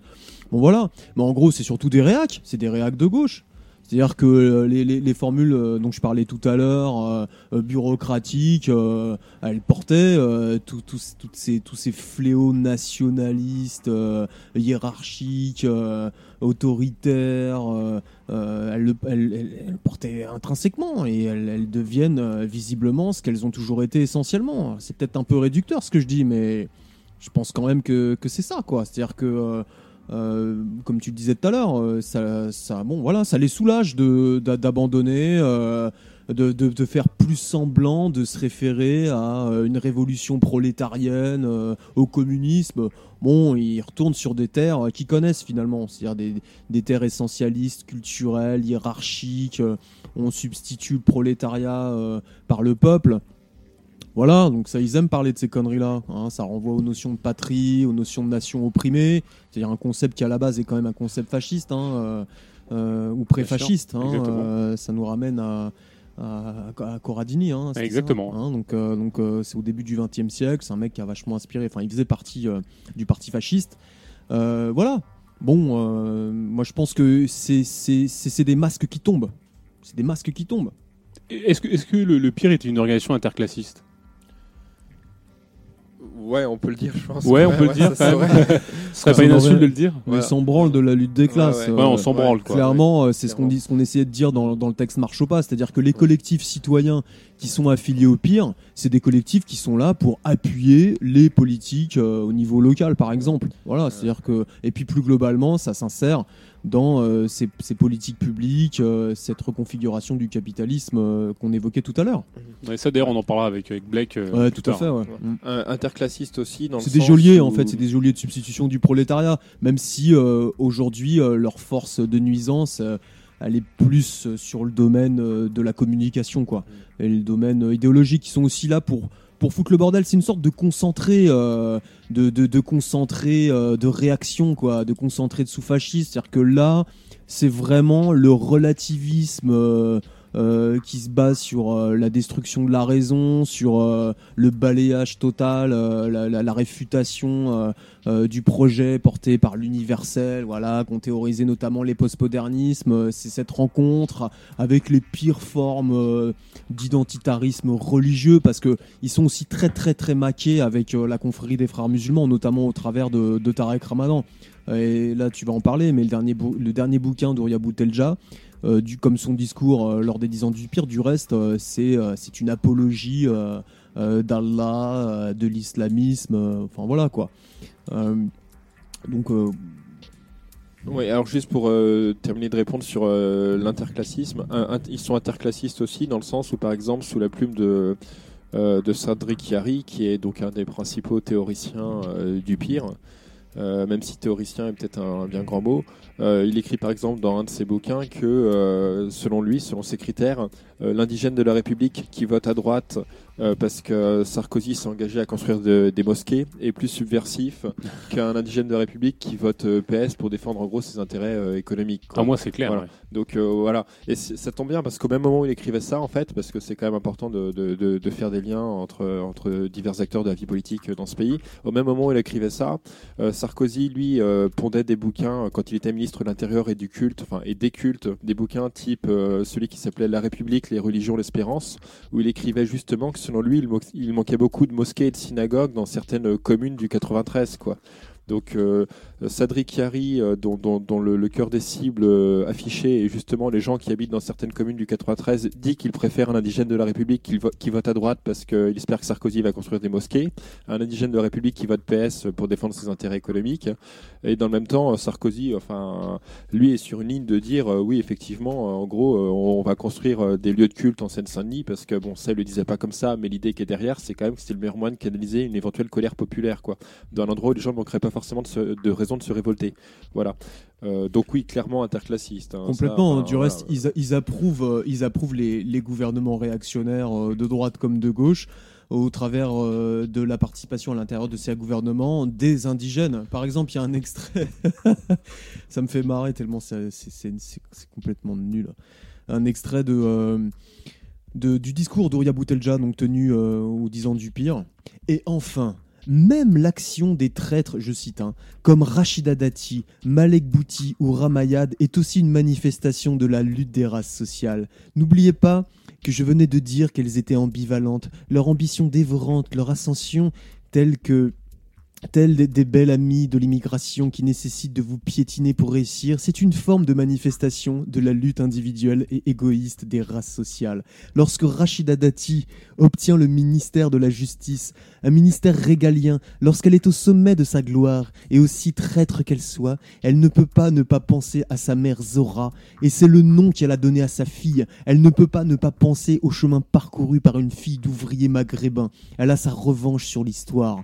Même s'il faut les combattre, les traîtres participent à leur manière à la lutte indigène. C'est éloquent. Voilà, hein, ça vient complètement couvrir, valider euh, les pires saloperies euh, qui sont faites par, euh, par justement l'UMP à l'époque, au travers de Rachida Dati, de Ramayad, Malek Bouti, le mec qui a fondé, enfin qui a fondé, qui a été un, qui, qui est toujours partie prenante de SOS racisme. Enfin, c'est c'est voilà, c'est vraiment une justification euh, de la réaction. Là, pour le coup, la réaction gouvernementale. on va s'apercevoir qu'en fait, ils participent à fond à ça. Hein. C'est-à-dire que ce sont vraiment des auxiliaires patentés de la réaction institutionnelle hein, au travers des politiques publiques.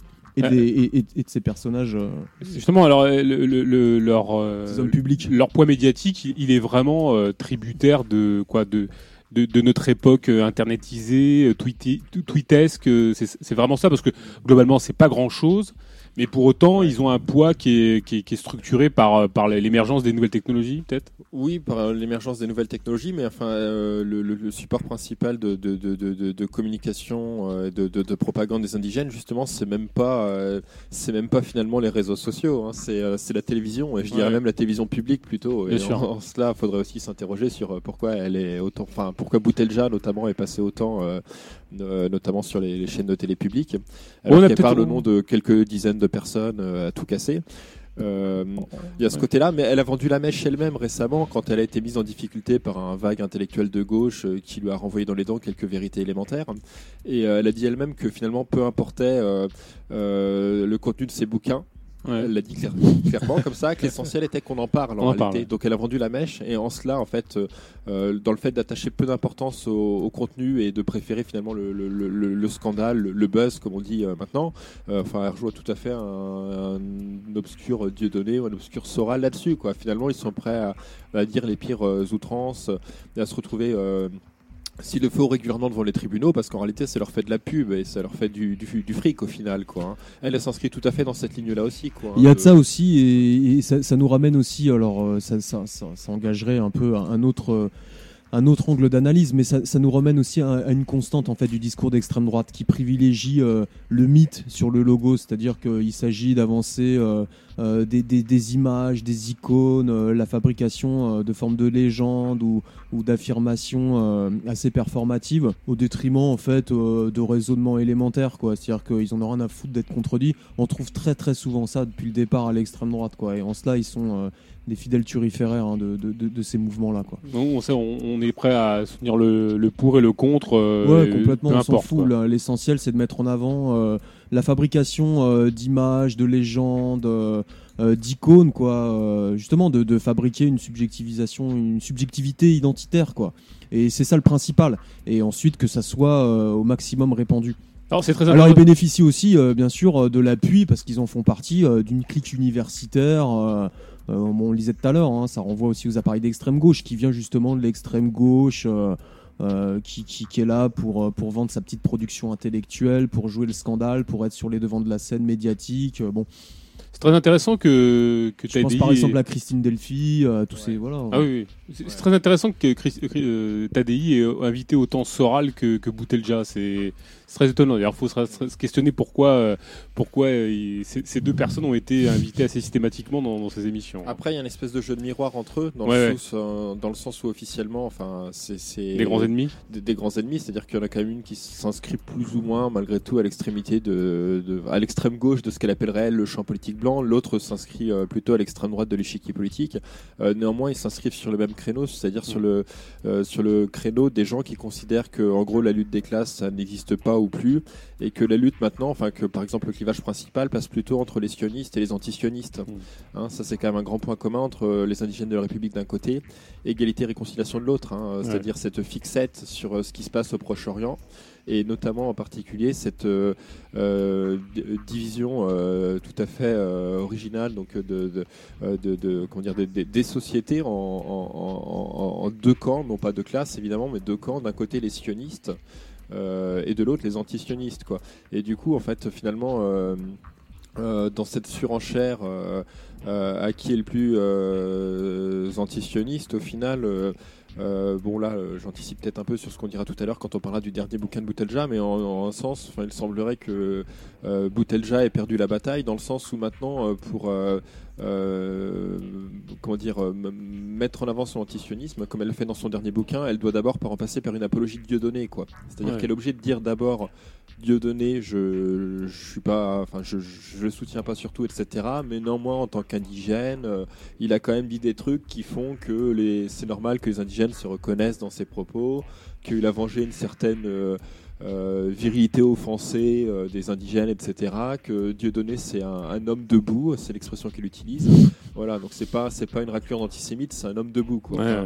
Donc voilà, il y, a ce enfin ce genre de, petits passages. Bon, c'est pas c'est pas tout le bouquin, mais c'est des passages qui montrent quand même que maintenant finalement elle, elle a perdu euh, sur ce sur ce sur ce terrain et sur ce débat face à, la frange des antisionistes qui elle est clairement et ouvertement et depuis longtemps d'extrême droite, dans le sens où maintenant elle est obligée de commencer par une apologie de la principale figure finalement médiatique de cette frange-là, avant de pouvoir commencer elle à déployer ses pseudo-arguments. Quoi. Voilà. Est-ce qu'on est enchaîne justement sur cette analyse de livre Alors, en, précisant que bien évidemment ça a été édité chez Eric Azan à la fabrique, étonnant, étonnant, étonnant éditeur qui édite euh, aussi bien des ouvrages sur euh, les femmes féministes voilées, euh, l'appel de du comité invisible qui nous appelle à embrasser des CRS. Hein. Oui, voilà, par exemple, des choses assez incroyables, hein, somme toute. Hein. des, des Yvan Ségré d'ailleurs qui, qui, font la recension du bouquin de, qu'on fait l'analyse du, du bouquin du dit bouquin qu'on a entre les mains. Enfin, éditeur pour le moins éclectique. Voilà, on va dire ça comme ça. Mm. Euh, par quel angle tu l'as pris, euh, l'analyse de ce bouquin, euh, Vic? Alors, moi j'en ai fait une analyse purement, purement littéraire en réalité. Hein. C'est-à-dire que je me suis fait chier à le, lire et à noter page par page ce qu'il y avait de, de croustillant. mais enfin, dès à présent, je, rebondis sur ce que, sur ce que tu as dit parce que, enfin, concernant la maison d'édition, donc tu disais que c'était une maison d'édition qui publiait des trucs divers et variés. mais néanmoins, c'est quand même aussi dès le choix de la maison d'édition, enfin je sais pas si c'est un choix, mais en tout cas dès, dès, ce moment-là, euh, il y a quelque chose à dire dans le sens où la maison d'édition elle est quand même d'extrême gauche. En sens, hein. Eric, Hazan il n'arrive pas du, centrisme, de la démocratie chrétienne ou des néo-nazis. Quoi. Et c'est justement intéressant de, voir que c'est encore une fois euh, quelqu'un euh, qui, est quand même quoi qu'on en dise, une certaine figure. Enfin, en tout cas, dans le milieu d'édition militant, c'est pas quand même n'importe qui, Eric Hazan. C'est quelqu'un qui vient de l'anticolonialisme, etc., qui, a, quand même un passé si ce n'est militant, en tout cas d'éditeur engagé, est clairement à l'extrême gauche. Quoi. Hein. Et c'est pas pour lui faire un compliment que je dis ça, c'est au contraire, encore une fois, pour souligner le fait que euh, euh, les indigènes de la République, c'est pas qu'un truc réactionnaire religieux, c'est encore une fois un truc bah, certes réactionnaire religieux, mais qui a, ses entrées, ses soutiens à l'extrême gauche, et y compris dans le choix des éditeurs. Quoi, hein. euh, finalement, ce serait rassurant de savoir que Boutelja est publié par euh, n'importe quel connard euh, proche de la nouvelle droite, ethno-différentialiste, pro-religieux, animé par une haine de la laïcité et de la raison. Là, c'est pas ça du tout. Quoi. Elle est animée quand même par, elle est éditée eh pardon, par une une figure de l'extrême gauche, quoi. Hein. Euh, d'une maison d'édition connue notamment pour avoir publié, enfin, l'insurrection qui vient, ouais. des comme ça, quoi, par ailleurs. Donc euh, ça c'est le qui est aussi très critiquable. Oh, bah, plus que critiquable, hein, qui, fait. ouais, bien tout sûr. à fait. Mais enfin on peut néanmoins pas passer ce genre de texte. Oui oui. Que, euh, que Boutelja quoi. Faire, pas faire la révolution dans les kebabs. du coup, euh, donc concernant le bouquin, euh, et pour faire euh, écho à ce que je viens de dire, c'est quand même un bouquin où, alors, si on prend quand même les, thématiques qui reviennent, le, les champs lexicaux qui reviennent, si je vous cite ces expressions et si je vous, si je vous demande comme ça, de but en blanc, dans quel type de bouquin ou chez quelle tendance politique on peut trouver ce genre euh, de, champ lexical, de, mots, de fixettes, d'obsessions?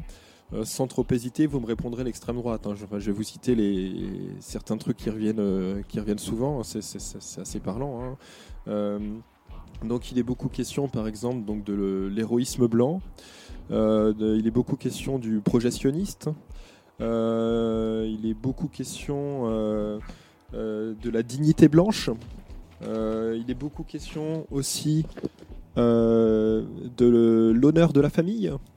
il est beaucoup question de la virilité, de la virilité déchue, de la puissance virile, de compétition viriliste. Elles sont bien. J'aurais dit Zemmour, moi, je sais pas pourquoi. Par exemple. Voilà. Alors donc, bon, on pourrait continuer. Il est question de la race blanche, évidemment, à plusieurs reprises. il est question de l'identité sioniste aussi, évidemment, la fameuse identité sioniste, hein, qui, qui, enfin, je veux dire, qui, qui, correspond à une, réalité qui est tout à fait, enfin, comment dire, qui, qui, qui, à mon avis, ne structure pas franchement la, société de classe en France en 2016. Non, c'est sûr. Euh, donc, euh, voilà, donc déjà, c'est la première impression. Euh, il est question aussi, par exemple, de la mécanique sioniste. voilà, de la. Enfin bon, il y, a beaucoup de thèmes comme ça qui reviennent. Donc le, le système immunitaire blanc, enfin, donc, voilà, l'impression globale déjà, si on s'en tient vraiment au champ lexical, et encore une fois, hein, c'est pas des mots enfin ces occurrences qui reviennent pour certaines à des dizaines de reprises. Hein. C'est pas c'est pas une fois ou deux quoi. Euh, donc la première impression qui se dégage de ce bouquin, c'est qu'on a affaire à un bouquin euh, qui est euh, animé, qui est traversé finalement par le, le, les, questions, les problématiques habituelles de, l'extrême droite quoi. Hein. L'extrême droite dans tout ce qu'elle a de plus banal. Hein. Vous citiez Zemmour typiquement, oui. ce genre de, préoccupations, c'est des préoccupations type euh, type Zemmour, quoi. Hein. Ou même Soral dans son optique euh, féminisation, euh, un peu comme ça. Voilà. Donc, du coup, là-dessus, bon, il y aurait déjà beaucoup à dire. Mais alors, fondamentalement, effectivement, c'est un bouquin, et bon, là encore, encore une fois, au risque d'enfoncer des, des portes ouvertes, c'est un, un, bouquin qui s'attache à démontrer à l'échelle de la planète, euh, certainement, mais euh, plus spécifiquement en tout cas à l'échelle de la France euh, donc, contemporaine, hein, des années 2015-2016, qui s'attache donc à démontrer donc qu'il n'y a clairement à peu près pas de, lutte de classe donc entre d'un côté le prolétariat et de l'autre côté la bourgeoisie, hein, le schéma marxien traditionnel, mais qu'il y a en revanche une lutte entre d'un côté les blancs et de l'autre ce qu'elle appelle au choix selon les moments, soit les, soit les non-blancs, soit les, soit les indigènes. Quoi. Euh, et du coup, euh, ça, ça structure vraiment le, bouquin. Euh, là encore, au risque d'énoncer des truismes, puisque pour des gens habitués à lire la prose, que ce soit celle de Boutelja ou celle de Cédric Chiari, c'est déjà ce qui revient dans, les bouquins précédents, hein, de manière affichée, hein, ouverte. par exemple, pour vous situer un peu pour vous donner une idée de, de, de l'ampleur des dégâts, euh, il est question, enfin, le, mot blanc pour désigner euh, quelqu'un euh, ayant, enfin, la peau blanche, quoi, revient. alors, je vais pas vous le compter en direct, mais je pense que c'est 70 fois à peu près dans le bouquin à vue d'œil. Ah, bah, voilà, le sionisme, ça revient une dizaine de fois, parce que il est important de préciser que euh, donc il y a, selon elle, un clivage, donc entre, enfin selon Ouria Boutelja, selon les indigènes de la République, un clivage entre d'un côté les blancs et de l'autre euh, les indigènes de la République. Euh, mais il y a aussi donc un clivage qui, selon elle, se recoupe plus ou moins. Donc entre d'un côté donc les antisionistes et de l'autre les sionistes quoi. je dis que le clivage se recoupe plus ou moins parce que je fais référence tout simplement donc au titre du bouquin qui s'appelle Les Blancs, les Juifs et nous. Euh, la, première partie euh, du bouquin finalement interpelle les Blancs. La deuxième partie interpelle les Juifs ou ce qu'elle entend par juif d'ailleurs. Et la troisième partie, et nous, c'est un peu la partie finalement programmatique, enfin dans le sens où elle, elle, met en avant, elle met en avant, enfin ce qui se veut euh, si ce n'est un programme politique, en tout cas un certain nombre de revendications qui d'ailleurs sont exprimées euh, clairement par le titre du dernier chapitre qui est Allah est grand. Donc, euh, oui, moi c'est clair, le programme est, clairement annoncé. Quoi. là, là, au moins, elle a le mérite en un sens de jouer carte sur table, en tout cas pour les gens qui veulent y voir quelque chose, parce que pour ceux qui continuent à l'extrême gauche à la défendre à ce stade-là, enfin, c'est plus de l'aveuglement, c'est, enfin, je sais pas comment on peut appeler ça d'ailleurs. Du lavage de cerveau, peut-être. Voilà, c'est en tout cas, on va dire que la, défense euh, des indigènes de la République ne se base plus du tout sur euh, des, arguments rationnels que pour employer un militant euh, d'extrême gauche, mais elle se base sur des affects, des émotions, des trucs qui, sont totalement déconnectés de, de quelconque considération révolutionnaire. Quoi. En venir un peu plus dans le détail de ce qu'on peut lire dans ce, bouquin. donc on constate qu'il y a un certain nombre de comment dire de euh, d'obsession. Donc notamment, il y en a une sur la, virilité que j'ai déjà évoquée, mais qui est quand même, euh, qui est quand même intéressante parce que euh, dans une certaine mesure, c'est un peu nouveau. Enfin, le, terme revenait peut-être déjà dans les, dans les, dans les, dans la prose avant des indigènes de la République, mais là, c'est vraiment, enfin, ça, c'est un rôle majeur dans, dans, dans, dans l'ouvrage, quoi. Et donc, du coup. Euh, pour prendre des exemples, donc elle parle de la virilité déchue euh, de son père et de son frère. Euh, elle parle des indigènes qui, donc des indigènes, c'est-à-dire des non blancs qui enfilent un masque blanc et qui du coup sont laids parce qu'ils n'abdiquent leur virilité que pour plaire aux blancs. Donc, enfin, il y aurait, il y aurait, il y aurait une, une, compétition qui jouerait en termes de virilité entre des gens en fonction de leur couleur de peau. Enfin, là, ça renvoie encore une fois clairement à des théories d'extrême droite. Enfin, le bloc identitaire dirait la même chose, euh, si ce n'est que eux se placeraient du côté des blancs et non pas des non blancs. Mais fondamentalement, euh, enfin, là, on est sur des thématiques, euh, enfin, qui reprendraient des, des, des nazillons, tout ce qui est le plus classique, quoi. voilà, elle écrit par exemple, toujours sur les questions de la virilité, euh, j'en viens à préférer les bons gros machos qui s'assument. Voilà, bon, euh, c'est clair. Voilà, euh, donc il n'y aurait pas non plus. On va lui présenter des routiers. J'ai rien contre les routiers. Les routiers sont sympas. Surtout quand ils font grève. J'ai rien contre eux, surtout, quand, ils font grève, comme en ce moment. donc pareil. Non, on veut qu'il fasse un voyage au Texas. je sais pas, dans les fermes, fond des forêts. Donc euh, voilà, il y, a quelque chose qui joue autour de la question de la, euh, de virilité, enfin qui rejoint les, thématiques, les préoccupations classiques de, euh, de, l'extrême droite. C'est d'ailleurs amusant, bon là c'est une boutade, même si en réalité il y a quand même un fond de politique, de, de, constater que quand même les indigènes de la République, Ouria Boutaja notamment, qui, qui, est pourtant obsédé par la question de la virilité, euh, arrive à trouver ses soutiens chez les mêmes gens qui par ailleurs dénonceront par exemple euh, en, manif les attitudes virilistes des gens qui affrontent la police ou pètent des vitrines de banque quoi. Donc d'un côté ce serait gênant et ce serait viriliste et faudrait pas le faire. Euh, de l'autre, enfin il n'y a pas de problème parce que Ria Boutelja déverse ses, je ne sais même pas comment appeler ça, ses insanités.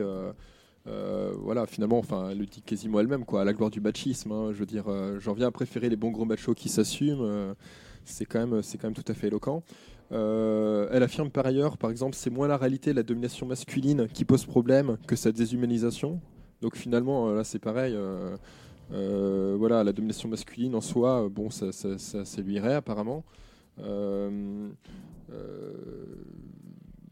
Voilà, bon je lui trouve une circonstance atténuante puisqu'elle reconnaît elle-même, et ça c'est tout à fait euh, intéressant de le noter, euh, qu'elle, euh, je la cite, hein, c'est une citation, donc je, nage dans mes contradictions, je l'avoue, donc elle, elle, en arrive à, cet aveu, donc à la page 78-79 de son bouquin, donc qu'elle nage dans ses contradictions, c'est le moins qu'on puisse dire.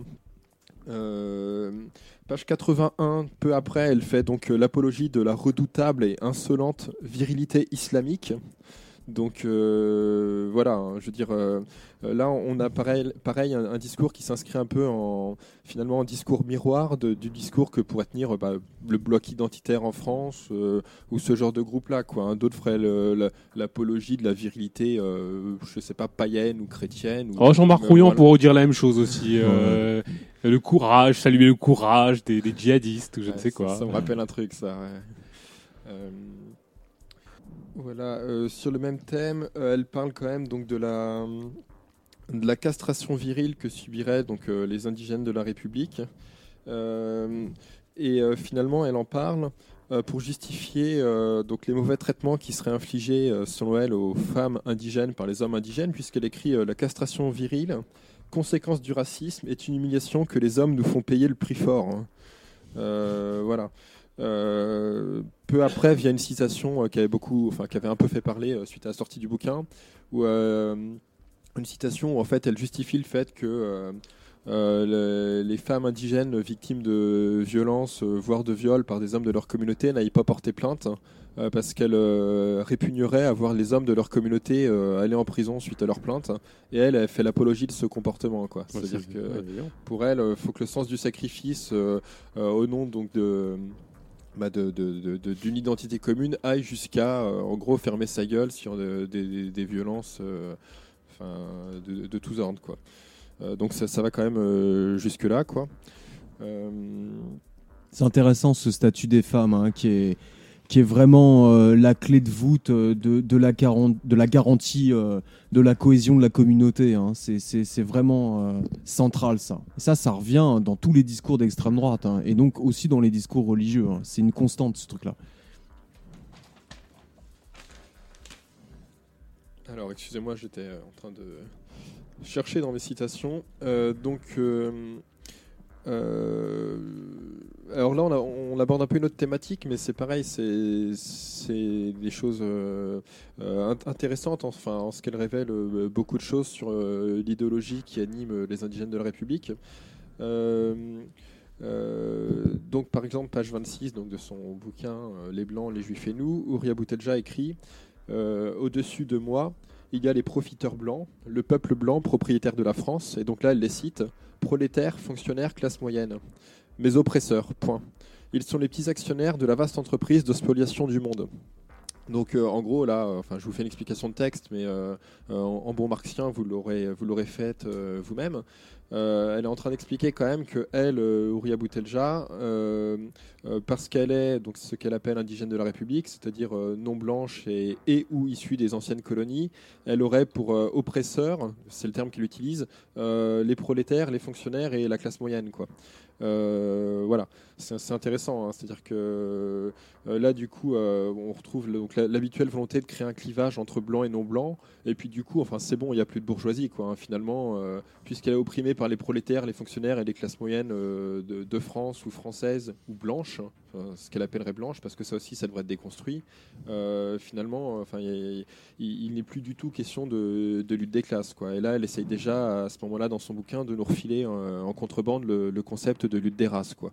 Mais voilà. Oya Boutelja est quand même bien plus blanche que, que noire, hein, sauf erreur. Enfin, où commence la blanchitude exactement? C'est pour ça que je disais que blanc ou blanche, ça mériterait d'être déconstruit. enfin, c'est aussi un, un, un, truc qui ne repose sur pas grand chose quoi euh, tout comme son concept d'indigène dans la mesure où euh, en gros euh, selon les moments ça ne recoupe pas les mêmes les mêmes réalités. Bon, j'y reviendrai peut-être par la suite, mais euh, euh, indigène de la République, pour elle, ça veut dire euh, issu des anciennes colonies françaises. Mmh. et à côté de ça, elle accole à la catégorie d'indigène de la République des spécificités du type ils sont plus victimes de contrôle aux faciès ou de violences policières ou de crimes policiers. Euh, je ne suis pas sûr qu'un Turc ou un Pakistanais en France euh, soit moins victime de contrôle aux faciès ou moins victime de violences policières euh, qu'un autre enfin qu'un non blanc issu des anciennes colonies. bien sûr. donc ça, ça, ça rentre pas du tout dans sa grille de lecture. Elle en a, enfin, elle en a rien à carrer, quoi. Hein. elle se focalise sur, enfin, elle se focalise tactiquement d'ailleurs, parce qu'en réalité c'est de la tactique sur les descendants des, des anciens colonisés, quoi. Euh, les autres, elle les écarte d'un revers de la main parce que enfin, ça, ça collerait pas à, ce qu'elles veulent nous refiler comme, comme grille de lecture. Quoi. Euh, voilà, donc. Euh, alors bon, je m'excuse si c'est d'une certaine mesure un peu décousu, mais c'est parce que encore une fois, comme je l'ai dit dès le début, j'en ai fait une lecture plus ou moins chronologique. Euh, du coup, les, les, les, critiques ne sont pas forcément classées par thème. Euh, elles sont euh, dans l'ordre dans lequel elles apparaissent dans le bouquin. Et comme Boutelja dit elle-même qu'elle nage en plein milieu de ses contradictions, bah c'est voilà, c'est pas forcément très structuré. donc voilà, mes, mes, critiques apparaissent dans l'ordre dans lequel Boutelja débite ses conneries dans son bouquin, quoi. On pourrait relever du reste que si elle parle pas de bourgeoisie, c'est peut-être pour épargner son, son, petit copain Jack Lang. Euh, du Parti Socialiste, hein, son employeur. Comme tout le monde le sait, qui est son employeur, qui lui a aménagé un bon poste à l'Institut du monde arabe. Une bonne petite bourgeoise en plus, bon, voilà, elle est peut-être pas trop amenée à en parler de tout ça.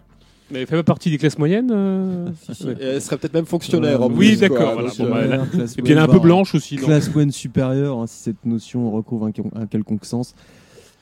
Oui.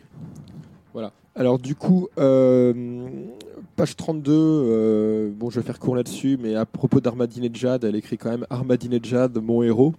Ah bah. euh, c'est en un sens, c'est la provoque parce qu'elle elle nuance un peu en réalité ce qu'elle dit. Bon, euh, voilà, elle en fait, enfin, elle a quelques vagues critiques à émettre à son encontre, mais voilà, on a toujours la même stratégie de vouloir comme ça faire des phrases, des phrases choc ou des, des, des, des, interventions choc à la télé pour, pour, pour, faire parler. Euh, enfin voilà, faire parler avant tout, quel que soit finalement euh, ce qu'on dira d'elle en bien ou en mal. Euh, là, néanmoins, enfin, et même s'il y a quelques vagues critiques émises concernant Ahmadinejad, enfin, encore une fois, on ne peut pas qualifier ce, mec-là dans, dans, de, héros et se, placer d'aucune façon dans, le camp révolutionnaire. Hein. C'est quand même quelqu'un qui a réprimé un soulèvement populaire vers 2013-2014 il y, a eu, des dizaines de morts. voilà, évidemment, bon, je ne vais pas faire un, tableau sur ce que c'est l'Iran et ce que c'est la, situation, par exemple, en termes de droits des femmes ou des homosexuels en Iran? tout le monde la connaît. Euh, voilà, donc euh, ce mec-là, euh, ce régime-là, donc Boutelja le, le, cautionne, quoi. On fait même une, une, apologie, quoi. Après, il y a des choses qui sont juste tout à fait, enfin qui sont tout à fait lunaires. après, à la page suivante, elle, écrit la, seule, la seule vraie question, c'est celle des Indiens d'Amérique, ma blessure originelle. Euh, bon, voilà, elle fait référence à 1492, au génocide des Indiens. Enfin, j'ai absolument rien contre. Hein. C'est une cause euh, tout à fait noble, mais enfin là, euh, pour le coup, il est difficile d'établir un quelconque lien. c'est peut-être au nom de l'anti-impérialisme. Ouais, bah, je, je, je, sais pas. Ouais, ça m'a paru assez assez lunaire. Euh, d'autant plus, mais alors là, bon, je suis pas très original puisque euh, Yvan Segré l'a relevé aussi dans la, vague critique qu'il a fait euh, donc du, dernier bouquin de Boutelja, mais qu'elle explique que selon elle, donc le, clivage principal et quasi unique, en fait, c'est le positionnement des uns et des autres par rapport à Israël et au sionisme. par exemple, dans le dans le bouquin donc en, question là, les blancs, les juifs et nous, Boutelja euh, reproche à Sartre, alors qu'il y aurait beaucoup, beaucoup d'autres choses à reprocher à Sartre, et lui reproche de ne pas avoir osé remettre en cause la, légitimité de l'existence d'Israël, quoi. Enfin, comme si c'était le principal reproche qu'il va faire à, ce gros con de Sartre, quoi. on, sait surtout que l'attaque en loose D, c'est attaquer Benny Lévy, quoi, et son rapprochement à la fin de sa vie. ouais, peut-être, ouais, c'est pas dit, mais il y a, peut-être ça en creux, et, donc, du coup, tout ça pour dire que, comme Yvan Secret l'a fait remarquer, enfin, après priori, les Indiens d'Amérique, ceux qui restent, ceux qui ont survécu au génocide, n'en ont rien à carrer, ni dans un sens ni dans l'autre, du conflit israélo-palestinien. Et, voilà, quoi. et donc, si le conflit israélo-palestinien et le positionnement euh, des gens vis-à-vis de ce conflit est la mesure de toute chose, euh, il est très malvenu pour Boutelja de, de faire des, des, Indiens une sorte d'exemple ou un truc à mettre en avant, parce que, enfin, jusqu'à preuve du contraire, enfin, c'est pas, pas ce qui les, anime au quotidien, quoi, hein, le, le, conflit israélo-palestinien, quoi. Hein. Tout comme d'autres peuples dont elle parle dans son livre, et ça, euh, j'invente rien, encore une fois, euh, je prétends pas l'originalité, Yvan Segré l'a dit aussi, quand elle parle des Inuits et des Dogons, euh, enfin, il fait très justement remarquer qu'a priori, les Inuits et les Dogons n'ont pas grand chose à carrer de ce qui se passe dans un bout de désert au Proche-Orient, quoi. Hein, ah bon? Ah bon, d'accord. ils ont d'autres problèmes, à mon avis, quoi. Hein. Enfin, grand bien leur face, d'ailleurs. Hein. C'est. C'est lunaire, effectivement. Ouais. non, mais tout à fait. c'est même intersidéral, là, à mon avis. il y, a un côté finalement, euh, euh, en un sens peut-être un peu déprimant à devoir se faire chier à déconstruire ce bouquin, parce qu'à la fois c'est nécessaire de le faire parce que, enfin, euh, il a forcément. Ça renvoie l'état de décomposition ah totale. voilà. il, est nécessaire de le faire parce qu'il a un certain retentissement, mais enfin, il, aura même enfin, des, conséquences politiques. Ce bouquin, il sera lu, il sera peut-être même par certains passages cité par des gens d'extrême gauche, etc. Donc, faut le déconstruire mais en même temps, il est tellement par certains aspects euh, lunaire, hein, il n'y a pas d'autre mot, euh, euh, que oui, finalement, se dire qu'on en est rendu à devoir déconstruire des bouquins pareils, ça montre aussi effectivement l'état de décomposition de, de, ce qui reste de, du mouvement ouvrier, ou en tout cas de certaines de ces casernes d'extrême gauche. Quoi. Voilà. Si tant est qu'elle en, enfin, qu'elle en fasse partie, parce qu'avec ce, ce, type de merde pareil, moi, j'avoue que j'aurais du mal à les rapprocher, quoi, tout ça. Oui, mais en, un sens, ce qui se passe, c'est que, euh, euh, c'est un, bouquin qui, enfin, faut dire les choses clairement. S'il n'avait pas été édité par un éditeur d'extrême gauche et s'il avait été signé par Zemmour, on aurait sans doute eu le droit à des communiqués de structures antifascistes ou peut-être euh, de, structures, enfin, d'organisations politiques trotskistes sur le mm-hmm. site internet pour dire un énième ouvrage réactionnaire vient de sortir, il est homophobe et antisémite, on condamne sa sortie ou peut-être même on appelle à des actions symboliques ou même violentes pour euh, faire chier l'auteur de ses propos partout où il ira en conférence. Voilà, euh, là le, soutien il va pas, il va pas forcément se manifester par des, des, communiqués à la gloire de, de ce bouquin. Faut peut-être pas exagérer quand même, mais enfin rien que le fait de quoique hein, quand tu les regardes sur Facebook, euh, franchement tu serais vraiment surpris quoi. Tout à fait, mais en tout cas rien que le fait de ne pas de ne pas condamner explicitement ce bouquin qui a quand même été écrit par quelqu'un qui est, euh, on va dire, de fait, la compagnonne de route d'un certain nombre de structures de gauche ou d'extrême gauche depuis plusieurs années. Rien que le fait de ne pas le condamner explicitement, c'est déjà une forme de soutien en réalité. Tu m'étonnes. Hein. Voilà, clairement. Euh, ah bah dans Libération, ce, je crois que c'est ce matin, euh, on a eu une, une, tribune d'une comédienne qui s'exprimait en faveur de Boutelja et de ses délires. Enfin, tout, tout, ça passe sans aucun problème. du coup, alors dans le bouquin, on a autrement, donc à la page 43, donc une citation, de point ouvrir les guillemets, tandis que votre ventre mou s'agrippe à la social-démocratie, vos radicaux s'agitent, une partie regarde vers le fascisme, une partie vers nous. Donc, euh... Donc, ils regardent dans le même sens. ouais, c'est ça. En fait, je pense que là, en sens, le, la phrase est bien construite dans le sens où elle, enfin, elle donne vraiment l'impression que l'alternative, c'est soit euh, le Front National, soit les indigènes de la République, comme si c'était pas des trucs tout à fait euh, compatibles, notamment sur la question de l'homophobie et de l'antisémitisme, ou même du droit des femmes.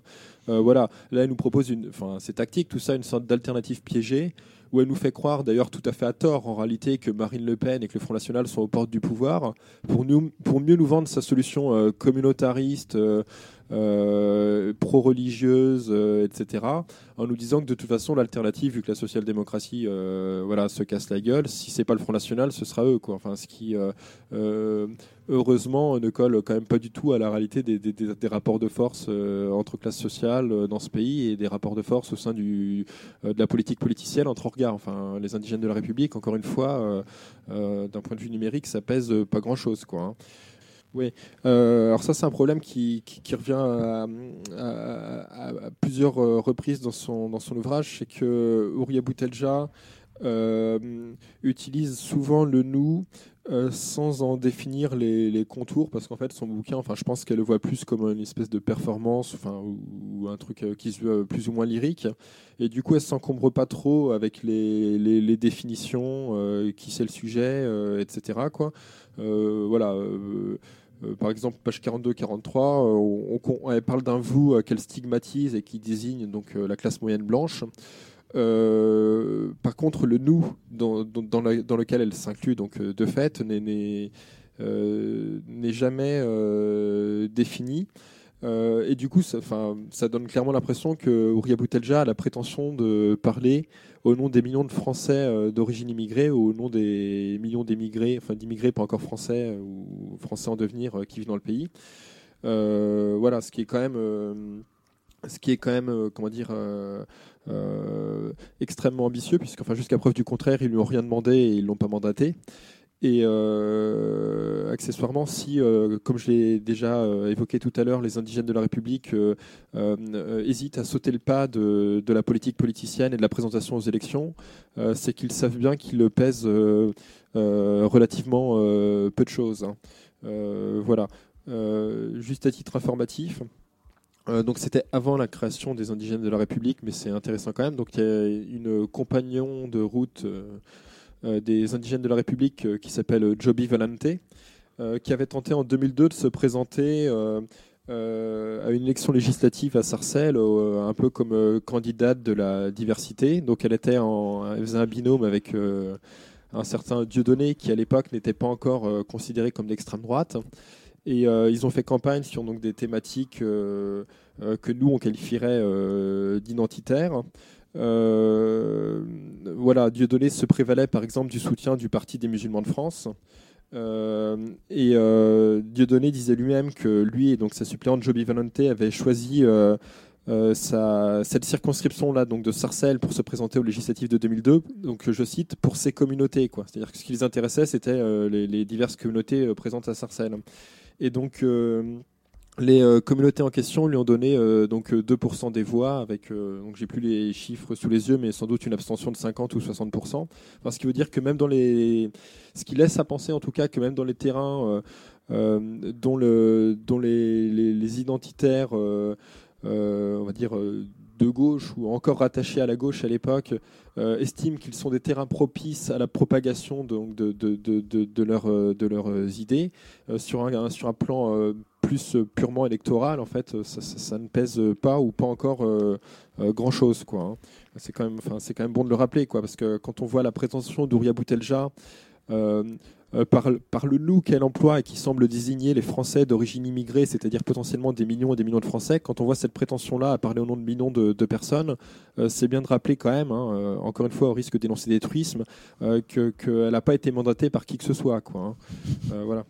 Il y a une expression qui interroge. Bon, j'irai très brièvement dessus, mais Ouria Boutelja, donc là on est page 44 maintenant, fait état d'un divorce entre donc le vous en question, donc qui désigne les classes moyennes blanches, et ce qu'elle appelle elle, donc je cite la gauche ouvrière.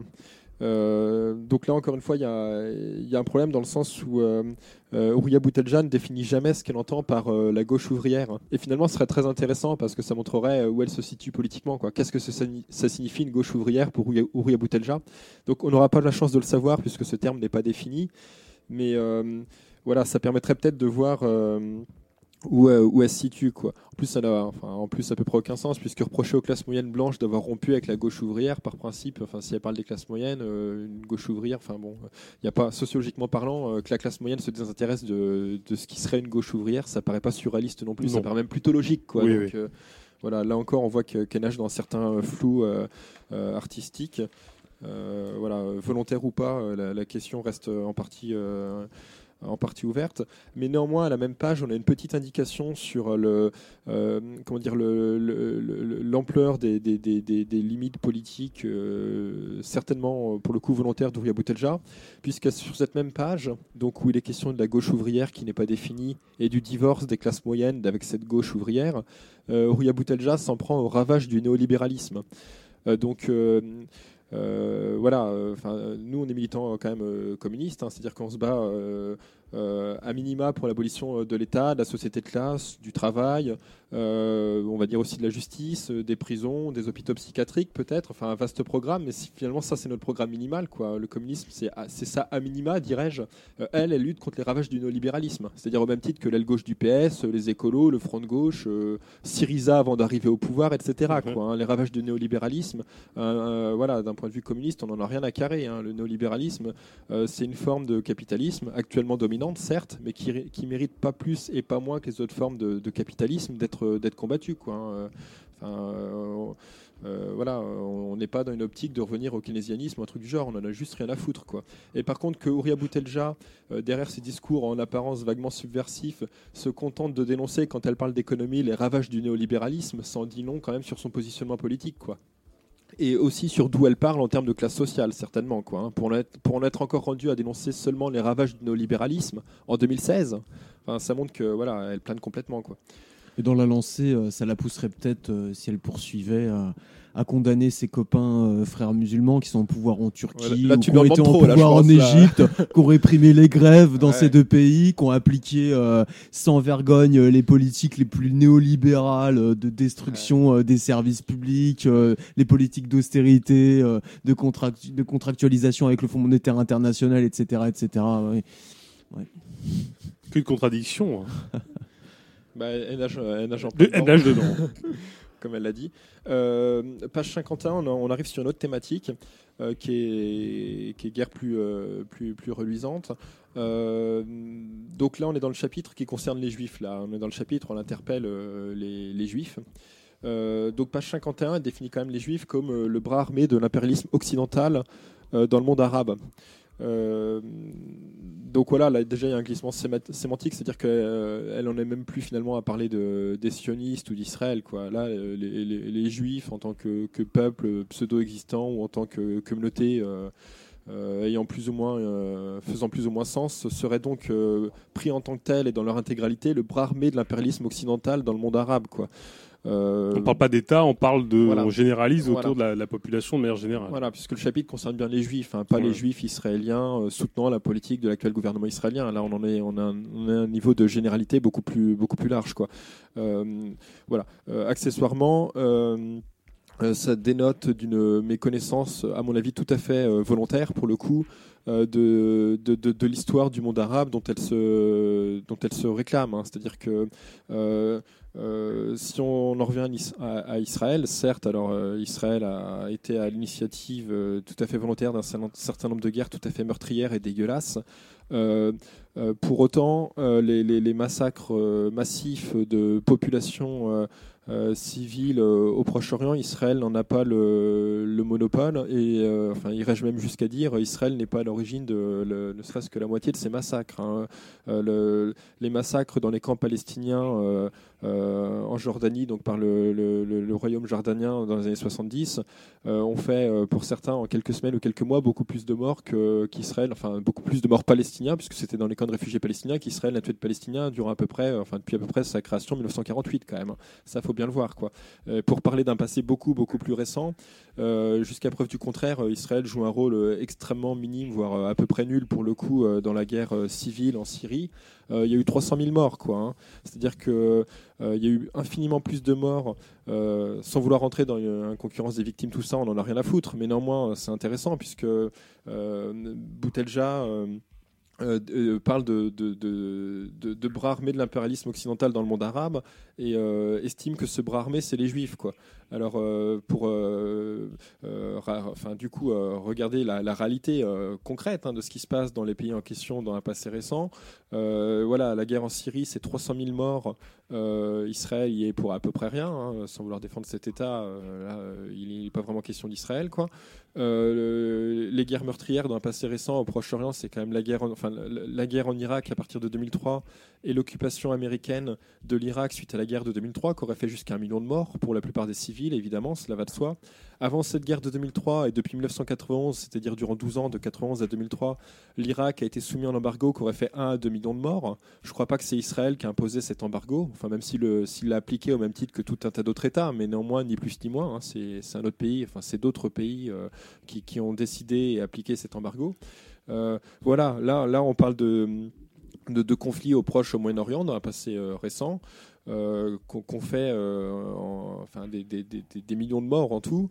Euh, et, force est de constater qu'Israël y est pour rien. Et là, on en arrive à, un constat déjà fait et refait, qui est la focalisation tactique et tout à fait volontaire, là sans doute, d'Ouria Boutelja sur le clivage sionisme-antisionisme, qui du coup la contraint donc à présenter les Juifs comme le bras armé de l'impérialisme occidental dans le monde arabe, au Proche-Orient, en passant complètement en réalité sous silence la, réalité de ce qui se passe dans cette région du monde euh, euh, depuis euh, plusieurs décennies. On pourrait aussi parler de la guerre Iran-Irak dans les années 80 qui a, fait, qui a, fait, 800 000 morts. Enfin, voilà, bon, cette guerre euh, si on rentre un peu dans le détail du conflit, Israël, tout comme plusieurs autres euh, États, notamment les pays membres de l'OTAN, a appliqué la politique dégueulasse consistant à vendre des armes aux deux camps euh, parce que tout simplement ça rapportait de l'argent aux marchands d'armes. Mais enfin, ceci mis à part, enfin, c'était quand même une guerre Iran-Irak déclenchée par, par l'Irak à l'époque. Voilà, le, gros de ce conflit ne s'explique pas ni de près ni de très loin par le rôle qui aurait joué enfin, cet État qu'on appelle Israël. Euh, voilà. Bon, j'ai fait un aparté un peu long, mais c'est important parfois de faire le lien avec la géopolitique et de rappeler des, exemples concrets historiques euh, pour enfin, montrer toute l'incongruité des thèses développées par euh, Ouria Boutelja et les indigènes de la République en général, et qui pour le coup rejoignent, alors là, mais à 100%, celles que développerait Soral et Dieudonné. Hein. Enfin, la phrase que je vous ai citée sur les Juifs qui sont le bras armé de l'impérialisme occidental dans le monde arabe, Soral et Dieudonné la reprennent telle quelle sans en modifier une virgule. Hein. Il n'y a pas de problème. Hein. Voilà. Donc euh, ensuite page 54, là elle tombe un peu le, elle tombe un peu, enfin elle tombe complètement le masque. Euh, pareil, hein, je, rappelle encore une fois que cette phrase a été euh, reprise par d'autres et notamment Yvan Segré avant moi. Hein, donc je suis pas allé là, enfin j'ai lu tout le bouquin, donc je suis allé chercher tout seul, mais en fait d'autres l'avaient déjà relevé parce qu'elle est vraiment énorme. donc selon Ria Boutelja, page 54, je la cite. Le pire, c'est mon regard lorsque dans la rue, je croise un enfant portant une kippa, cet instant furtif où je m'arrête pour le regarder. Le pire, c'est la disparition de mon indifférence vis-à-vis de vous, le possible prélude de ma ruine intérieure. Donc euh, voilà, en gros, euh, enfin. elle, a, bon, euh, elle le développe un peu par la suite. En gros, elle a un espèce de mouvement de, de, de recul quand elle croise dans la rue, en France, je présume, du coup, euh, des gens qui sont, on va dire, visiblement juifs. Quoi. Non pas qu'on défende la kippa, on en a rien à foutre, c'est de la merde comme tous les symboles religieux. Euh, mais là, ce qui est révélateur, c'est que enfin, Ouria Boutelja semble faire une fixette particulière quand elle croise des gamins juifs dans, les rues de, Paris, je présume.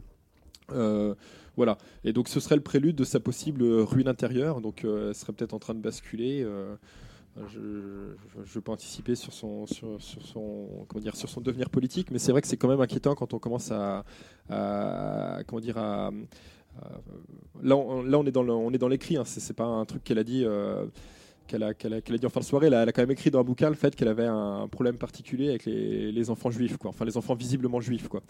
Donc, euh, voilà. ensuite, page 54-55, pour que les choses soient bien claires. Elle enchaîne avec une minable provocation où elle paraphrase Jean-Marie Le Pen. Donc elle écrit pour le Sud, la Shoah est, si j'ose dire, moins qu'un détail. Elle ah. n'est même pas dans le rétroviseur. Magnifique. Donc voilà.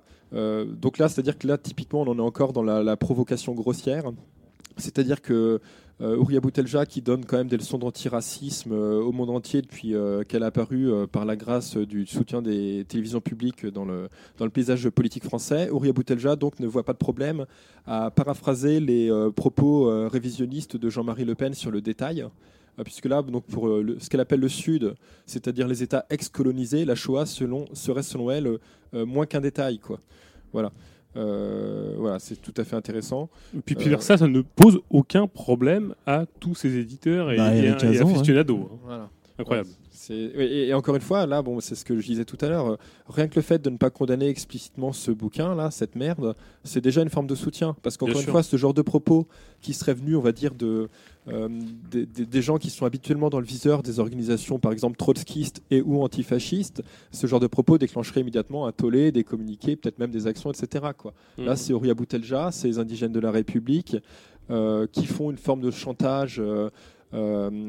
Enfin comment dire, à l'antiracisme, à, l'anti-islamophobie, etc. Donc ça passe aussi pour ces raisons-là, parce qu'enfin, elle est quand même dans une position finalement de chantage ou de, euh, voilà, bon, il y, a ce côté-là derrière hein, dans son discours, ce côté d'expliquer que euh, euh, bah, qu'en gros, elle est plus légitime que d'autres à parler des questions de la lutte contre le racisme ou de la lutte contre la xénophobie, etc. Parce que en gros, elle est issue de l'immigration, quoi.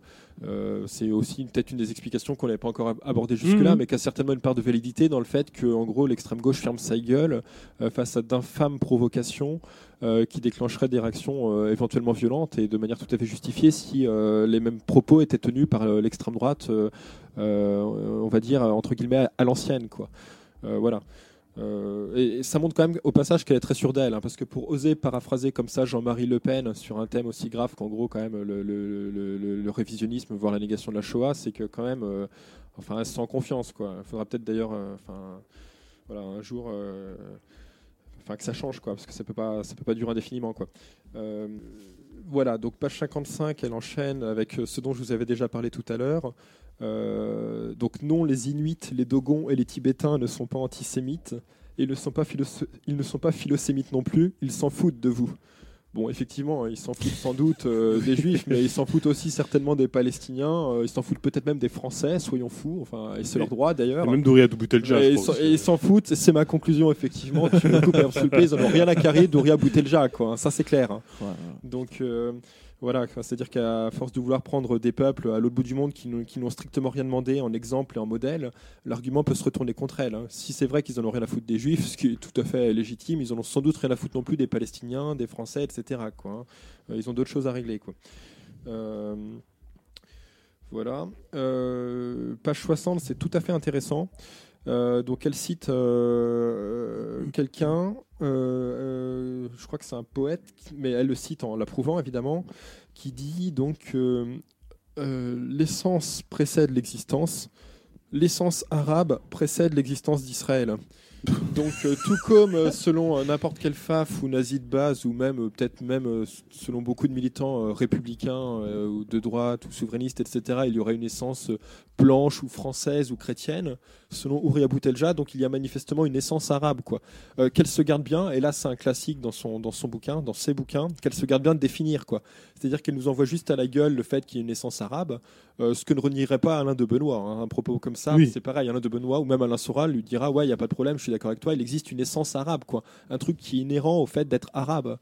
Euh, je sais pas, un truc au niveau, je sais pas, du comportement, de, de, des opinions politiques, religieuses, à mon avis, selon elle. Il y a un truc qui serait inhérent à tous les Arabes, quoi, qui, serait, qui serait dans leur. Euh, ce qu'elle appelle l'essence, quoi. Mais finalement, ça envoie peut-être à des, concepts quasi génétiques, quoi. il serait peut-être forcément religieux, par exemple. Voilà, bah, je pense que c'est ce qu'elle veut dire, tout en ne le disant pas à cet endroit-là dans le bouquin, mais il y a sans doute ça en creux, quoi.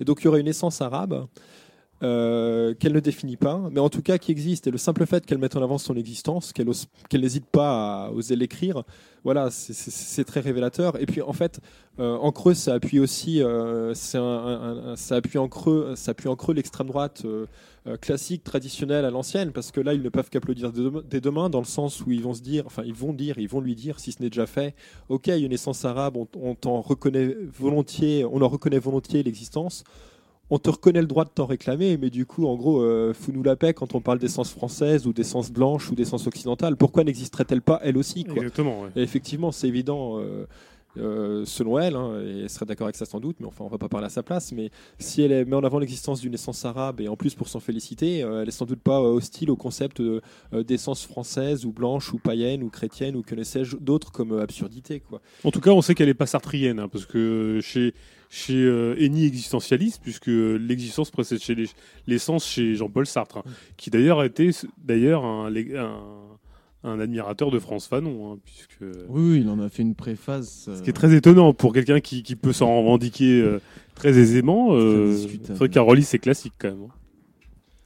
Euh, ouais, donc du coup, petite précision pour en finir là-dessus, parce qu'on va pas non plus y passer trop longtemps. Il y a quand même une contradiction avec l'avertissement de la page 13, dans le sens où, à la page 13, pour un peu déminer le, le terrain, elle dit bien que les catégories qu'elle utilise, notamment blanc, juif, femme et indigène, euh, femme indigène, pardon, c'est une seule catégorie, euh, sont des produits de l'histoire moderne au même titre que ouvriers ou femmes. Elle n'informent aucunement sur la subjectivité ou un quelconque déterminisme biologique. Euh, voilà, donc ça c'est page 13. Les pages 60, en fait, euh, ce qu'elle euh, ce qu'elle annonce par avance comme n'étant pas un déterminisme biologique ou génétique ou autre, revient en fait sous d'autres formes, sous la forme de l'essence, enfin, ce qui revient quasiment même, en fait, page 60. C'est-à-dire qu'elle n'arrive pas à résister très longtemps à la tentation de d'encaserner les gens, de les enrégimenter dans des catégories identitaires qui sont de, de, pure construction sociale, qu'en plus, enfin, qu'en plus elle ne définit pas. C'est-à-dire qu'elle elle, elle ne pousse pas le courage politique jusqu'à aller euh, euh, jusqu'au bout de son raisonnement et à nous expliquer, là en l'occurrence, en quoi consiste l'essence arabe. Parce que c'est évident que, bon, c'est moi qui le dis, mais c'est évident qu'elle mettrait derrière une, telle addition d'absurdité qu'elle se discréditerait elle-même en voulant rentrer plus avant en détail dans qu'est-ce que c'est l'essence arabe. Quoi. Donc il n'y a rien, on ne saura pas ce que c'est, c'est bien dans un prochain bouquin. C'est dans le prochain, ouais, je pense, ouais, c'est ça. voilà. Euh, voilà, ensuite, page 65, euh, elle nous explique que, deux points ouvrez les guillemets, le sionisme sera, avec la mise en cause de l'État-nation, le lieu principal du dénouement. Euh, voilà, donc elle explique bien, là encore une fois, que selon elle, le, la, cible principale, donc une des cibles principales apparemment avec l'État-nation, c'est le sionisme. Euh, elle n'explique pas pourquoi, par contre, hein, euh, si ce n'est pour des raisons purement tactiques, mais enfin, elle n'explique pas en quoi, euh, par exemple, la disparition de l'État d'Israël, qu'elle appelle de ses voeux, réglerait les problèmes euh, posé au prolétariat à l'échelle de, de, de, de, la, de, la planète, encore moins en quoi ça réglerait par exemple les problèmes euh, écologiques euh, causés par le capitalisme. Hein. ça, il n'y aura, pas un mot là-dessus évidemment. page 66, il y a une citation qui, enfin, qui dit, deux points ouvrez les guillemets, l'antisionisme est notre terre d'asile. voilà, c'est-à-dire que, voilà, c'est, je sais pas, c'est c'est encore une fois une, volonté de mettre en avant la lutte antisioniste comme euh, la lutte principale, euh, sans jamais expliquer encore une fois en quoi l'antisionisme euh, et ou la disparition de l'État d'Israël serait la clé de, quoi que ce soit de, révolutionnaire. Page 68, je ne vais pas y revenir, mais comme je vous l'ai dit tout à l'heure, elle cite longuement Dieudonné. C'est-à-dire que finalement, pour le critiquer, elle a, besoin quand même de le, citer et puis euh, finalement d'en dire du bien, de lui reconnaître un certain nombre de, de, qualités ou de mérites avant seulement de le, critiquer vaguement du bout des lèvres. Euh, page 68, elle se lâche complètement en parlant euh, des gens de sa race, je la cite, donc les gens de ma race, quoi. voilà, quoi. Donc voilà, il y a les gens de sa race, apparemment. Ah, Nick Taras, quoi. non, mais craque complètement. C'est faut vraiment le dire pour le croire. Enfin, en sens. C'est de la purulence identitaire. Faut se laver les mains après, quoi. Non, mais sans déconner. Hein. Du reste, on aurait pu, on aurait pu intituler cette émission "Les mains dans la merde". En fait. Là, on fait quand même office de, nettoyage. Bah, on, suggère un changement de titre, du coup. Euh, ouais, ouais. Les mains dans la merde. parce que là, il y a quelque chose de cet ordre-là, effectivement, quoi. Euh, euh, toujours dans le même chapitre. Euh, il y a un petit truc intéressant sur l'Iran. Euh, Boutelja reconnaît que l'Iran s'impose comme euh, puissance régionale. Et le constat est juste, mais ce qui est curieux, c'est que Ouria Boutelja ne semble en tirer aucune conclusion. C'est-à-dire que le, régime dont elle fait l'apologie, enfin dont elle faisait l'apologie depuis des années, dont les indigènes de la République faisaient l'apologie, est en train de de devenir une puissance régionale, alors même que finalement le, euh, un des axes sur lequel les indigènes de la République s'appuyaient pour faire l'apologie de la République islamique d'Iran, euh, c'était de dire que c'est un régime menacé, euh, il y aura peut-être une guerre américaine. suite aux dernières élections, c'est vrai qu'il y a eu des émeutes réprimées dans le sang, mais c'était la CIA et le Mossad qui étaient derrière les émeutes. Euh, voilà. Et donc finalement, maintenant que l'Iran, de manière euh, très officielle, revient euh, dans ce qu'on appelle le concert des nations, euh, Boutelja prend acte du fait que c'est une puissance régionale, mais se garde bien de faire un quelconque mea culpa sur la ligne qui était la sienne vis-à-vis de ce pays et vis-à-vis de ce qui se passait en matière de géopolitique au Proche au Moyen-Orient. voilà, c'est-à-dire que ce qu'elle a raconté depuis déjà à peu près 10 ans, c'est complètement invalidé. Euh, l'Iran euh, ouais, est en passe de redevenir ou de devenir une puissance régionale. Et un euh, partenaire privilégié des États-Unis, de la France, de l'Union européenne. Non, mais un coup avec qui ils ouvrent des marchés. Voilà. très fructueux, très prometteur. Voilà. Alors en plus, il y a effectivement cet aspect-là, hein. c'est-à-dire qu'il y, y, a des marchés en jeu et accessoirement et dès maintenant sur le terrain. Par exemple, en Irak, dans le cadre de la lutte contre l'État islamique, les milices chiites euh, irakienne, mais formée euh, par l'Iran, euh, lutte au coude à coude avec d'autres groupes politiques formés par l'armée américaine ou par l'armée irakienne elle-même d'ailleurs formée par l'armée américaine contre l'ennemi commun du moment qu'est l'État islamique. Je veux dire, il y a une alliance de fait sur le terrain qui n'est pas encore formalisée mais qui est déjà tacite et objective entre la République islamique d'Iran et le grand méchant impérialisme américain. Quoi. Euh, enfin, je veux dire, rien que ce constat vient totalement euh, euh, invalider dix ans de propagande pro-République islamique d'Iran des indigènes de la République. Voilà. Enfin, quand on voit que par exemple en France, Fillon, François Fillon quand même, reproche clairement à François Hollande de ne pas vouloir tendre la main dès maintenant à la Russie et à l'Iran dans le cadre de la lutte contre l'État islamique je veux dire, ça, situe le, potentiel zéro euh, de, subversivité que, représente la, République islamique d'Iran. Ce, régime dont, les indigènes de la République ont fait l'apologie durant dix ans, euh, voilà, euh, François Fillon a fait, en fait l'apologie quoi, maintenant, en 2015-2016. quoi. Fillon, quand même, hein, la droite dure. quoi. La bourgeoisie française dans toute, dans toute sa splendeur, quoi, de manière caricaturale. Quoi.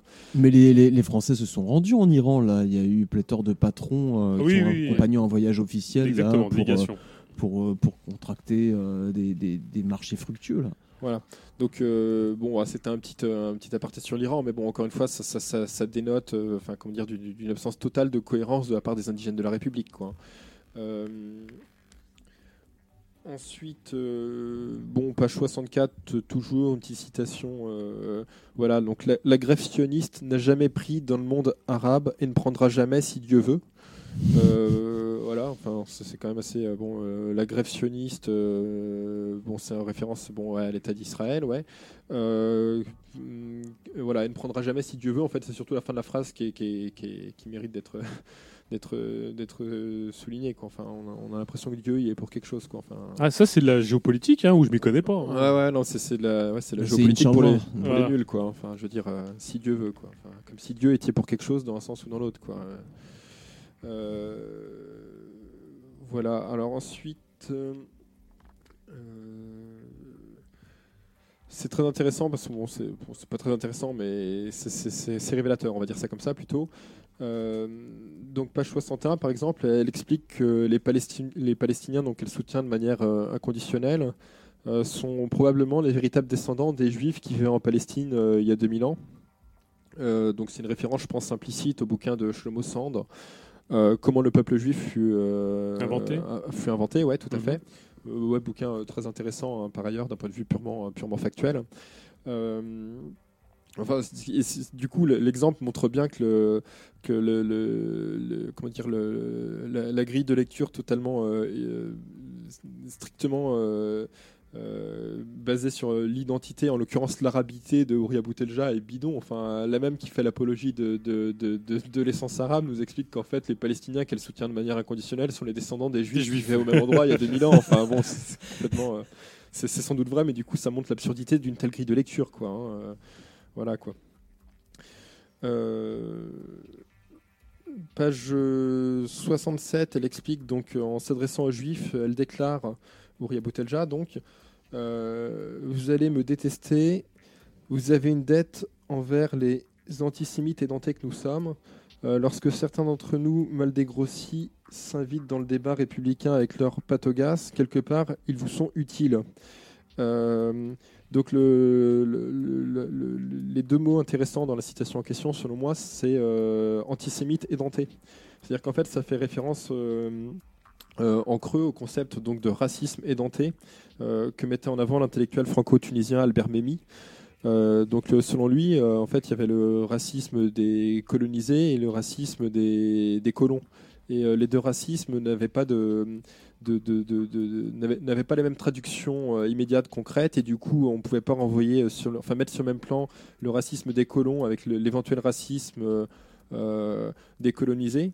D'une part, parce que le racisme décolonisé ne, serait qu'un racisme en retour, finalement, en réponse, et d'autre part, parce qu'il n'avait pas les mêmes conséquences en termes, par exemple, de, de, de mort, etc. Quoi. voilà. Et donc, elle, se calquant sur ce sur ce concept, Ouria Boutelja, donc euh, concept qui, qui, vaut ce qu'il vaut, quoi, euh, met en avant le concept d'antisémite et denté. Euh, voilà, alors là, enfin, c'est pas pour faire, enfin, pas pour rappeler quand même l'histoire récente en France ou en Europe de l'Ouest depuis 10 ou 20 ans. mais voilà, encore une fois, et j'arrête pas de me répéter, certes, mais au risque d'enfoncer euh, des portes euh, ouvertes. L'antisémitisme euh, en France, en Europe de l'Ouest, n'est pas particulièrement édenté ces dernières années quand même. Enfin, il y a quand même eu quatre personnes qui ont été assassinées dans un magasin juif en janvier 2015 à Paris. Il y a quand même eu les tueries de Mohamed Merah à Toulouse, d'une école juive. Il y a quand même eu un attentat donc, commis par Raled Kelkal contre une école juive à Villeurbanne en 95. Euh, il y a quand même eu euh, l'enlèvement, la, torture et le meurtre de Ilan Halimi, euh, donc un jeune juif dont ses agresseurs supposaient à tort que comme il était juif, il était pété de thunes, forcément, et si c'était pas lui, ce serait sa communauté, entre guillemets. voilà, il y a tout ça. Il y a la tuerie au musée juif de, de, Bruxelles commise par Mehdi Nemouche en 2014. Il y a eu aussi une tuerie à caractère antisémite au Danemark dans un passé extrêmement récent. donc il faut quand même une, une bonne dose de, de, mauvaise foi, à minima, pour euh, oser, euh, comme ça, d'un bouquin paru fin 2015, parler de l'antisémitisme édenté, quoi, et des antisémites édentés, quoi. voilà, c'est une manière un peu de banaliser le phénomène. voilà. Et pour le coup. tout, en, tout en se déclarant quand même ouvertement antisémite. Oui, c'est ça, hein, c'est un aveu. Hein. C'est au moins c'est clair. C'est une forme d'aveu, ouais, en réalité, ouais, tout à fait, ouais. Il y, a de ça, quoi. Mais, mais pour le coup, bon, là, on s'éloigne un peu donc euh, du bouquin d'Ouria Boutelja, mais il est quand même euh, euh, intéressant de souligner que les tueries antisémites qui ont été commises dans un passé récent en France ont déclenché donc des réactions logiques. venant de la bourgeoisie, c'est-à-dire des appels à l'unité nationale, etc. Ça, c'est logique, ça joue pour eux, c'est normal qu'ils l'aient fait. C'était euh, voilà, en période de, terrorisme, ça, ça, fait pas de mal un petit coup d'appel à l'unité nationale. Si ça peut calmer le, prolétariat durant quelques temps, pourquoi s'en priver? Ça, c'est logique. En revanche, il est intéressant de constater que ces tueries, euh, comme elles ont été commises au nom de l'islam et par des islamistes, euh, n'ont déclenché aucune protestation massive des milieux d'extrême gauche, libertaires, antifascistes, etc. Enfin, on ne peut que le noter, quoi. Hein. C'est pas aller au-delà du stade du communiqué. Euh, on, va pas se mentir, on va dire les choses clairement. Si ces mêmes tueries avaient été commises par des néo-nazis euh, de l'extrême droite euh, classique, blanche, se réclamant du christianisme ou du paganisme, il y aurait sans doute eu des représailles, quoi. Euh, justifié hein, par ailleurs. Hein, voilà, ça aurait déclenché des protestations, des manifestations, etc. Quoi. Euh, là, euh, enfin, le, silence a été assourdissant. Quoi. Hein, faut, quand même relever ça. Quoi. chacun en tirera les conclusions politiques qu'il veut. Quoi. Mais voilà, ça, mérite d'être relevé à mon avis. Quoi. Et donc là, on a une citation tout à fait intéressante et révélatrice qui a déjà été comment dire, révélée, mise en exergue par, par d'autres, parce qu'effectivement, enfin, elle, mérite qu'on s'y arrête. Donc à la page 72, euh, Ouria Boutelja affirme, euh, donc euh, deux points ouvrez les guillemets, j'appartiens à ma famille, à mon clan, à mon quartier, à ma race, à l'Algérie, à l'islam. donc j'appartiens à mon histoire et si Dieu veut, j'appartiendrai à ma descendance. Donc là, encore une fois, enfin, on voit à quel point elle est éloignée de, toute thématique révolutionnaire. C'est-à-dire que euh, bon, encore une fois, là, si, euh, si euh, une personne que vous pouvez rencontrer dans la rue, au boulot, dans une conversation, vous explique qu'il appartient à la France et à la chrétienté, vous n'allez pas mettre longtemps avant de la cataloguer politiquement à l'extrême droite. Quoi. à notre sens, les propos ne sont pas moins, problématiques si une personne ne prétend appartenir donc à, sa race, à l'Algérie, à l'islam. C'est, exactement des propos du même ordre. C'est-à-dire qu'il y aura une espèce de, de chose qui s'imposerait à elle. Euh, par, la simple, par le simple fait d'être née en Algérie ou d'être d'origine algérienne ou maghrébine, elle appartiendrait à l'Algérie. Par le simple fait euh, que ses ancêtres seraient euh, de religion, voire même simplement de culture musulmane, elle appartiendra à l'islam. Et elle appartiendrait même à sa race. Quoi. Donc là, encore une fois, enfin, elle, vient valider le concept, elle vient valider le concept de race, bon, enfin, qui, qui, ne repose sur aucune base tangible. Quoi. voilà, c'est des propos euh, enfin, qui, enfin, c'est tout à fait similaire, par exemple, ou tout à fait, euh, euh, ça peut tout à fait être rapproché, par exemple, des propos donc de, de Le Pen affirmant qu'il préfère sa sœur à sa cousine et sa cousine à sa voisine, ou des, discours de Pétain sur le thème de la terre qui ne ment pas. Quoi. Là, on est dans l'apologie niaise et béate de, des ancêtres, des racines, de la religion, etc. Quoi. voilà. Voilà, donc euh, au niveau de la thématique, on va dire euh, racialiste, elle parle un peu plus loin, donc euh, page 115. elle, donc elle, explique page 115. Donc entre les blancs et nous, il y a la race. Elle est constitutive de cette république. Elle se dressera toujours entre eux et nous. Donc voilà, là on est, encore exactement sur la même, sur la même thématique. voilà, sur, les, aspects, on va dire, comment dire, apologie du, racialisme, du etc. Quoi. Euh, sur d'autres thématiques maintenant, euh, et, là c'est intéressant, ça mérite qu'on s'y arrête un peu. Euh, Boutelja parle à de très très rares reprises dans son bouquin de ses, finalement, de ses conceptions en matière économique, en matière d'économie. alors c'est plus au détour d'une phrase ici et là. Euh, mais néanmoins, c'est intéressant parce que ça révèle en, creux où elle se situe politiquement, hein, c'est-à-dire, euh, pour manier l'euphémisme, pas très à gauche en réalité. Euh, par exemple, page 85, Ouria Boutelja donc, cible le néolibéralisme. page 92, elle cible à nouveau, donc deux points, ouvrez les guillemets, le néolibéralisme et ses métamorphoses. Et donc à la toute fin du bouquin, page 120-121. Euh, euh, donc, elle, donc elle, dit, donc de point les guillemets, qui mieux que nous peut devenir force de proposition, force de proposition, hein, vous notez, qui mieux que nous peut contraindre par le jeu des rapports de force les blancs antiracistes, anti-impérialistes à combattre les politiques impérialistes et néolibérales de leur pays. Donc sur cette même page, elle dit aussi qui mieux que nous peut créer les conditions de grandes alliances entre les tiers peuples d'Occident et le prolétariat blanc pour résister à la tiers-mondisation de l'Europe. Et un peu plus loin, elle explique donc que son projet en matière d'économie consiste à euh, contenir les effets dévastateurs de la crise du capitalisme et à participer à la transition vers un modèle plus humain, tout simplement. Alors donc là, enfin, euh, la, dénonciation du néolibéralisme, enfin, au risque encore une fois d'enfoncer des portes ouvertes, mais on l'aura, euh, je pense, euh, beaucoup fait, même si ça, peut servir. donc la dénonciation du néolibéralisme, ça n'a rien de révolutionnaire, hein, ni de près ni de très loin, quoi. C'est-à-dire que, enfin, c'est une critique qu'on retrouve aussi bien au front de gauche, à Attaque, à l'aile gauche du PS, au Front National, chez des gaullistes, chez des chevènementistes.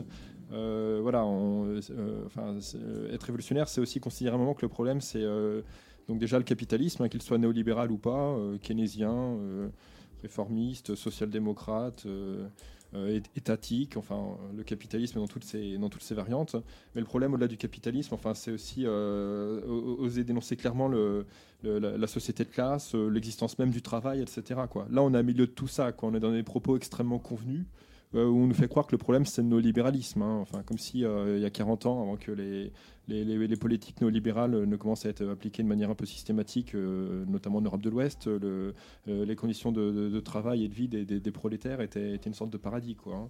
euh, voilà, pareil, c'est tout à fait intéressant de constater que Rouya Boutelja se, se, veut, se, voit comme une force de proposition. Hein. C'est-à-dire qu'en fait, elle propose ce service à la classe dominante, concrètement. Ça, ça va pas au-delà de ça. Quoi.